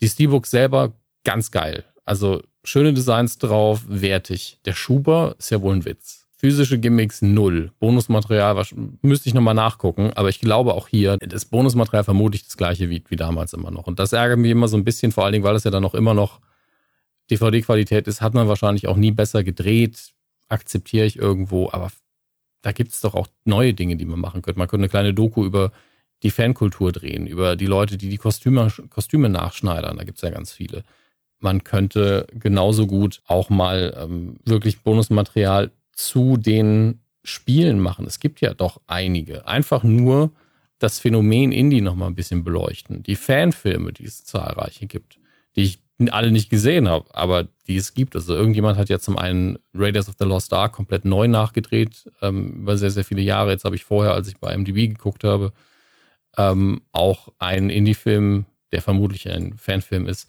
gefunden, der einfach äh, überhaupt nichts, also den, den ich überhaupt noch nie gehört, von dem ich überhaupt noch nie gehört habe. Ganz, ganz krass. Und ähm, die, also Indie gehört mit zu den wichtigsten Figuren der Popkultur und ich finde, das wird nicht so gut betreut von ähm, vorher Lucasfilm und hoffentlich zukünftig anders von Disney. Disney wird auch, also ich nehme an, das ist ein Testballon oder einfach nur dieses Versprechen, ja, Harrison Ford darf ihn nochmal spielen zum fünften Mal, weil er noch da ist, weil er es noch machen will. Schade natürlich, dass Spielberg es nicht mehr macht. Ähm, ich muss gerade gucken. Ich glaube, die Musik ja auch nicht. Ich glaube, die Musik wird ja auch nicht mehr von ihm, also von äh, John Williams gemacht. Ich gucke mal nach, ob ich das rausfinden kann. Plot, Plot is unknown at this time. Ja, das stimmt. Bisher haben wir hier Harrison Ford, Mars Mickelson und Phoebe Waller-Bridge bestätigt. Phil Kaufman als Characters und George Lucas' Characters und James Mangold, der auch Regie führt. Ja, Logan Walk the Line, Le Mans, Hungry for Love. Hat noch nicht so viel gemacht, aber doch gute Sachen. Was haben wir denn hier noch? Ich weiß, ich, ich schweife gerade ein bisschen ab, das tut mir leid. Ähm, gehen wir zurück und gucken nach, ob wir Cast and Crew, ob wir rausfinden, wer die Musik macht. Thomas Kretschmann spielt übrigens als der Deutsche vermutlich wieder mit, genauso wie Toby Jones nochmal mitspielt, ähm, den wir ja alle noch aus dem MCU sehr gut kennen und aus viel, zahlreichen anderen Rollen. Ja, John Williams macht nochmal die Musik. Ich hatte wirklich gedacht, dass äh, John Williams gesagt hat, er geht nach Episode 9 in Ruhestand, aber Indy hat es ihm dann vermutlich auch nochmal genug angetan oder er ist einfach noch, hoffentlich, also das ist das, was ich hoffe, er ist einfach fit genug und die Figur ist ihm wichtig genug. Das steht zumindest aktuell noch in der IMDb. Ich bin gespannt, was das wird. Ähm, auf den Set-Fotos übrigens, was ich faszinierend finde, es gibt ja mittlerweile doch so fünf Stück Keins davon sehr aussagekräftig, außer der Tatsache, dass man so ein Nazi-Schloss sieht, von dem man äh, schon gemutmaßt hat, dass das aus einem Drehbuchentwurf aus einem früheren stammt für, ich glaube, in die drei oder in die vier, wo Harrison Ford auf einen schottischen Geist trifft. Aber warum sollte ein schottischer Geist auf einem Nazischloss hausen? Und warum ist Indy, nachdem die Nazis besiegt worden sind, eigentlich auf einem Nazischloss? Das ist die viel wichtigere Frage tatsächlich. Aber vielleicht haben wir irgendwo eine Enklave gefunden und was könnte aktueller sein, als dass Indy nochmal gegen Nazis kämpft? Sind wir ehrlich. Leider, leider. Trotzdem fand ich die Idee mit dem schottischen Geist zumindest für so ein ich meine, die Bilder müssen ja nicht äh, die gleichen sein, aber sie stehen auch äh, auf den Bildern, wo man nicht sieht, ob das eine Burg ist, vor so einem Gemäuer. Gottes Willen. Worauf wollte ich hinaus? Ganz, ganz, ganz, ganz schlimm. Genau, auf äh, Indies Lederjacke sind diese typischen, typischen Motion Capturing slash CGI Dots drauf, also diese weißen Punkte, die man normalerweise auf Kostüme macht, falls man sie CGI-mäßig anpassen möchte. Das finde ich bemerkenswert. Die Fotos sind auch sehr grainy, also da bin ich mir nicht sicher. Das Kostüm sieht aus, als hätte man ihn gerade in den Tümpel geworfen. Das kann ja schon sein. Aber ich kann mir gerade etwas sehr Absurdes vorstellen. Also entweder ist es so, dass im Hintergrund einfach viel gebastelt wird und man braucht diese Punkte als Orientierung, oder man wird wirklich sein Kostüm nochmal anpassen. Halte ich alles für möglich. Ich meine, wir hatten ja, wer es gesehen hat bei The Falcon and the Winter Soldier, hat man ja wirklich das Kostüm, das ähm, der neue Captain America hinterher trägt, im CGI hinterher ganz krass nochmal angepasst, damit es cooler aussieht. Einfach nur, damit es cooler aussieht. Hat man Falten wegretuschiert und sowas. Ähm, und ich kann mir vorstellen, dass man das hier vielleicht ähnlich machen wird. Ich weiß es aber nicht. Ich freue mich immer noch sehr. Ich gucke jetzt mal, wie, wie lange ich gequatscht habe. Ja, da, Steven, da kannst du doch entweder was rausschneiden einfach ähm, oder du lässt es einfach laufen macht ihr einfach möglichst wenig Arbeit, sage ich mal. Ich hoffe, das war für euch halbwegs nachvollziehbar alles und ähm, ich könnte über Indie alleine vermutlich eine Stunde reden. Aber ihr habt hier einen riesen Podcast und ich grüße alle ganz, ganz herzlich, die dabei sind. Ähm, es ist mir wirklich äh, ein ganz, ganz, ganz großes Herzensthema. Ich wiederhole es nochmal, damit ihr es nicht vergesst. Und ähm, natürlich ist man nach dem vierten und angesichts des Alters von Harrison Ford und neuer Regisseur und jetzt unter Disney so ein bisschen hat man so ein komisches Bauchgrollen. Aber das ändert nichts daran, dass das Beste an Indiana Jones 4 Harrison Ford als Indie war. Und er wird es auch nochmal spielen. Und es wird nochmal so sein, dass ich mich einfach freue, das nochmal sehen zu können. Und wir hoffen einfach beim Rest auf das Beste. Ganz, ganz, ganz, ganz stark. Äh, ich bin raus. Macht euch einen schönen Tag. Guckt euch die Filme nochmal an. Und ähm, vergesst den ganzen Kram, den ich am Anfang gesagt habe, über dass die Figur heute ein bisschen komplizierter ist als früher, weil, naja, vergesst ihn nicht. Aber wenn ihr, wenn ihr die Filme schaut, genießt sie einfach und schaltet das Hirn nur zu einem Prozent ein und denkt danach dann nochmal darüber nach. Aber lasst euch davon den Genuss nicht kaputt machen. Das ist nicht Sinn der Sache. Bis dann. Tschüss.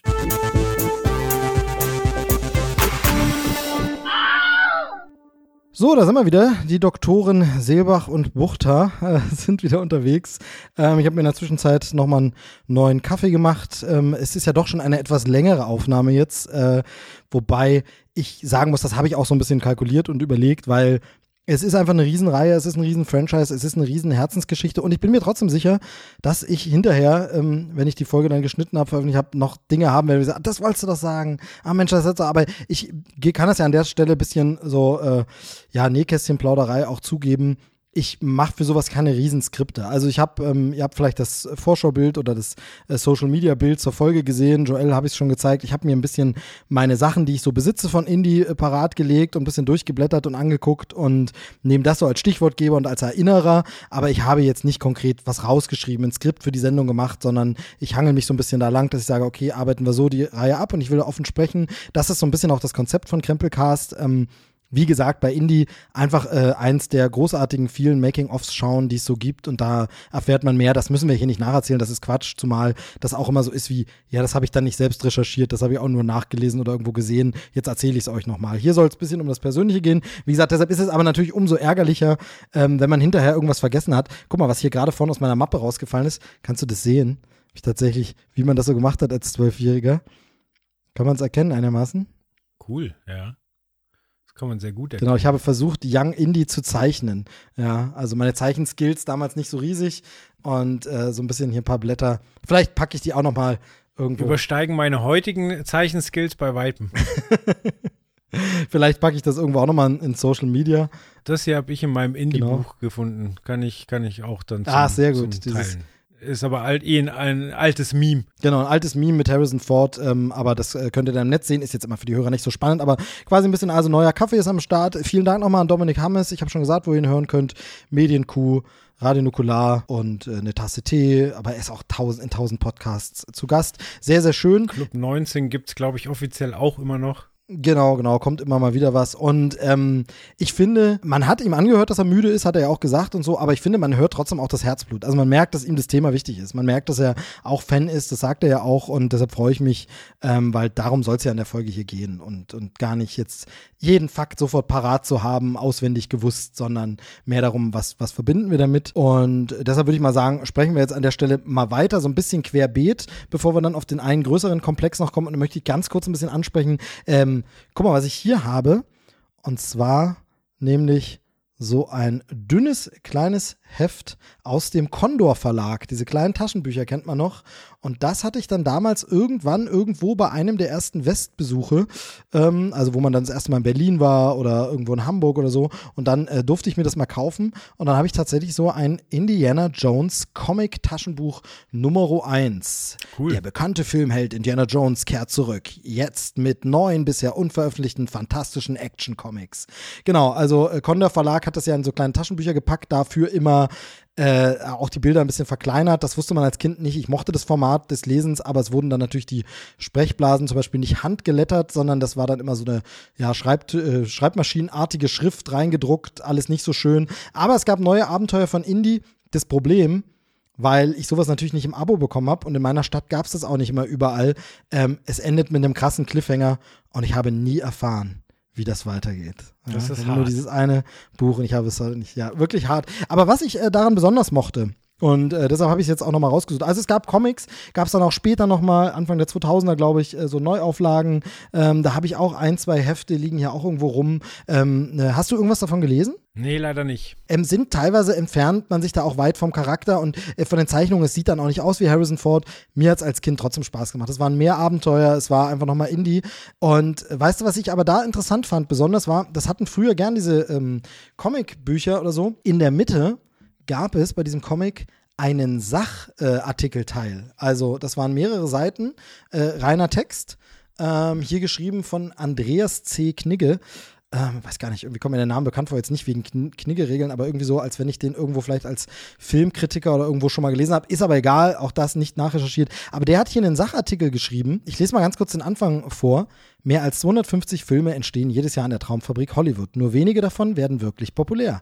Und keiner von ihnen war letzthin so erfolgreich wie Steven Spielbergs Indiana Jones und der Tempel des Todes. 1983 mit dem gewaltigen Aufwand von 27 Millionen Dollar gedreht, hatte in Amerika die Produktionskosten innerhalb von nur zwei Wochen bereits wieder eingespielt. Bla bla bla bla bla und so weiter.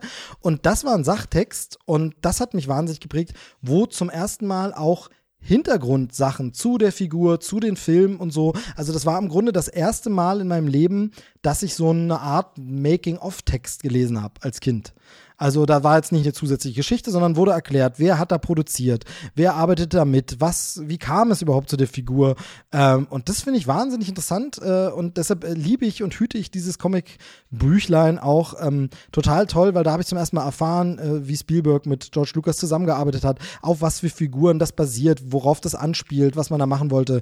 Fand ich toll damals und wie gesagt, hat bei mir das so ein bisschen entfacht, äh, zu sagen, ey, ich will da mehr lesen. Und wir haben vorhin schon festgestellt, hier so im Vorgespräch und gucken, dass wir zum Beispiel ein Making-of-Buch haben wir beide. Ne? Das haben wir beide das gleiche sogar. Das ist ein relativ neues. Das hole ich hier auch noch mal kurz raus. Moment. Das kam, Ähm, glaube ich, zu Teil genau. 4 begleitend raus. Behandelt aber alle in Genau, ist auch vorne, vorne so ein kleiner Button, vorne nochmal extra drauf gedruckt oder so ein Störer mit Indiana Jones und das Königreich des Kristallschädels, also dass der auch mit dabei ist. Und genau, behandelt alles, nennt sich alle Filme, Abenteuer, Schauplätze, Indiana Jones, Making-of-Buch, äh, war tatsächlich gar nicht so teuer. Ich habe es äh, als so remittent bekommen, Preis klebt hinten noch drauf, 6,99 Euro. Also schönes Schnäppchen gemacht, würde ich sagen. Normalerweise sonst so irgendwie um die 15 Euro, glaube ich. Ähm, schönes Ding, schönes Making-of-Buch, ähm, erschien im Covent Garden Verlag. Ja, hat viele, viele Fotos vom Set, hat eine Timeline, wann passiert was. Auch das hätte ich jetzt alles hier als Basis nehmen können und einspielen, aber wie gesagt, will ich nicht, sondern hier soll es mehr um mein eigenes Empfinden gehen. Aber kann man empfehlen, wenn ihr das Buch noch irgendwo findet, da wird Indies Familie vorgestellt, die frühen Reisen. Also hier wird auch die Serie schon mit eingebaut, ähm, die Comics werden angespielt, wo taucht was nochmal auf, Schauplätze gibt es. Wirklich ein tolles Buch, inklusive äh, Kristallschädel, da kann man ja dann überblättern die Seiten. Ja. Genau, ich möchte noch einen kleinen Disclaimer unterbringen und zwar, ich war schon bei Steve zu Hause und er hat eine sehr, sehr ordentliche Wohnung, weil ich finde, man könnte durchaus den Eindruck gewinnen, nachdem du alte Bravo-Schnipsel hast, Comics, die du irgendwann in den 90ern gekauft hast, der Mann ist kein Messi. Also, okay, danke. Es ist cool, ja, dass danke. du das alles aufhebst, aber ich möchte betonen, bei dir ist sehr ordentlich. Ja, das sieht meine Frau, glaube ich, ein bisschen anders, aber danke trotzdem. Ähm, ja, genau. Ich, was ich festgestellt habe bei dem Raussuchen ist, ich habe sehr viel Literatur und Discs, also da ist auch ein Soundtrack dabei, da sind, wie gesagt, die Filme in verschiedenen Auflagen dabei, aber ich habe nicht wirklich Merch zu Indiana Jones. Ähm, einfach weil es zu der Zeit gab es nicht wirklich was oder ich kam nicht dazu. Dann war ich zu alt, dann gab es das noch nicht so mit Figuren, dann keine gekauft. Also ich habe weder eine schöne Hinstellfigur, ich habe nicht mal eine Indiana Jones Funko oder so, eine Funko Pop Figur. Ich habe ähm, kein, ich habe ein, ein einziges Merch-Teil und das gab es zur Blu-ray-Auflage, die mir irgendwann meine Frau geschenkt hat. Äh, da gab es dazu ein Zippo-Feuerzeug mit Indie-Aufdruck, äh, also die klassische Silhouette cool. drauf. Ähm, schönes Feuerzeug hier, kann man tatsächlich Ne, funktioniert sogar. Ähm, tolles Teil. Ähm, das habe ich als ein weniges, aber ich habe nicht mal, ne, ich habe keine Tasse zu Indie. Ich habe kein kein Shirt. Ähm, ich habe eine Jacke, eine Hoodie-Jacke, die ich mir gekauft habe in, äh, in Disneyland äh, zur Attraktion, die es dort gibt. Später dazu auch noch mehr. Ähm, habe ich sie mir geholt, äh, die, aber gab es nur noch eine Größe und die habe ich ein bisschen zu heiß gewaschen. Die ist mir jetzt zu klein.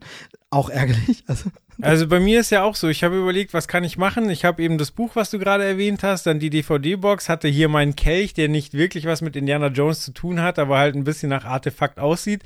Und hier im Hintergrund ist eben Han Solo in Carbonit eingefroren, weil was anderes hatte ich nicht. Genau, ja, ja, nee, also es ist komisch und ähm, ähm, es gibt auch, also gab wenig immer, jetzt glaube ich gibt es mehr, wobei so richtig zugeballert wird man auch nicht, gibt ja, gab ja Lego-Sets und so, aber so richtig zugeballert wird das Zeug auch nicht. Aber wenn jemand was Schönes findet, mein Geburtstag steht ja kurz bevor, also an der Stelle ein bisschen nochmal Werbung, hoffentlich, jetzt muss ich die Folge rausbringen vor meinem Geburtstag, sonst lohnt sich nicht mehr. Ähm, ein, was will ich noch kurz vorstellen, ähm, was ich mir, ich glaube auch mal zum Geburtstag gewünscht habe und geschenkt bekommen habe, gibt es mittlerweile auch auf Deutsch, ähm, ist noch ein Buch und das ist ähm, im Grunde das Tagebuch des Indiana Jones. Totaler Quatsch, Kokolores, weil das ist jetzt nicht in dem Sinne ein Sachbuch mit Making-of-Berichten, sondern hier wird so getan, als wäre das das Tagebuch mit Zeitungsausschnitten, mit Skizzen, die der Herr Jones gemalt hat, mit irgendwelchen Plänen. Ähm, hier sieht es dann auch mal so aus, als wäre eine Seite rausgerissen worden. Also ein bisschen wie das Grals-Tagebuch. Es hat auch so einen Umschlag. Es sind Genau, hier sieht man das so ein bisschen, da sind die Seiten, kann man es erkennen, rausgerissen worden, aber die waren schon so rausgerissen. Man hat äh, irgendwelche, irgendwelche Fotos und Anspielungen und Skizzen und Zeichnungen und so. Ähm, so getan, als wäre es Indies Tagebuch. Das gibt es mittlerweile auch auf Deutsch, das macht dann natürlich wenig Sinn. Hier ist es die englische Fassung, weil es ist dann wirklich eben auch so handschriftlich was eingetragen. Ähm, ich mag sowas, ist tatsächlich nur was für den Sammler.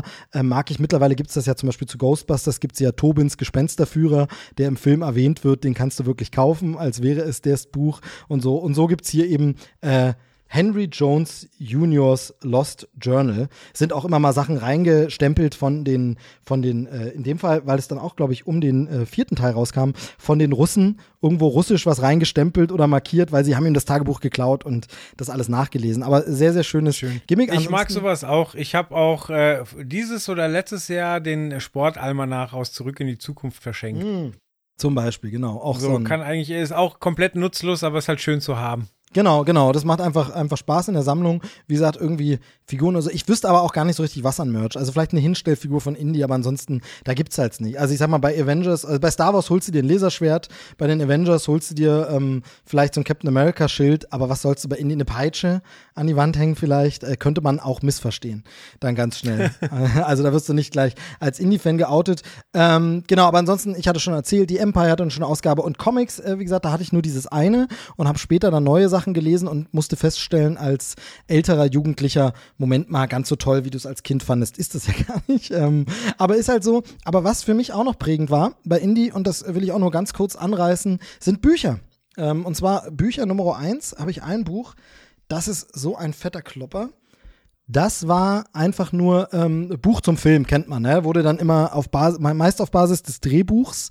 Ähm, deshalb waren da Sachen manchmal noch ein bisschen anders, wurden einfach die ähm, einzelnen Drehbücher, einzelnen Filme nochmal zu einem Roman gemacht. Nicht als Jugendbuch, so dass es ganz platt geschrieben war, sondern einfach so nacherzählt. Kann man sich mal fragen, ist das Literatur? Ist das wichtig? Ist das gehaltvoll? Ich muss ganz klar sagen, es hat mich ans Lesen rangeführt oder begeistert zu lesen und ich habe sowas dann durchgeschmökert. Also das hier sind ähm, ist der, der Sammelband mit allen drei Filmen jeweils als Roman zum Film und das sind äh, dreimal 300 Seiten und äh, das dann als Kind zu lesen, also da kann man schon dankbar sein, dass es diese, diese Ver Verfilmungsgeschichten äh, gab. Man merkt dann immer, dass, wie gesagt, das teilweise auf den Drehbüchern basiert, wenn alles ein bisschen anders ist oder es im Film doch anders gesagt wurde oder anders übersetzt wurde ich krieg's jetzt nicht mehr ganz zusammen, aber ich glaube an dieser Stelle, wo sie bei Tempel des Todes irgendwie so sagen, hey, wir laufen hier auf irgendwas, das fühlt sich an wie Glückskekse, da sagen sie hier, glaube ich, es fühlt sich an wie Popcorn und dann nein, es ist kein Popcorn oder im Film ist es genau andersrum. Also so Kleinigkeiten sind anders, aber einfach quasi die Romane zum Film, damit habe ich angefangen. Die, die, zu lesen, ganz dicker Klopper. Äh, sowas, hast du sowas gelesen? Äh, ich wollte gerade erzählen, also Indiana Jones Bücher habe ich nicht gelesen, aber äh, ich habe einen ähnlichen Klopper hier auch noch, der dürfte so, äh, ich weiß nicht, das war Rügenurlaub bei meinen Eltern, also mit meinen Eltern.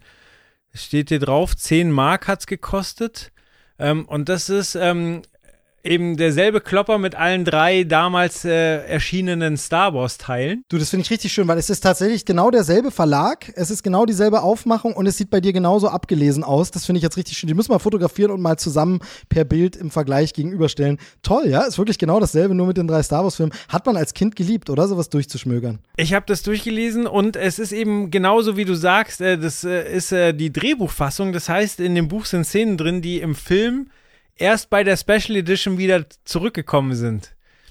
Und teilweise bei den Extraszenen. Also ja, es fängt damit an, dass, dass Luke eben die, den Kampf, ähm, der oben stattfindet, von unten beobachtet und sein Freund Bix ist eben ein Thema und er wird halt ähm, diskutieren halt, ob sie zur Rebellion gehen und Bix geht und Luke bleibt da und das ist äh, alles, was im Film unterschlagen wird, im Buch aber drin war.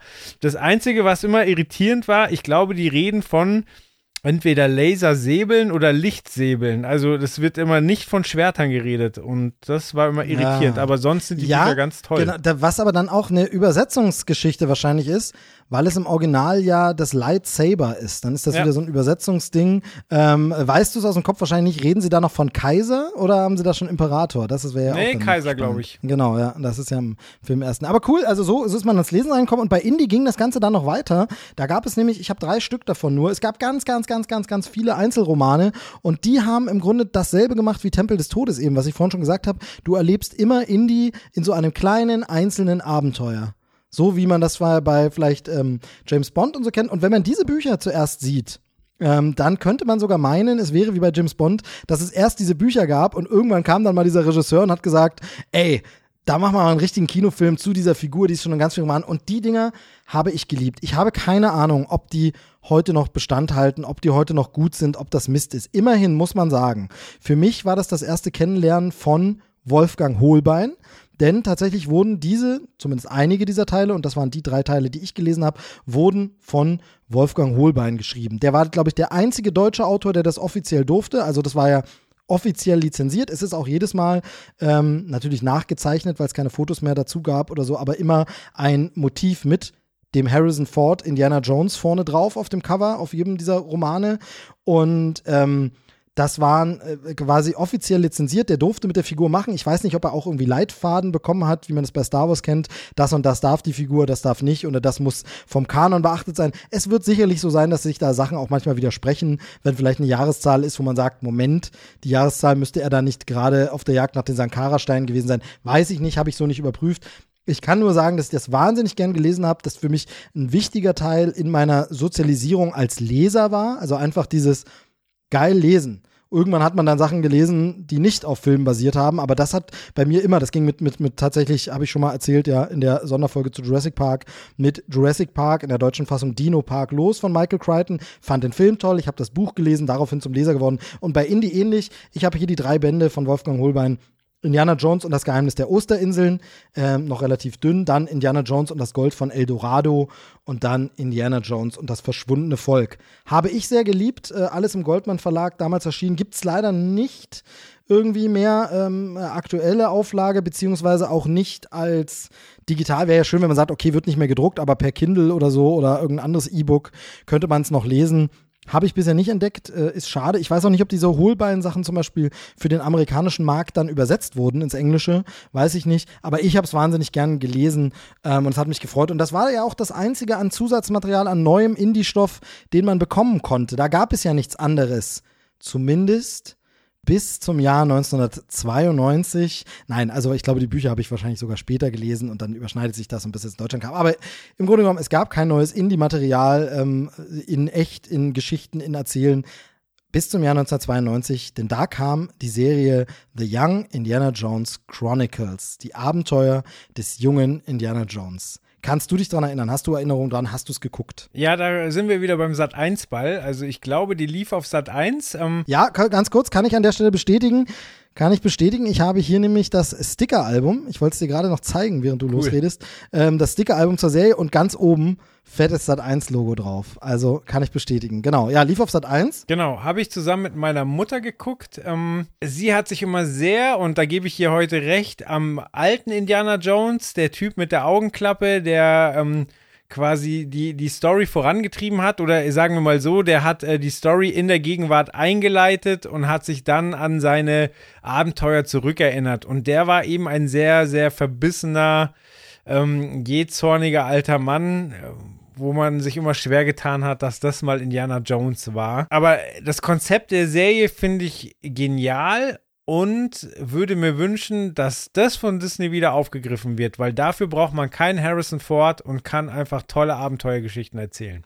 Ja, also äh, kann man, kann man so ein bisschen äh, unterschreiben. Äh, da muss man gar nicht so viel ergänzen. Ich habe es auch geguckt, ich habe es auch geliebt, ich fand es auch toll. Das Konzept der Serie, kann man ja sagen, war, George Lucas wollte so ein bisschen, in Anführungsstrichen, Abenteuerbildungsfernsehen machen. Ähm, äh, Indiana Jones ist ja, durch den äh, Kanon ist das ja so, wie alt er in den Filmen ist. Man sagen, er ist Ende des 19. Jahrhunderts geboren 1890 oder so. Ich war, hab, weiß es jetzt nicht aus dem Kopf, äh, bitte lüncht mich nicht, aber auf jeden Fall da irgendwo geboren und durchlebt dann quasi das 20. Jahrhundert oder die ganze Anfangszeit ähm, bis eben zum Zweiten Weltkrieg, wo dann die Filme spielen und äh, betrifft da natürlich oder hat da natürlich theoretisch das Potenzial als Charakter, als Figur, als fiktive Figur, wenn du in dieser Zeit gelebt hast, wahnsinnig viele interessante Dinge mitzuerleben, also mitzubekommen, wie die äh, irgendwelche Erfindungen sich entwickelt haben, irgendwelche Länder sich entwickelt haben und so. Das, das, also die, die Figur ist wahnsinnig spannend und interessant und George Lucas wollte das als Geschichtsserie genau das machen, Indie benutzen,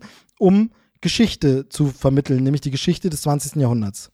Ja, es ist ein bisschen der Gedanke, zwar eine andere Epoche, aber es ist so ein bisschen wie bei Forrest Gump. Genau. So, du hast einfach einen Charakter, der von Haus aus wahnsinnig viel auf der Welt unterwegs ist und gut netzwerkt. So, und jetzt haben, haben wir einfach den Kniff, dass der halt einfach zur richtigen Zeit am richtigen Ort war und halt äh, bei historischen Momenten dabei ist. Und das hat bei Forrest Gump wunderbar funktioniert und es funktioniert auch für diese Serie, soweit ich mich erinnere, sehr, sehr gut. Wir begleiten ja auch Indy über sein komplettes Leben, ähnlich wie bei Forrest Gump. Das heißt, wir haben erst einen sehr, sehr jungen Indy, der sechs, sieben, acht Jahre alt ist und dann hinterher einen Jugendlichen, der zwischen 16 und 20 ist, sage ich mal und äh, begleiten ihn eben komplett durch sein Leben äh, auf jede Menge äh, unterschiedliche Stationen. Und äh, wie gesagt, äh, ich halte das Konzept für sehr, sehr dringend wiederverwertbar. Aber du würdest es als Neuauflage machen, jetzt nicht sagen, das alte einfach nochmal, weil das war ja mein Wunschgedanke, war ja, dass es vielleicht zu Disney Plus mal kommen könnte. Ähm, wobei das ja so eine Sache ist, die Rechte, was liegt wo bei wem. Ähm, Lucasfilm wurde gekauft von Disney, das heißt, sie können so Sachen reinnehmen, aber die äh, Indiana Jones Filme, jetzt auch in der Neuauflage, sind ja nach wie vor bei Paramount, die das produziert haben. Das heißt, ein neuer Film wird dann zu Disney kommen, aber der alte nicht. Das ist die Frage, wo liegen die Rechte dieser Serie? Hat die komplett Lucasfilm? Dann würden sie Disney gehören, dann könnte man es ja veröffentlichen. Aber würdest du dir sagen, man macht das Konzept, aber film, verfilmt nochmal neu, sagt, die alte Serie gab es nicht, Red Conan ist einfach nicht Kanon, wir machen neu, oder würdest du sagen, nee, die Serie nochmal rausbringen? Also es ist halt eine Serie aus den 90ern und das ist einfach ein anderes Niveau, als man heute bei der Serie hat. Deswegen gerne zu Disney Plus, gucke ich mir auch gerne wieder rein, aber um also die Möglichkeiten, die daraus bestehen und jetzt mal einfach aus, aus Sicht von Disney gedacht. Wie gehe ich denn mit dem, mit dem Indiana Jones Franchise um? Und damit haben sie ihre, ihre Kämpfe, ihre Schwierigkeiten, weil sonst wäre da schon längst viel mehr passiert, weil man hat George Lucas nicht vier Milliarden Dollar in die Hand gedrückt, nur um, um ähm, Star Wars zu melken, sag ich mal, sondern ähm, man hat da ja auch die Marke Indiana Jones. Und ich denke einfach, eine Neuauflage der Serie muss ja nicht äh, haargenau das Drehbuch sein, aber eine Neuauflage des Serienkonzepts eben Indiana Jones, wie er bei wichtigen Zeitpunkten in der Geschichte mit dabei ist, begleitet, Abenteuer erlebt, halte ich für das beste Konzept, um dieses Franchise ähm, weiter am Leben zu halten. Punkt, äh, ein ganz wichtiger Punkt dabei ist, ähm, man braucht natürlich einen tollen Schauspieler, aber man braucht eben nicht Harrison Ford. Man braucht nur jemand charismatischen, der ihm vielleicht ein bisschen ähnlich sieht. So, man, man gerät in diese ganzen Schwierigkeiten, die Harrison Ford und sein Alter mit sich bringen, hat man bei diesem Konzept nicht und könnte einfach jede Menge tolle Abenteuer erleben. Auch wenn der Look dann nicht ganz so, so äh, knusper ist, ist es egal, weil es sehr weit in der Vergangenheit zurückliegt und auch mit jeder Episode sich verändern kann. Und dann ist es nur wichtig, dass die Serie einen einheitlichen Look hat. Das muss aber nicht so nah an den Filmlook sein. Total, also da stimme ich dir komplett zu. Du müsstest dann allerdings wirklich sagen, die alte Serie wird gestrichen aus dem Kanon und wie man das bei Star Wars ja auch bei bestimmten Sachen gemacht hat oder bei anderen Franchises schon und sagt, das gilt nicht, weil er war ja hier schon bei so ziemlich jedem wichtigen Ereignis dabei. Hm, die Serie lief in drei Staffeln, können wir noch kurz dazu sagen. Und ähm, damals, genau, gab es diese Geschichten mit diesen Bookends. Also immer eine Einleitung und einen, einen Auffang der Folge ähm, wo dieser alte Darsteller George Hall in, in Indie gespielt hat in den 90ern, also nicht in 1909, doch in den 1990er Jahren, aber auch in seinen 90ern, also ein über 90-jähriger Indiana Jones, kann man sich fragen, wie konnte der so alt werden, aber vielleicht sind das noch Nachwirkungen vom Gral, wer weiß, wer weiß, aber auf jeden Fall ähm, der das gespielt hat. Und dann gab es diese Rückblendengeschichten, die immer irgendwas damit zu tun hatten. Also ich erinnere mich dran, dass es am Anfang losging, der alte Indiana Jones äh, mault irgendwelche frechen Kinder im Museum an und dann, um ihnen zu erzählen, worum es da oder was sie sich da angucken im Museum sollen, dann kommt als Rückblende diese Geschichte von Indy. Und ähm, da fand ich persönlich immer die Geschichten mit dem ganz jungen Indy als eben so kleiner Junge bisschen langweilig, muss ich zugeben. Sobald er dann Jugendlicher wurde, gespielt dann von Sean Patrick Flannery, ähm, kennt man zum Beispiel aus Boondock Saints, ähm, da ist er, ist er nochmal größer in Erscheinung getreten, ähm, hatte damals auch das Potenzial zu einem riesigen Star, aber irgendwie hat es nicht geklappt. Ähm, da äh, die fand ich dann immer super spannend und da wurden es auch geschichtlich interessantere Sachen, weil du natürlich auch mehr Krieg schon andeuten konntest und auch so Sachen, die ernster waren, was du mit einem Kind nicht machen kannst.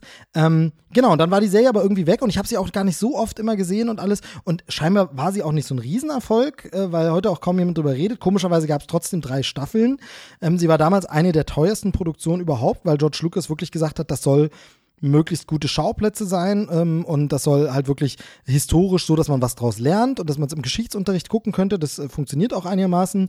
Hm, ich kenne ein paar Leute, ich will da jetzt nicht ins Detail gehen, weil da könnte man eine eigene Folge zu machen. Ich kenne ein paar Leute, die sagen, ja, das ist aber schon ein bisschen altes Wertemodell, was da vermittelt wird. Das ist sehr altbacken erzählt, das ist ein bisschen langweilig. Es funktioniert heute nicht mehr und wie gesagt, vor allem teilweise ein bisschen fragwürdig, macht auch die Figur ein bisschen kaputt. Da sind wir wieder bei dem Thema wissen ja meine Stammhörer, ich hasse eigentlich Prequels, ähm, dürfte das daher nicht gut finden, aber wie du schon gesagt hast oder ausgeführt hast, ist das ein gutes Konzept.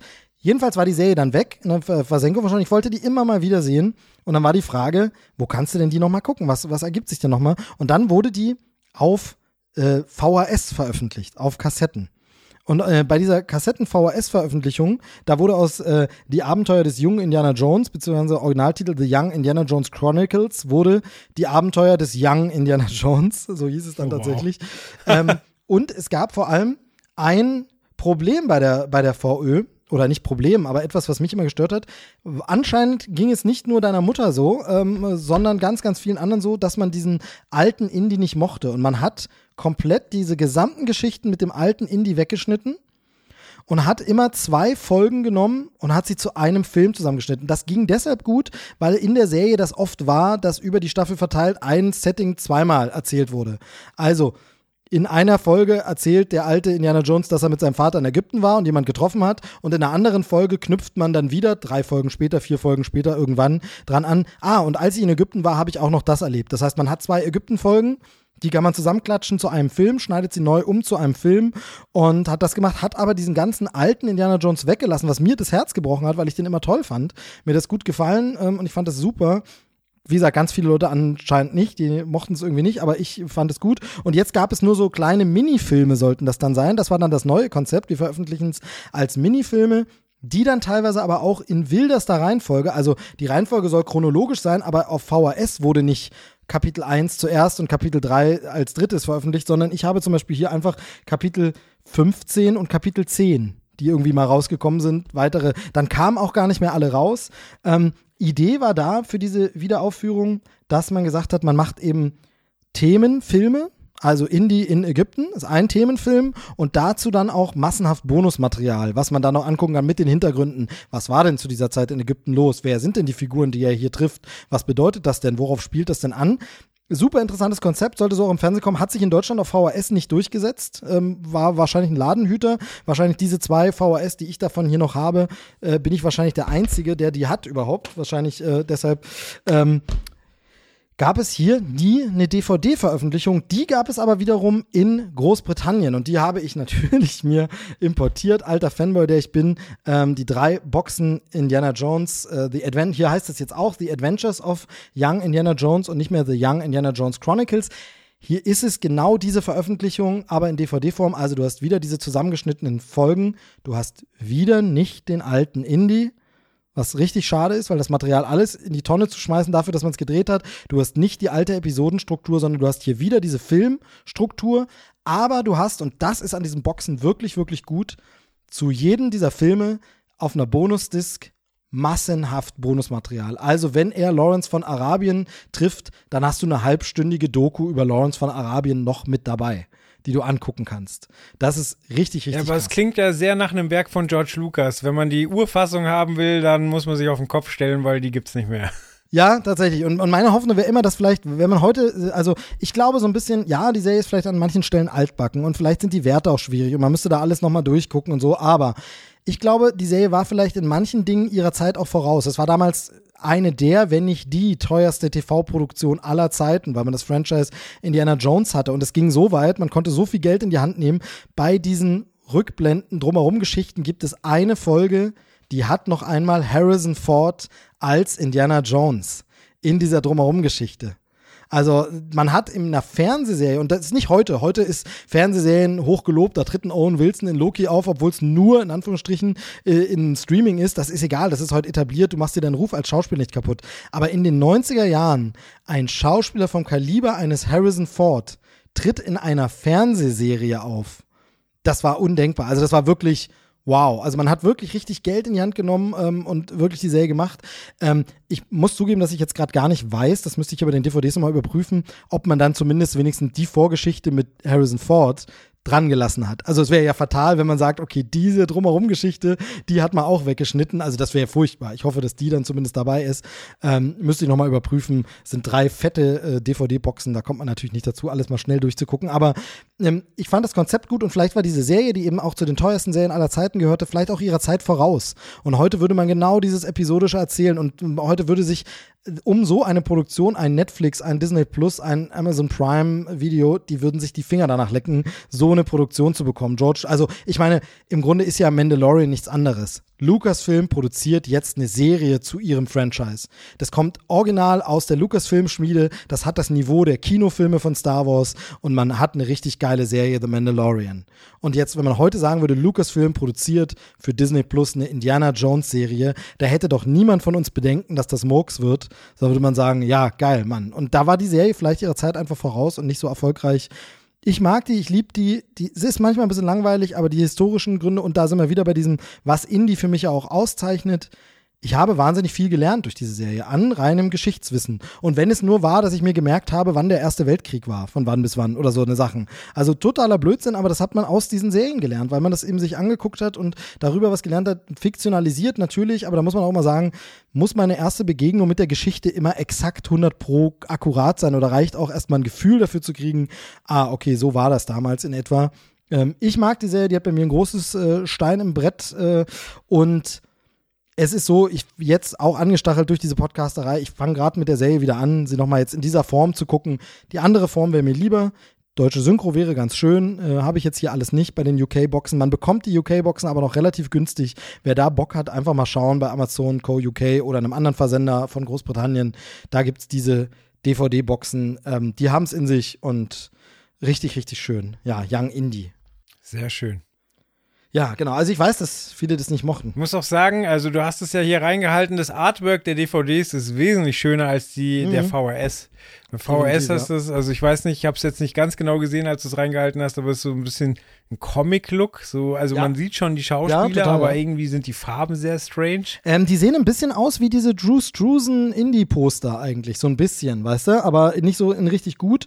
Und bei der DVD-Box sieht es ein bisschen mystischer aus. Übrigens interessant noch, ähm, weil ich jetzt hier auf den DVD-Box nochmal sehe, was bei der Serie auch cool ist, wahnsinnig viele äh, Gaststars, die damals noch gar keine Gaststars waren, sondern Nebenrollenschauspieler, die erst noch bekannt werden sollten. Also hier haben wir zum Beispiel Daniel Craig, ist einfach mal dabei in einer Folge. Wir haben äh, Catherine Zeta-Jones ist dabei in einer Folge. Und äh, so zieht sich das durch, dass man immer wieder Leute entdecken kann, wo man sagen kann, ach Mensch, aha, der war da schon dabei. Und wie gesagt, Harrison Ford war auch noch mal mit dabei. Also ich mag die. Ich weiß, da kann man viel dran kritisieren und das gucke ich auch mit einer nostalgischen Brille, aber äh, das sei mir vergönnt an der Stelle. Indiana Jones Herzensthema, genau, Bücher, Serie. Und äh, wenn wir schon dabei sind bei den VHS-Releases und äh, wolltest du zur Serie noch was sagen? Nö, sind wir durch, oder? Genau, wunderbar. Ähm, wenn wir schon dabei sind bei den Releases, dann würde ich sagen, sprechen wir jetzt ganz kurz mal über die DVD und Blu-ray und etc. Boxen. Ähm, und da muss ich ja sagen, was war das damals als DVD-Sammler für ein riesen Hype, muss man wirklich sagen, als es hieß, es kommt zum allerersten Mal Indiana Jones auf DVD. Nach matschigem VHS-Bild, nach geschnittener Fernsehfassung, erstmals kommt Indiana Jones auf DVD raus. Riesenthema damals, weiß ich noch. Und da finde ich immer interessant, es gibt jetzt eine neue Box, über die rede ich nachher gleich noch. Da war wirklich, wie gesagt, ein Hype. Es wurde richtig groß drüber geredet und alle haben das erwartet und äh, das war Riesenspannung. Heute erscheint einfach die Neuabtastung von Indie, ja, die ist halt da. Also ich habe mitbekommen, dass ganz viele Leute sie sich trotzdem jetzt kaufen und so, wo dann siehst, ach, hat sie sich auch geholt, hat sie auch, aber es wird eben nicht mehr heiß diskutiert, weil der Film eben auch schon einfach überall verfügbar war und ist. Damals war das ein richtig heißes Ding und du hast gerade die Box hochgehalten, ich halte gerade die Box hoch, hoch. Es waren damals, gab es nur drei Filme und eine Disc mit Bonusmaterial und äh, bei der Box, wenn du mal auf die Rückseite guckst, ähm, ist ja so ein riesigen großer Aufkleber drauf, ne? Ja, der ist bei mir auch total riffelig. Genau, und das kennt man so bei DVD-Boxen oder so. Heute wird das gern mit einem Papp äh, äh, zu Schuber oder Papp äh, Dazuleger äh, gemacht, der dann nur mit einem so einem Sticker festgeklebt ist oder so. Aber damals hat man als vollflächigen Aufkleber auf die Rückseite tatsächlich sowas draufgeklebt. Und jetzt zeige ich dir mal meine Rückseite. Ach krass. Genau, auf der Hast Rückseite. Den, wie hast du den so abbekommen? Also ich gl glaube, deiner ist schon so riffelig und schon so viele Jahre dastehen, würde ich mich nicht mehr rantrauen. Aber damals war das wirklich, wie gesagt, diese Box war der riesen äh, heiße Scheiß in so DVD-Foren, also Internetforen, wo man über DVDs und Filmsammler geredet hat. War ich auch damals aktiv. Und da gab es den Tipp oder dieses heiße Ding, Leute, wenn ihr diesen Aufkleber ablöst, dann ist da drunter noch ein richtig geiles Artwork. Und das ist wirklich dieses eine geile Postermotiv von Indie in der Seite. Das ist unter diesem Aufkleber versteckt. Und das Ding war dann immer die große Rede, traut man sich den abzumachen? Weil man will den natürlich auch behalten, den Aufkleber, weil da steht ja alles, äh, was ist drin in der Box ähm, und so mit dabei. Und vor allem ist es halt so, wenn man den nicht ganz abkriegt, weil sich der Kleber nicht richtig löst, dann versaust du dir die Rückseite oder reißt da was mit ab oder ist irgendwie. Und dann war es wirklich so eine Mutprobe, macht man das. War ja damals auch so äh, super teuer, dass du jetzt sagst, ich kann mir als, als Student jetzt nicht die Box dann nochmal holen, wenn ich mir das Artwork versaue. Und ich habe lange mit mir gehadert. Und irgendwann habe ich dann wirklich diesen Aufkleber Stück für Stück gelöst und habe es hinbekommen und man wird belohnt mit einem richtig tollen, mit einer richtig tollen Rückseite. Finde ich witzig, wenn man das eben nicht mitbekommen hat irgendwo, dann weiß man bis heute nicht, so wie du, dass unter diesem Aufkleber noch ein richtig schönes Bild ist. Ne? Also, aber lass ihn lieber dran, lass ihn jetzt lieber dran. Ja, ist total abgefahren. Ich hätte halt erwartet, dass da einfach dasselbe nochmal äh, auf Englisch drunter steht. Ja, genau. Aber dass sich da ein Bild versteckt, wusste ich nicht. Aber äh, generell so, also dafür, dass es ein Pappschuber ist, total hochwertig. Also äh, der Schriftzug und das Bild vorne auf dem Cover sind in Hochglanz, also da ist ein Hochglanzdruck, also eine extra Beschichtung mit drauf. Genau. Aber ich musste gerade schon sehr schmunzeln, als ich mir die Rückseite nochmal angeguckt habe und dann äh, steht da als ein Feature, Moment, wo stand's? Ähm, genau hier. Exklusiver Zugriff zur Indiana Jones DVD-Webseite. Uh, Da kaufe ich natürlich. Ja, genau. Ja, es war eine wilde Zeit, aber sehr, sehr schön. Und was man eben sagen muss zu diesem Release, der gehypt wurde, Du hast es vorhin schon angesprochen, Thema George Lucas. George Lucas, der ja auch an Star Wars immer wieder Hand angelegt hat und es gibt keinen Neu-Release, bei dem nicht irgendwo noch ein Staubkorn verändert wurde oder äh, ein Zwischenschnitt äh, dazu, wenn es nur Staubkörner wären, gemacht wurde, wo nochmal was verändert wurde und auch bei Indiana Jones. Und das ging tatsächlich los mit dieser DVD-Box. Da wurde nochmal poliert und Hand angelegt und das war das Sensationelle damals. Man hat zum, bei manchen Szenen Dinge verbessert, verändert. Aber, und das finde ich immer den wichtigen großen Unterschied, nicht wie bei Star Wars, weil es gibt ja immer die große Diskussion, ja, aber die Original-Kinofassung, darf man die nochmal anfassen? Darf der, der Autor quasi sein Werk nochmal öffnen, verändern und die Geschichte umschreiben und so tun, als gäbe es nie eine andere Version? Bei Star Wars ist es ja so, dass George Lucas wohl sagt, es wird nie wieder diese alte Version zu sehen geben. Das ist jetzt die definitive Version, wie ich es jetzt haben will, mit Szenen, bei denen ich der Meinung bin, diese zusätzlichen Szenen zerstören ein bisschen was der Dramaturgie, machen ein bisschen den Effekt kaputt, ähm, sind nicht gut, die hätte man rauslassen sollen. Dann kann man sich immer darüber streiten, haben wir als Allgemeinheit aus kulturellem Wert, aus der Sicht des kulturellen Wertes ein Recht darauf, die Originalfassung noch irgendwie zu bekommen oder nicht. Es ist so wie ja Pech, ist ja nicht unseres. Hätten wir selber den Film gedreht, dann könnten wir damit machen, was wir wollen. Bei Indie ist das alles ein bisschen anders, denn bei Indie sind es tatsächlich Verbesserungen, die in eine Richtung gehen. Also zum einen Bildverbesserung natürlich, also Dreck wird befreit, es wird sauber gemacht, neu abgetastet, man hat eine super Bildqualität, die man vorher nicht hatte. Da wird ja jeder Filmfan sagen, alles legitim, okay, weil der Film soll nicht kaputt und äh, irgendwie mit, mit Flecken und Fehlern sein. So, so war es nicht gedacht, sondern über die Jahre ist er einfach nur kaputt gegangen. Also Restaurierung. Und dann hat man aber auch ein paar technische Feinheiten korrigiert, die in den Film eingreifen. Man sieht also nicht mehr die Originalfassung und wo man jetzt geschmäcklerisch sich drüber streiten kann, ist das Geschichtsfälschung und Veränderung. Aber ich persönlich finde, wenn ein Buch erscheint und da sind in der ersten Auflage ein paar Druckfehler, Tippfehler durchgerutscht, würde man sie in der zweiten Auflage doch immer korrigieren. Wenn das nicht vom Autor beabsichtigt war, würde man immer sagen, Mist, eine Seite ist uns vom Lektorat durchgerutscht, auf einer Seite sind noch drei Kommafehler, mach mal die bitte wieder richtig. So, würde man immer machen. Und das ist im Grunde meiner ja. Meinung nach das, was kann man sich wunderbar drüber streiten, können wir wie gesagt gerne auch auf Twitter und Instagram und Co. machen, weil ich freue mich wirklich darüber, wenn wir uns da austauschen.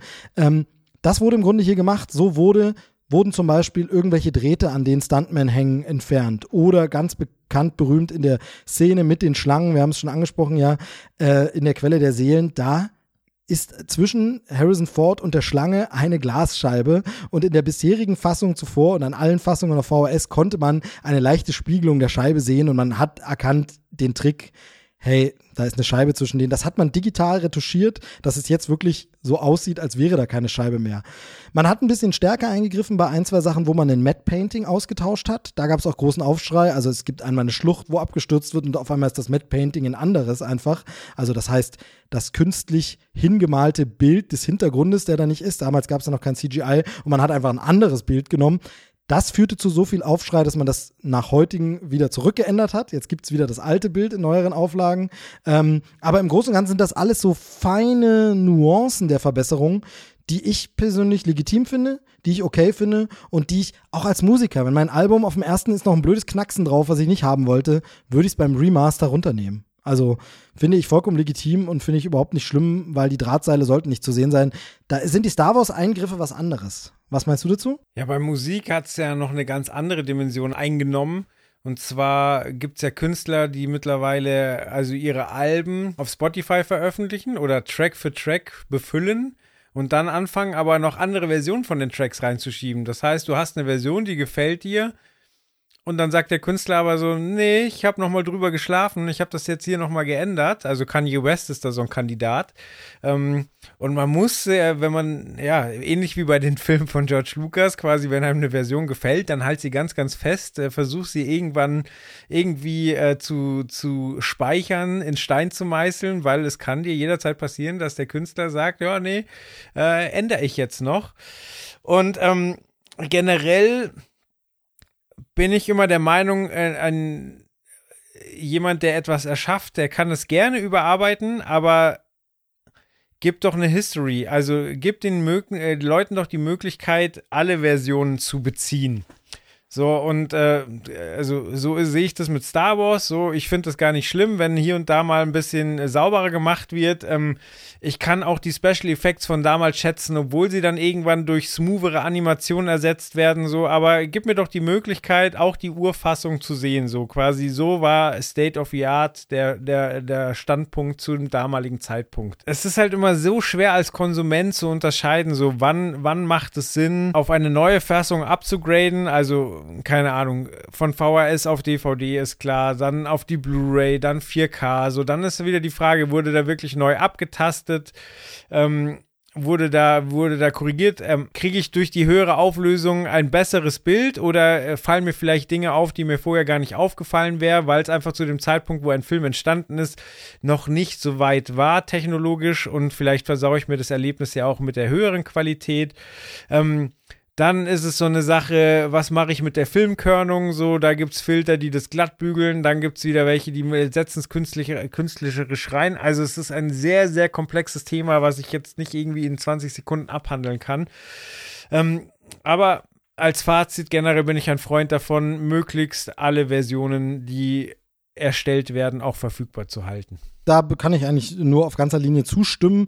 Sehe das auch so. Es lohnt sich der Versionsvergleich. Ähm, es gibt jetzt eine neue Box. An der Stelle äh, schönen Dank an Paramount, die mich hier unterstützt haben und quasi bemustert haben. Und äh, vielleicht gibt es da auch gleich noch was zu gewinnen. Aber jedenfalls gibt es eine neue Box, die jetzt erschienen ist. Äh, Indiana Jones 4 Movie Collection wir sparen uns den Gag. Es gibt doch nur drei Teile. Meine Meinung habt ihr vorhin gehört. Aber trotzdem gehört er natürlich rein.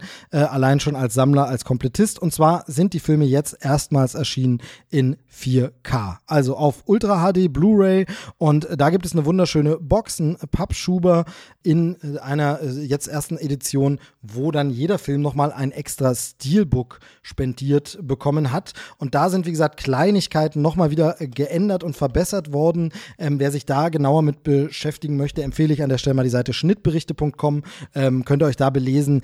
Hier sind es wirklich dezente Feinheiten. Das ist nicht wie bei Star Wars, dass ganze Szenen neu sind, dazwischen geschnitten wurden oder plötzlich vor irgendeiner Hauptfigur ein Felsen liegt, sondern hier sind es so ganz kleine Feinheiten, ein paar Sachen der DVD- und Blu-ray-Fassung wurden auch wieder nachkorrigiert, wo man gesagt hat, da war damals vielleicht die Farbe ein bisschen falsch und wurde nochmal ähm, gemacht, wo man eben auch sieht, dass Lucasfilm da wirklich mit Sorgfalt rangeht und beste Qualität abliefern will. Wie gesagt, bei Star Wars ist das ein Sonderthema für sich, aber Lucasfilm äh, ja auch immer schon groß vorne mit dabei bei THX-Zertifizierung und besonders guter Qualität und das wollen sie auch hier abliefern und das gelingt auch erstmals bei den Filmen in 4K. Und ähm, es sieht auf der Leinwand, auf dem Beamer äh, wahnsinnig, wahnsinnig toll aus, das 4K-Bild mit HDR und funktioniert richtig, richtig gut. Man sieht immer noch, dass es ein Film von damals ist. Es ist körnig noch in den richtigen Stellen alles, was irgendwelche künstlichen True Motion und echtes Kinoeffekte sind, schalte ich immer alles ab, weil ich mag einfach diesen HD-Look äh, nicht, nicht haben, der dann so aussieht wie mit einer HD-Kamera einer Telenovela gefilmt.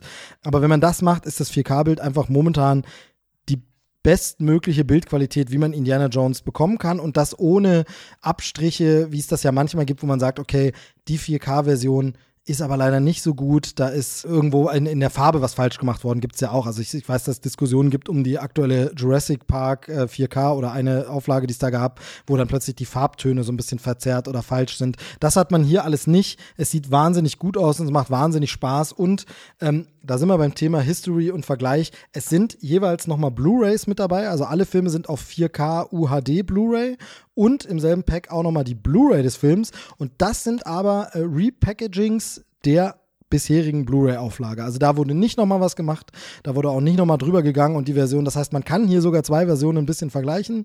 Was haben sie denn nochmal aufpoliert, wo haben sie denn nochmal ein bisschen was schöner gemacht? Das hat man nämlich teilweise nochmal neu zusammen kompositioniert. Ähm, irgendwelche, man kennt das noch aus den alten Filmen früher, diese Ränder, wenn was so reinkopiert war vor CGI, dann haben die drumherum so einen Kasten um sich, kennt man auch von, besonders schlimm immer bei TIE Fightern in Star Wars, die dann durchs Weltall fliegen und um sich herum noch ein äh, graues Quadrat haben und sowas. Sowas wurde nochmal ein bisschen angepasst und schöner gemacht und und ähm, kann man hier vergleichen, ist die Blu-ray dabei. Wie gesagt, die Blu-ray entspricht der bisherigen Blu-ray, aber man hat sie eben einfach nochmal mit dabei. Und dann gibt es noch zusätzlich eine Bonusdisk mit einer Menge äh, Bonusmaterial, was jetzt Aber das muss man auch sagen, die großen Bonussachen sind, die man schon kennt und so. Aber insgesamt, wer Indie noch nicht hat oder upgraden will auf 4K, ist es eine tolle Box, macht man damit nichts falsch. Beste Version aktuell am Markt. Kann man sicherlich auch ein bisschen warten ähm, und sagen, hole ich mir dann irgendwann das Upgrade. Aber es, es lohnt sich, es macht Spaß. Äh, mir hat das Wiedersehen wirklich viel Freude bereitet, ähm, sehen wirklich gut aus und äh, lohnt sich. Ist jetzt für mich die definitive Edition im Schrank. Was man bei dieser Edition noch sagen muss, es gibt hier noch was, das war auch schon auf Blu-ray so. Und zwar wurde der Sound natürlich äh, angefasst. Und jetzt ist es ja bei alten Filmen so, da gibt es zwar aus den USA ganz oft eine englische Tonspur in Dolby HD, in Dolby True, Atmos, irgendwas, äh, generell schon Dolby Digital, weil sie einfach die Spuren des Sprechers und alles noch einzeln im Filmstudio haben und das für heutige Geräte neu aufmischen können. Die deutschen Spuren gibt es aber dann teilweise nicht mehr, so ist zumindest immer meine Erklärung. Die sind uralt, wurde damals zusammengemischt in Stereo, teilweise Mono. Und wenn du den Sprecher von damals haben willst, sorry, aber da geht kein HD.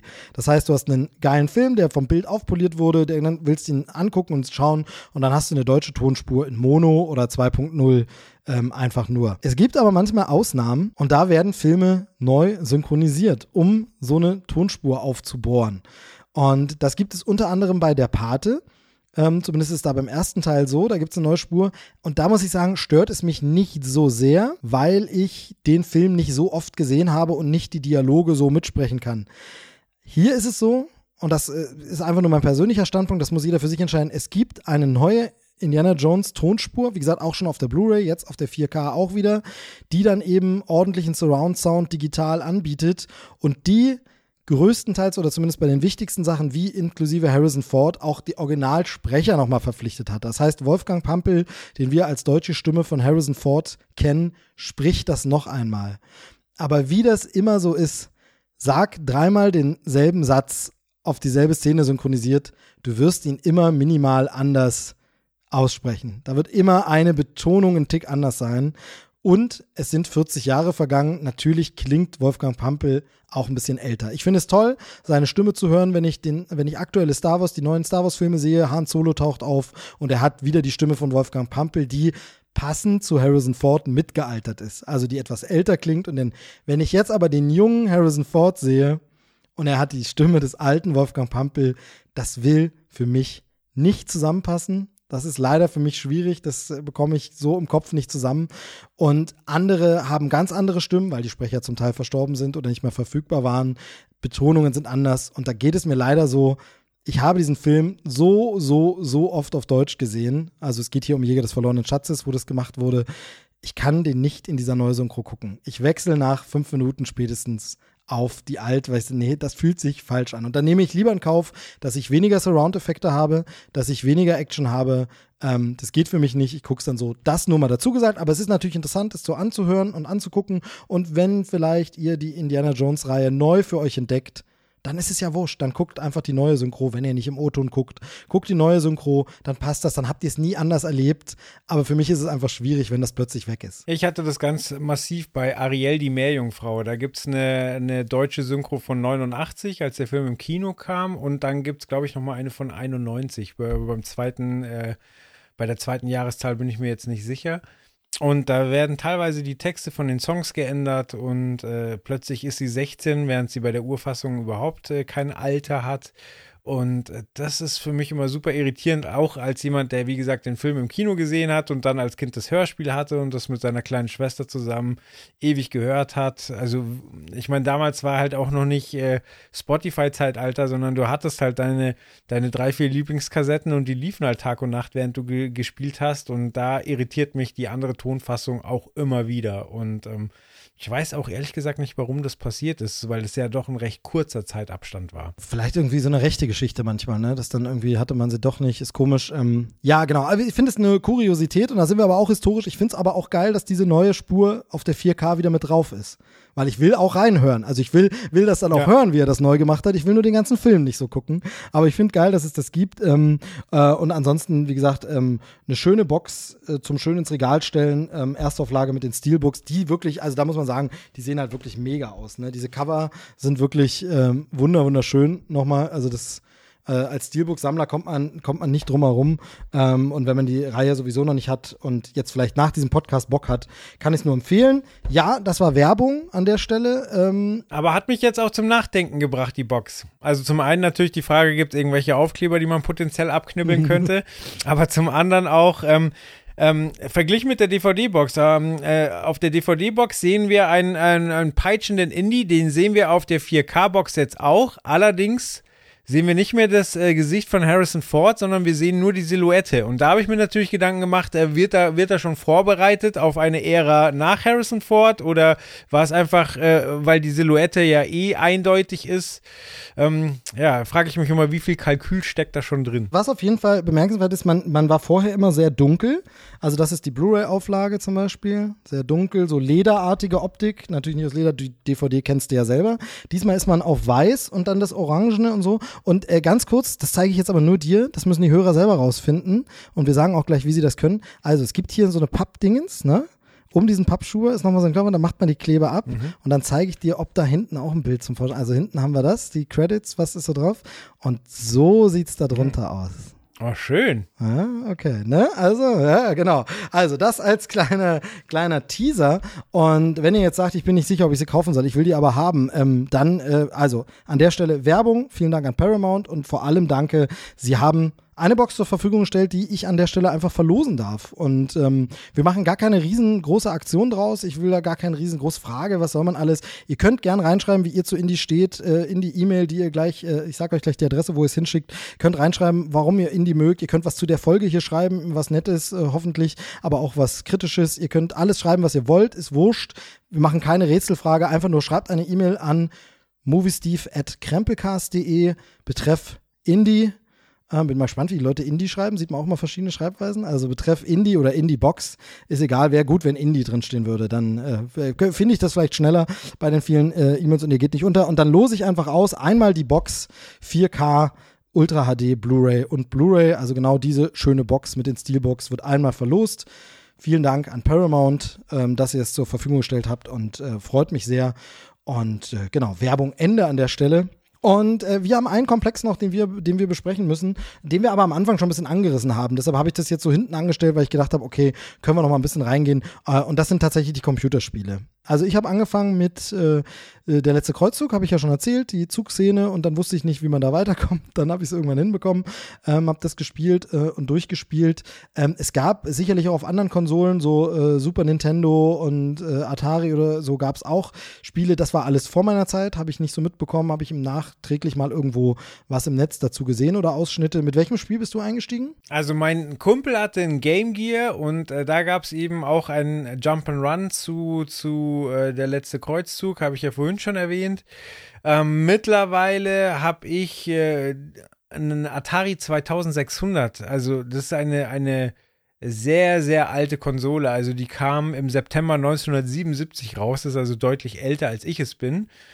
Und äh, für die gab es auch schon Indiana Jones Spiele. Da, äh, da ist auch ähm, dieses unsagbare ET-Spiel für rausgekommen, was quasi äh, irgendwo in der Wüste verbuddelt wurde, weil es so unangenehm war und was heute äh, selber ein kleiner Schatz ist, den man äh, bergen könnte als Archäologe.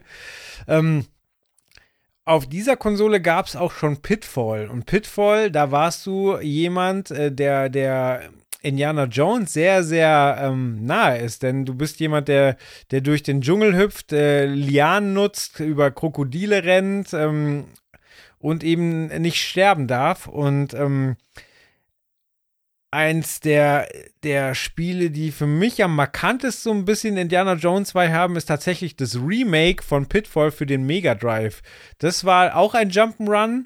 Ähm, und äh, du spielst einen Indiana Jones Typen, der, der hat noch eine Steinschleuder und äh, eine, eine Peitsche, schlingt sich eben auch überall lang, muss vor, vor Steinen wegrennen, muss ähm, sich über, über alles Mögliche drüber schwingen ähm, und eben Artefakte meist so ein bisschen aus der Maya-Welt äh, finden.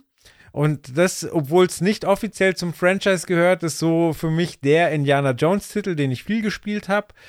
Ähm, Und dann natürlich die äh, Point-and-Click-Adventures von Lucas Arts. Genau, es gibt für mich noch eins, was auch, das habe ich auch erst später entdeckt, ähm, werden jetzt alle Computerspiele-Fans, die sich da super gut auskennen, ähm, also für die Computerspiele das sind, was für mich Filme sind, äh, werden die Hände über den Kopf zusammen, aber sehr spät von mir erst entdeckt, aber auch so Indiana Jones Vibe immer bei Load Runner. Äh, Load Runner gab es später auch eine mit besserer Grafik. Äh, da muss man auch so durch kleine Mini-Level immer durchkommen und was finden. Und da waren auch immer so Schätze, da waren auch Lianen und da war auch irgendwelche Fallen und so.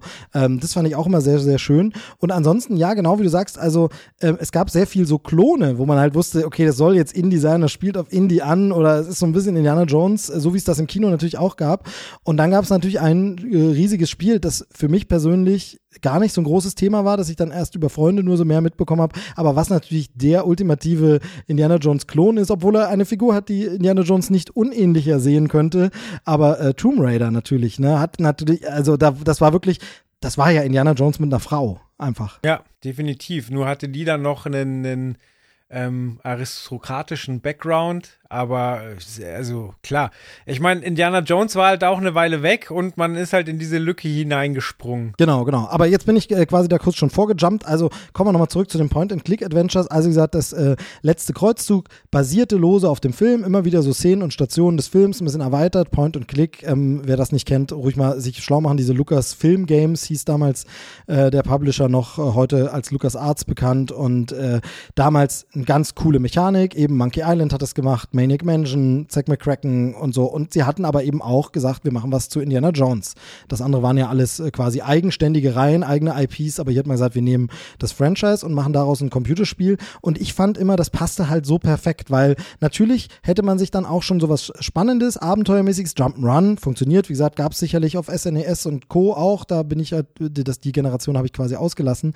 Aber äh, sowas passte auch immer. Aber hier fand ich immer, weil es diese Mischung hatte, ähm, du musstest rätseln, du musstest rumreisen, du musstest Sachen erkunden und entdecken. Und der Actionanteil war relativ klein, aber man musste sich auch mal kurz in der Szene prügeln, ein bisschen einfacher ähm, gehalten, aber trotzdem, also das war für mich halt so dieses, das hat den Geist von Indie komplett eingefangen, weil Indie für mich eben nicht so ein Actionheld war, wo ganz viel explodiert und ganz viel geschossen wird, auch wenn es das gibt in den Filmen.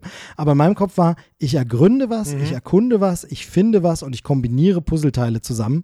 Ähm, und da ist das Genre Point-and-Click-Adventure natürlich absolut dankbar und toll dafür. Absolut. Und dann kam ja eben dieser große, vorhin schon angesprochene Klassiker Indiana Jones and the Fate of Atlantis, Indie 4 immer genannt, eine originäre Geschichte, die eben nicht mehr auf einem bisher existierenden Film basierte, nicht auf einem Buch, soweit ich weiß, ähm, oder Comic, sondern ganz neu ausgedacht wurde und das war wirklich, also der absolute Straßenfeger. Das hat jeder meiner Freunde gespielt. Darüber hat man ewig geredet. Man hat immer gedacht, so müsste ein vierter Film sein. Ich, ich höre das öfter, dass man das über dieses Ghostbusters-Spiel, dieses äh, eine neuere von vor einigen Jahren, sagt, das wäre der ideale dritte Teil des Films. Und so ähnlich ist es hier auch, obwohl das natürlich auch wieder diese Pixel-Grafik so ein bisschen hat, diese verspielte und nicht realistisch aussieht und nicht aussieht wie ein Tomb Raider oder so. Wobei man dann auch immer sagen muss, das erste Tomb Raider ist schlechter gealtert. So alte Pixel-Grafik kannst du dir heute noch schöner angucken. Aber obwohl das eben gar nicht so eine realistische Grafik hatte, ähm, hat das den Spirit, ich nehme nochmal das blöde englische Wort, diesen, diese Grundgeist, dieses Gefühl von Indie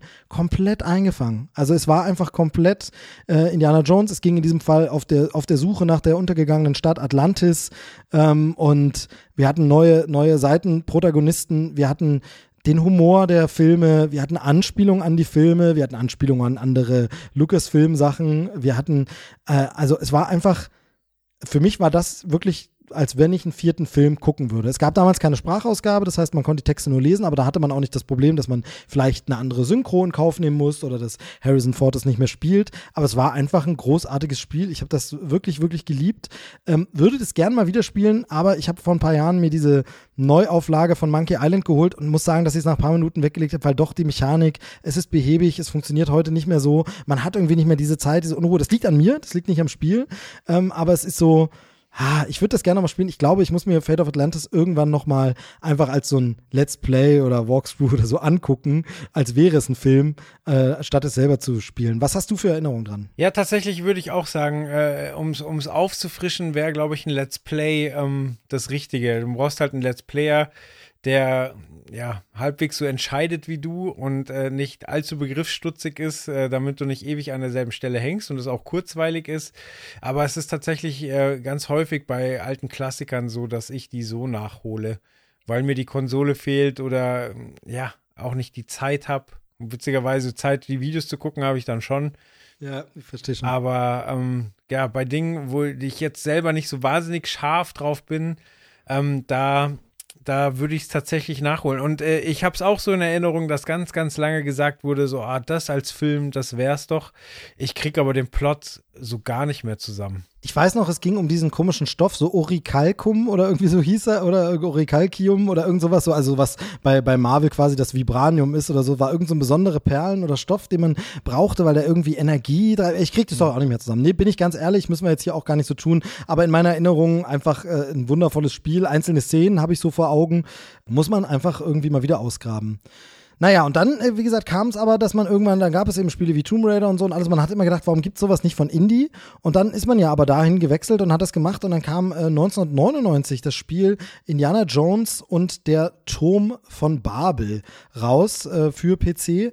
Und äh, das habe ich tatsächlich, da verbinde ich auch ganz tolle Erinnerungen. Ich habe nie äh, Tomb Raider wirklich gespielt, wie gesagt. Ich kannte da ein bisschen Demo-Levels und kannte es von Freunden, aber habe es nie gespielt. Deshalb war das im Grunde mein Tomb Raider, weil ich hatte da gerade ganz frisch als Student äh, für meine Studentenbude mir einen Computer gekauft, erstmals neu, frisch, mein eigener erster Rechner. Vorher hatte man den ja in der Familie und so und durfte den, also wurde meist genutzt nur von mir, aber es war eigentlich der Familienrechner. Ja. Und dann als Student hatte ich meinen ersten eigenen Rechner, der dann zum ersten Mal auch auf aktuellem Niveau war, was Grafikkarte und so anging. Das heißt, ich konnte so ein modernes Grafikspiel holen hab das geholt und verbinde da auch eine Wahnsinn, das passt dann auch wieder so. Es ist einfach Indiana Jones, mit dem ich so viel in meinem Leben immer Stationen verbinde. Hier war es einfach so, ich wohnte damals ganz allein im, im Studentenwohnheim, also ganz allein im Sinne von, äh, es waren Freunde von mir, sind erst ein Jahr später zum Studium gekommen und so, weil unser Freundeskreis so ein bisschen verteilt war. Das heißt, ich war dann da allein im Wohnheim noch und äh, man hat sich nur am Wochenende und so gesehen. Und da im Wohnheim habe ich dann einfach auf meinem Rechner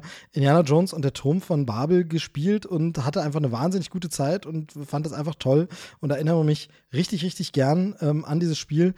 Also äh, war vielleicht das plumpere äh, Tomb Raider, das sich auch ein bisschen drauf ausgeruht hat, dass man jetzt Indie hat und so, aber äh, für mich hat es das Gefühl eingefangen und hat für mich gut funktioniert und ich hatte da wahnsinnig Spaß dran. Ja, und das muss es doch sein da ist es dann immer hart, wenn man, wenn man solche Spiele wieder reinlädt und die Grafik irgendwie viel besser in Erinnerung hat und so, weil, wie du sagst, äh, 3D-Spiele aus der Zeit ähm, halt schlecht altern. Genau, ich muss auch sagen, dann zum Beispiel die Nachfolgespiele habe ich schon gar nicht mehr angeguckt. Es gab ja dann noch zwei, die Legende der Kaisergruft und der Stab der Könige, beide nie gespielt. Halt, halt, halt, halt, halt. Hier muss ich noch mal kurz dazwischen gehen.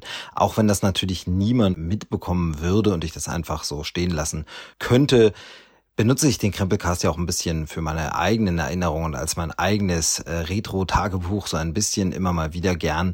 Und deshalb muss ich äh, da eine Info korrigieren, was mir nämlich hinterher erst äh, eingefallen ist, nach dem Podcast. Ich habe so ein bisschen sinniert und überlegt noch und war natürlich gedanklich ganz im Thema Indiana Jones drin und dann fiel mir ein, Moment mal, du hast irgendwie doch noch mal ein anderes Indiana Jones Spiel gespielt und dann fiel es mir wieder ein, ich bin eine Zeit lang sehr, sehr viel Zug gefahren äh, aus beruflichen Gründen. Und da konnte man immer so Sammelpunkte äh, erwerben. Und wenn man dann genug Punkte zusammen hatte, gab es irgendwelche Prämien, kennt man ja solche Modelle. Und es gab tatsächlich äh, bei der Deutschen Bahn eine PSP, die PlayStation Portable in so einer kleinen Version, die man sich dann von diesen Punkten holen konnte. Und die habe ich mir zugelegt, meine Punkte dafür eingelöst. Und da habe ich mir das Spiel Indiana Jones und der Stab der Könige zugelegt. Und jetzt habe ich wie gesagt, im Zuge ganz im Retro-Fieber einfach nochmal rausgekramt, habe die Konsole gesucht, habe sie gefunden, habe sie aufgeladen. Das Spiel ist tatsächlich immer noch installiert. Es war nur ein digitales Spiel, das heißt, ich brauche da keinen irgendwie Datenträger, den ich einlegen muss, sondern es war auf der Konsole noch drauf. Ich hatte die nie zurückgesetzt ähm, und äh, schaue rein in das Spiel. Und obwohl ich mich so gut wie gar nicht dran erinnern kann, musste ich feststellen, ich habe da erstaunlich viele Level sogar durchgespielt. Also das ist sehr, sehr äh, Action getrieben. Man muss doch sehr viel einfach gegen Gegner kämpfen. Also es ist auch mehr so ein Actionspiel, Shooter, Kampfspiel und weniger Knobeln. Aber auch diese Elemente gibt's natürlich. Äh, ich werde mir das, glaube ich, demnächst jetzt nochmal genauer angucken. Vielleicht spiele ich sogar irgendwann mal durch gerade wenn ich mich eh an kaum was erinnern kann. Schönes Indiana Jones Setting, äh, nett gemacht, Grafik natürlich nicht so gut gealtert, aber kann man schon mal angucken. Äh, ich glaube, ein zweites Fate of Atlantis ist es nicht, aber es ist ein nettes Indie-Spiel und das wollte ich an der Stelle nur noch mal ergänzen. Also äh, ist nicht so, dass ich nie wieder eins gespielt habe, sondern ich habe es nur komplett vergessen, was irgendwie auch nicht für das Spiel spricht.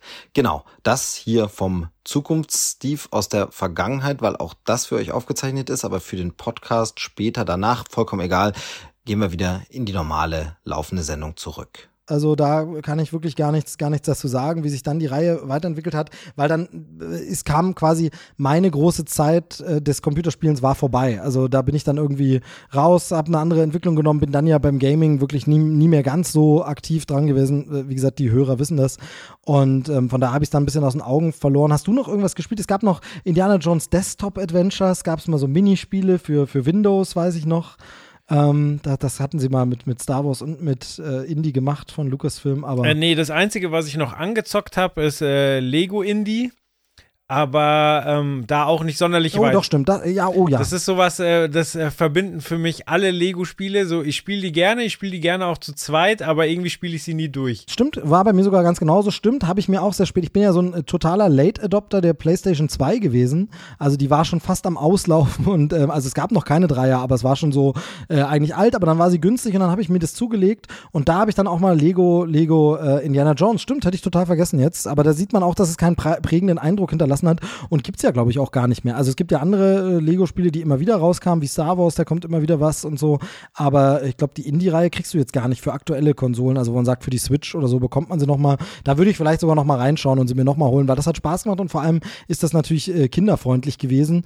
Nee, war schön, das war, war eine schöne Erinnerung an Indie, stimmt in dem Spiel, aber habe ich auch nie durchgespielt, nie alles aufgedeckt und wie gesagt, hätte ich jetzt in der Aufzählung sogar fast vergessen. Also hat dann auch nicht so einen Eindruck äh, hinterlassen irgendwie. Und das, glaube ich, gilt generell für alle neueren Indie-Spiele. Also während Fate of Atlantis wirklich so einen riesen Stellenwert hat, glaube ich, auch bei vielen Gamern, die mit so Point-and-Click äh, aufgewachsen sind, ist wirklich danach, sagt, würde jeder immer Tomb Raider dem Turm von Babel vorziehen und alle weiteren Teile waren, glaube ich, keine Kassenschlager. Aber dann kommen wir natürlich auch in eine Zeit, ähm, das war ja in den 90ern, äh, Anfang 2000er so, dass Spiele zum Film immer so ein bisschen eigentlich gleich bedeutete mit ist nicht besonders das gut. Stimmt. Also wenn es das Spiel zu einem Franchise war, dann waren das, es gab eine Zeit, da war das nicht so, wenn man an Rebel Assault denkt bei Star Wars, wenn man an Fate of Atlantis und Last Crusade eben denkt, aber dann gab es eine Zeit lang, da war es so wie okay, die Lizenz hat so viel Geld verschlungen, jetzt können wir kein gutes Spiel mehr programmieren, aber der Name steht drauf. Deshalb waren glaube ich diese Indie Spiele unter ferner liefen hier gerne, wenn ihr euch besser auskennt, äh, korrigieren und nochmal schreiben und sagen, nee, nee, nee, heute der größte Klassiker ist dieses Indie Spiel, ich glaube, aber da gibt es keins. Ja. Ja, und meine letzte Berührung mit Indiana Jones war bei mir dann 2000.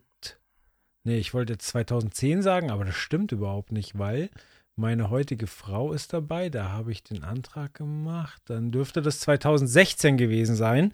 Da war ich nämlich dann in Orlando in ähm, Disney World.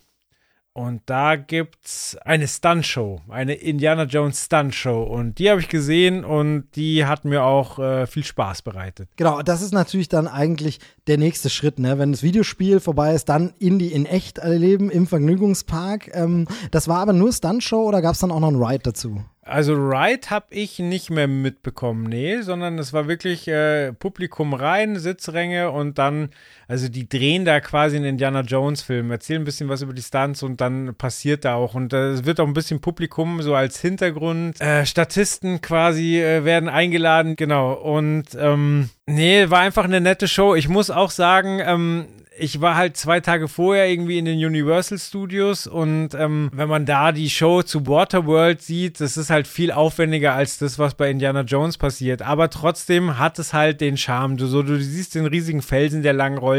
Du siehst den Faustkampf unter dem Flugzeug mit den Propellern. Und äh, es macht schon Spaß. Es ist jetzt, ich habe es natürlich auch in einem sehr späten Alter gesehen und hatte davor halt die Eindrücke von, von den Universal Studios. Ich sag mal so, wenn ich das in ein paar Jahren meiner Tochter irgendwie zeigen kann, dann wird das die sicher nochmal anders flashen. Und so war es für mich nett. Es war so ein bisschen Nostalgie und ein bisschen gute Unterhaltung, aber es war jetzt nichts, wo ich sage, oh mein Gott, Genau, aber dann ist natürlich dieses, wie du schon sagst, bei diesen Stunt-Shows, die sind eigentlich, glaube ich, immer sehr ähnlich aufgebaut. Wo gern, ganz gern das Thema gibt es wirklich oft, das habe ich in verschiedenen Stunt-Shows mit ganz anderen Themen schon gesehen, dieses, wir drehen hier einen Film, du bist am Filmset und du weißt, das ist jetzt nicht Indiana Jones, sondern das ist jetzt ein Schauspieler, der spielt das und so haben wir das übrigens gemacht und dann wird die Szene trotzdem spannend. Ähm, aber und es gibt dann immer die Statistenrollen, da wird jemand aus dem Publikum geholt, aber es ist natürlich so nicht dieses richtige Erleben. Das kann ja nur ein Ride im Grunde bieten. Gleich mehr dazu. Ähm, ich bin einen Ride gefahren in Disneyland Paris und da gibt es eine Achterbahn mit äh, Indiana Jones und da ist so tatsächlich äh, diese Anstehschlange, dieser Anstehbereich so ein bisschen Indiana Jones thematisiert und es sieht nach Dschungel aus und Ruinen und Sachen. Ähm, und dann muss man aber einfach sagen, ist es eine klassische Achterbahn ähm, die dann einfach irgendwas mit Indiana Jones heißt und auf Indiana Jones anspielt. Aber du hast eben nicht diese Show. Also am besten ist natürlich die Kombination von dem, was du gesehen hast, eben eine Stunt-Action-Show mit einem Schauspieler, der vielleicht auch Indie spielt und dann im Ride, wo das sich so verbindet. Das sind ja auch diese Rides, die heutzutage besonders viel Spaß machen. Und da haben wir die perfekte Überleitung zum zweiten Einspieler dieser Folge. Es gibt nämlich eine Fanin von Indiana Jones, äh, die eine gute Freundin ist. Ihr habt es auch im Podcast schon öfter mal gehört. Bianca alias Spinatmädchen ähm, aus ihrem Podcast Feenstaub und Mauseohren bekannt, aber eben auch von ihrem Blog Spinatmädchen. Disney-Bloggerin, Disney-Parks-Bloggerin, Disney-Filme-Bloggerin und wie ich eben weiß, auch wirklich äh, großer Fan von Indiana Jones. Äh, sie liebt die Reihe auch sehr und sie liebt auch Vergnügungsparks, sie liebt Rides. Sie war in allen Disney-Parks weltweit und da gibt es eben auch ein paar Indiana Jones-Attraktionen, die jetzt von uns noch keiner gesehen hat und die ein bisschen besser sind als diese äh, schwächeren Sachen, äh, die wir kennen. Und deshalb habe ich sie gebeten, ob sie nicht vielleicht einen Einspieler für die Folge machen möchte, um das Thema quasi in die Richtung auch noch abzurunden, dass wir sagen, hey, kannst du ja vielleicht ein bisschen was erzählen, vielleicht kann man das zusammenfassen und schildern, was gibt es da da so auf der Welt, was ist cool, was lohnt sich. Und äh, ich würde sagen, das hören wir uns jetzt einfach an der Stelle mal an. Danach haben wir dann fast das Ganze umfassend mal überall angeleuchtet, zumindest in jede Ecke ein bisschen rangeleuchtet, vielleicht nicht komplett ausgeleuchtet. Ich würde trotzdem sagen, nach Biancas Einspieler hören wir uns ganz kurz nochmal wieder ähm, für den Verabschiedungsteil. Und äh, hier kommt jetzt Bianca. Viel Spaß mit Indiana Jones und die Welt der Vergnügungsparks.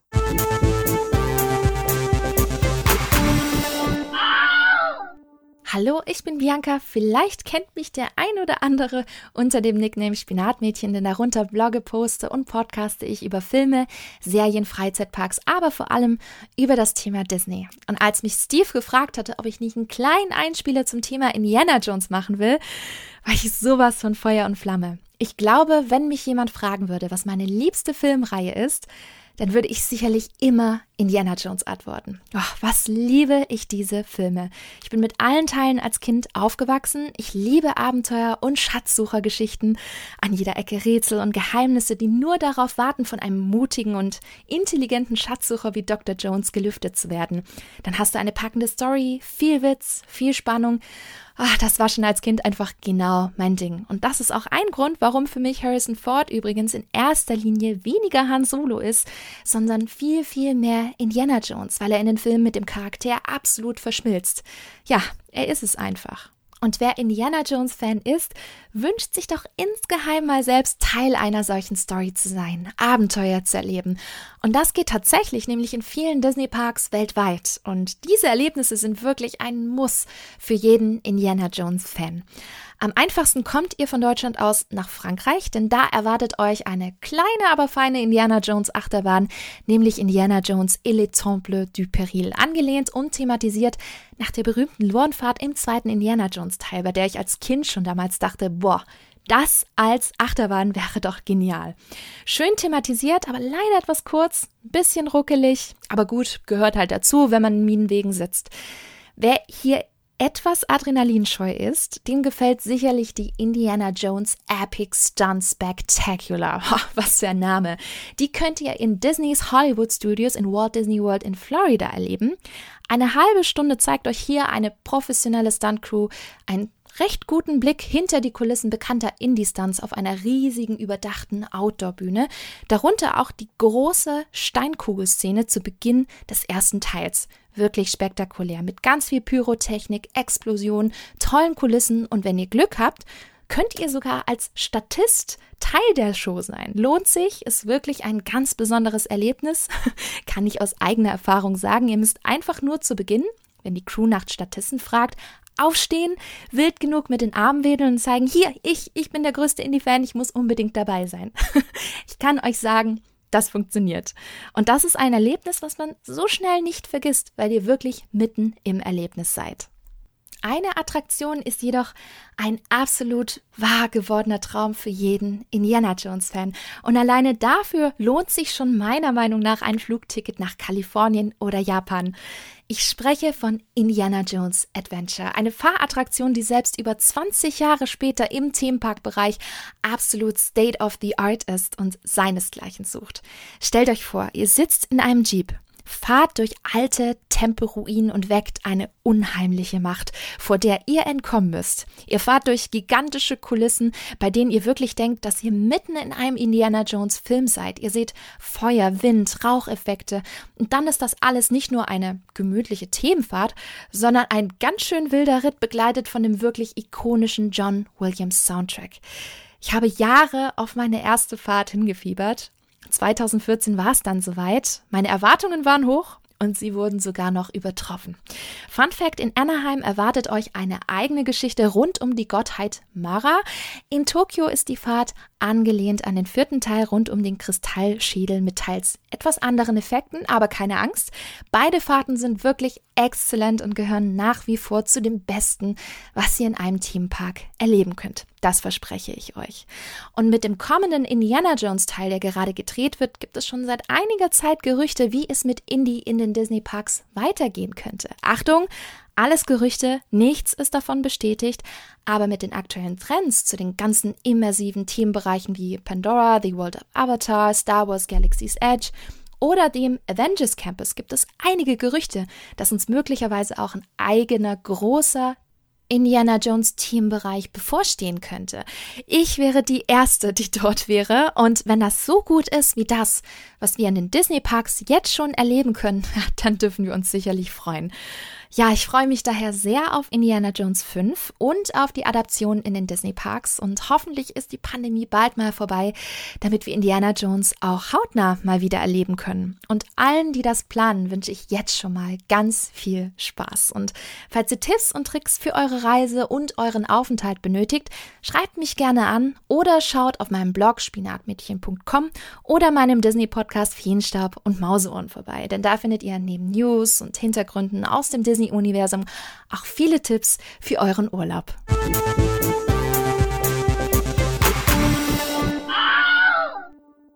Ja, vielen Dank, Bianca. Ähm, ist immer wieder, man wird schon ein bisschen neidisch, ähm, weil man natürlich diese Attraktion, also ich bin ja so jemand, ich bin nicht der mega Vergnügungspark-Fan, der jetzt irgendwelche Vergnügungsparks mit krassen Achterbahnen braucht und super wild, sondern für mich ist wirklich dieses Thematisieren und dann eben als Filmfan in deine Filmwelten eintauchen und das nachspielen und nacherleben, das ist mir viel wichtiger. Da kann das die langweilig, der langweiligste Ride der Welt sein. Ähm, deshalb finde ich zum Beispiel Stuntshow, wie du so gesehen hast, auch interessant, aber schöner ist für mich, wenn es immersiv ist und ich das Gefühl habe, ich bin jetzt Indie oder ich bin Shorty. Ne? Hatten wir ja heute schon mal, wenn man sich das als Kind vorstellt.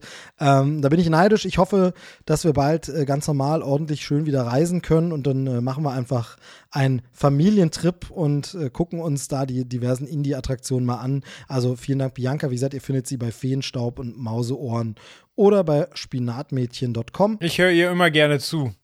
Ich finde eine sehr, sehr angenehme Stimme und erzählt halt auch immer von coolen Sachen. Genau, also die Themen sind cool, aber sie hat dazu auch noch Ahnung, weil ich meine, du kannst ja auch von coolen Themen reden, so wie wir das machen und keine Ahnung haben und trotzdem irgendwie drei, vier Stunden quatschen. ähm, nee, genau. Also macht sie, macht sie immer super, super kompetent und interessant und von daher vielen, vielen Dank für die Mühe. Und damit haben wir aus unserer Warte das Ganze beleuchtet. Wir haben es versucht, ein bisschen unser Herzblut rüberzubringen, was uns gefällt, ein bisschen in Erinnerung zu schwelgen. Und ja, vielleicht hat euch das ja Spaß gemacht und vielleicht hat es für euch ja so einen Stellenwert. Ich höre das zum Beispiel immer wieder als äh, positives Feedback. Das freut mich sehr zu der Sonderfolge Jurassic Park. Da wird immer wieder gesagt, ey, wenn ich mal wieder in Jurassic Park Laune bin, dann höre ich nochmal deinen Podcast zu dem Thema, wo einfach die Filme behandelt werden und dann gucke ich die Filme. Ähm, oder wenn ich die Filme gerade nicht gucken kann, weil ich unterwegs bin, dann höre ich zumindest den Podcast, komme in die Stimmung und das sollte dieser Podcast hier eigentlich versuchen, so ein bisschen für Indiana Jones zu leisten. Ich kann mich da nur wiederholen, mir ist klar, man kann das nicht erschöpfend machen, man könnte jeden Film nochmal genau analysieren, man könnte noch mehr zum Making-of und den Hintergründen erzählen, aber das soll das gar nicht sein, sondern hier war so ein bisschen, wir schwelgen in schönen Erinnerungen, wir denken dran, was Indiana Jones äh, uns so alles gebracht hat, was es so alles gibt und was er uns bedeutet. Und wir kriegen einfach Bock, die Filme zu gucken. Ähm, das wäre es nämlich für diese Sendung. Äh, Joel, was möchtest du noch, vielleicht abschließende Worte zu Indie? Ähm, ja, Vorfreude auf Teil 5, äh, Rückblick, guckst du die Filme jetzt bald nochmal? Also ich, wie gesagt, ich bin, ich bin angefixt durch den Podcast. Ja, ist bei mir ähnlich. Also erstmal vielen, vielen Dank, dass ich dabei sein durfte. Und jetzt muss ich mir überlegen, ob ich jetzt im Anschluss einen, äh, einen Film rausgucke oder ob ich mir einen Föhn besorge und versuche, den Aufkleber hier runterzubekommen. Sehr gut. Äh, du musst berichten, ob es dir gelingt. Aber ich will nicht, dass die Box dann kaputt machst und dann irgendwie am Ende ich dann der, der Böse bin. Genau. Ähm, ja, also vielen Dank, dass du dabei warst. Sehr schön. Äh, hat, mir, hat mir gefallen, hat Spaß gemacht. Ist einfach äh, cool, wenn, wenn man da gemeinsame Erinnerungen teilen kann. Immer schön. Schreibt uns, lasst uns gern wissen, wie es euch gefallen hat und schreibt vor allem, wenn ihr die 4K-Box gewinnen wollt, an moviesteve.krempelcast.de. Genau, findet ihr auch alles in der Beschreibung nochmal. Vielen, vielen Dank fürs Zuhören über diese paar Stunden hier. Muss jetzt im Kopf zusammenrechnen, wie viel es wohl sein wird, aber ähm, ja, äh, über drei sind wir locker gekommen, eher fast vier. Ich denke, das wird der Sache auch gerecht. Bei vier Filmen kann man das schon mal machen. Ähm, mir hat Spaß gemacht ich ärgere mich jetzt schon über die Sachen, die ich alle vergessen habe und die mir nachher gleich einfallen. Aber das holen wir dann zu Teil 5 nach, würde ich sagen. Da machen wir dann die Nachklappfolge. Ähm, da machen wir dann nochmal eine Folge, sagen, wie uns der neue Film gefällt und was wir hier alles äh, vergessen hatten. Vielen Dank, Joel. Ich verabschiede mich. Ich nehme meine Peitsche und meinen Hut und schwinge los und äh, wie immer hat der Gast die letzten Worte. Ähm, Joel, möchtest du noch sagen, wo man dich finden kann, wo man dich hören kann, wo man irgendwie, also auf Twitter bist du unterwegs, äh, Tentmaster J, da findet man dich, aber wird auch verlinkt. Genau, also Tent wie das Zelt, Master mit A vorne und A hinten und J, J-A-Y. Ich habe es mir kompliziert gemacht. Bei Instagram genau dasselbe. Ähm, genau, ich bin mit Steve sehr häufig bei Trailerschnack zu hören. Es gibt den Event Rookie Podcast, wo ich über Veranstaltungstechnik und Veranstaltungen im Allgemeinen rede. Äh, genau, wenn es euch äh, interessiert, würde ich mich freuen, wenn ihr vorbeischaut. Schreibt ihm auf jeden Fall auf Twitter, dass ihr ihn hier gehört habt, weil dann äh, kommt er auch mal wieder. Ähm, nein, du warst äh, schon mehrfach da, immer wieder gern, immer ein schöner Austausch. So, genug Lobhudelei. Danke dir dafür, einen schönen Nachmittag und euch da draußen, wann immer ihr das hört, einen schönen was auch immer jetzt kommt für einen Zeitraum. Ähm, ich sag Tschüss, letzte Worte hat der Gast. Macht's gut. Tschüss, sagt der Movie Steve. Ja, dann nehme ich meinen Hut, als wäre ich Indie, ne? Bis bald.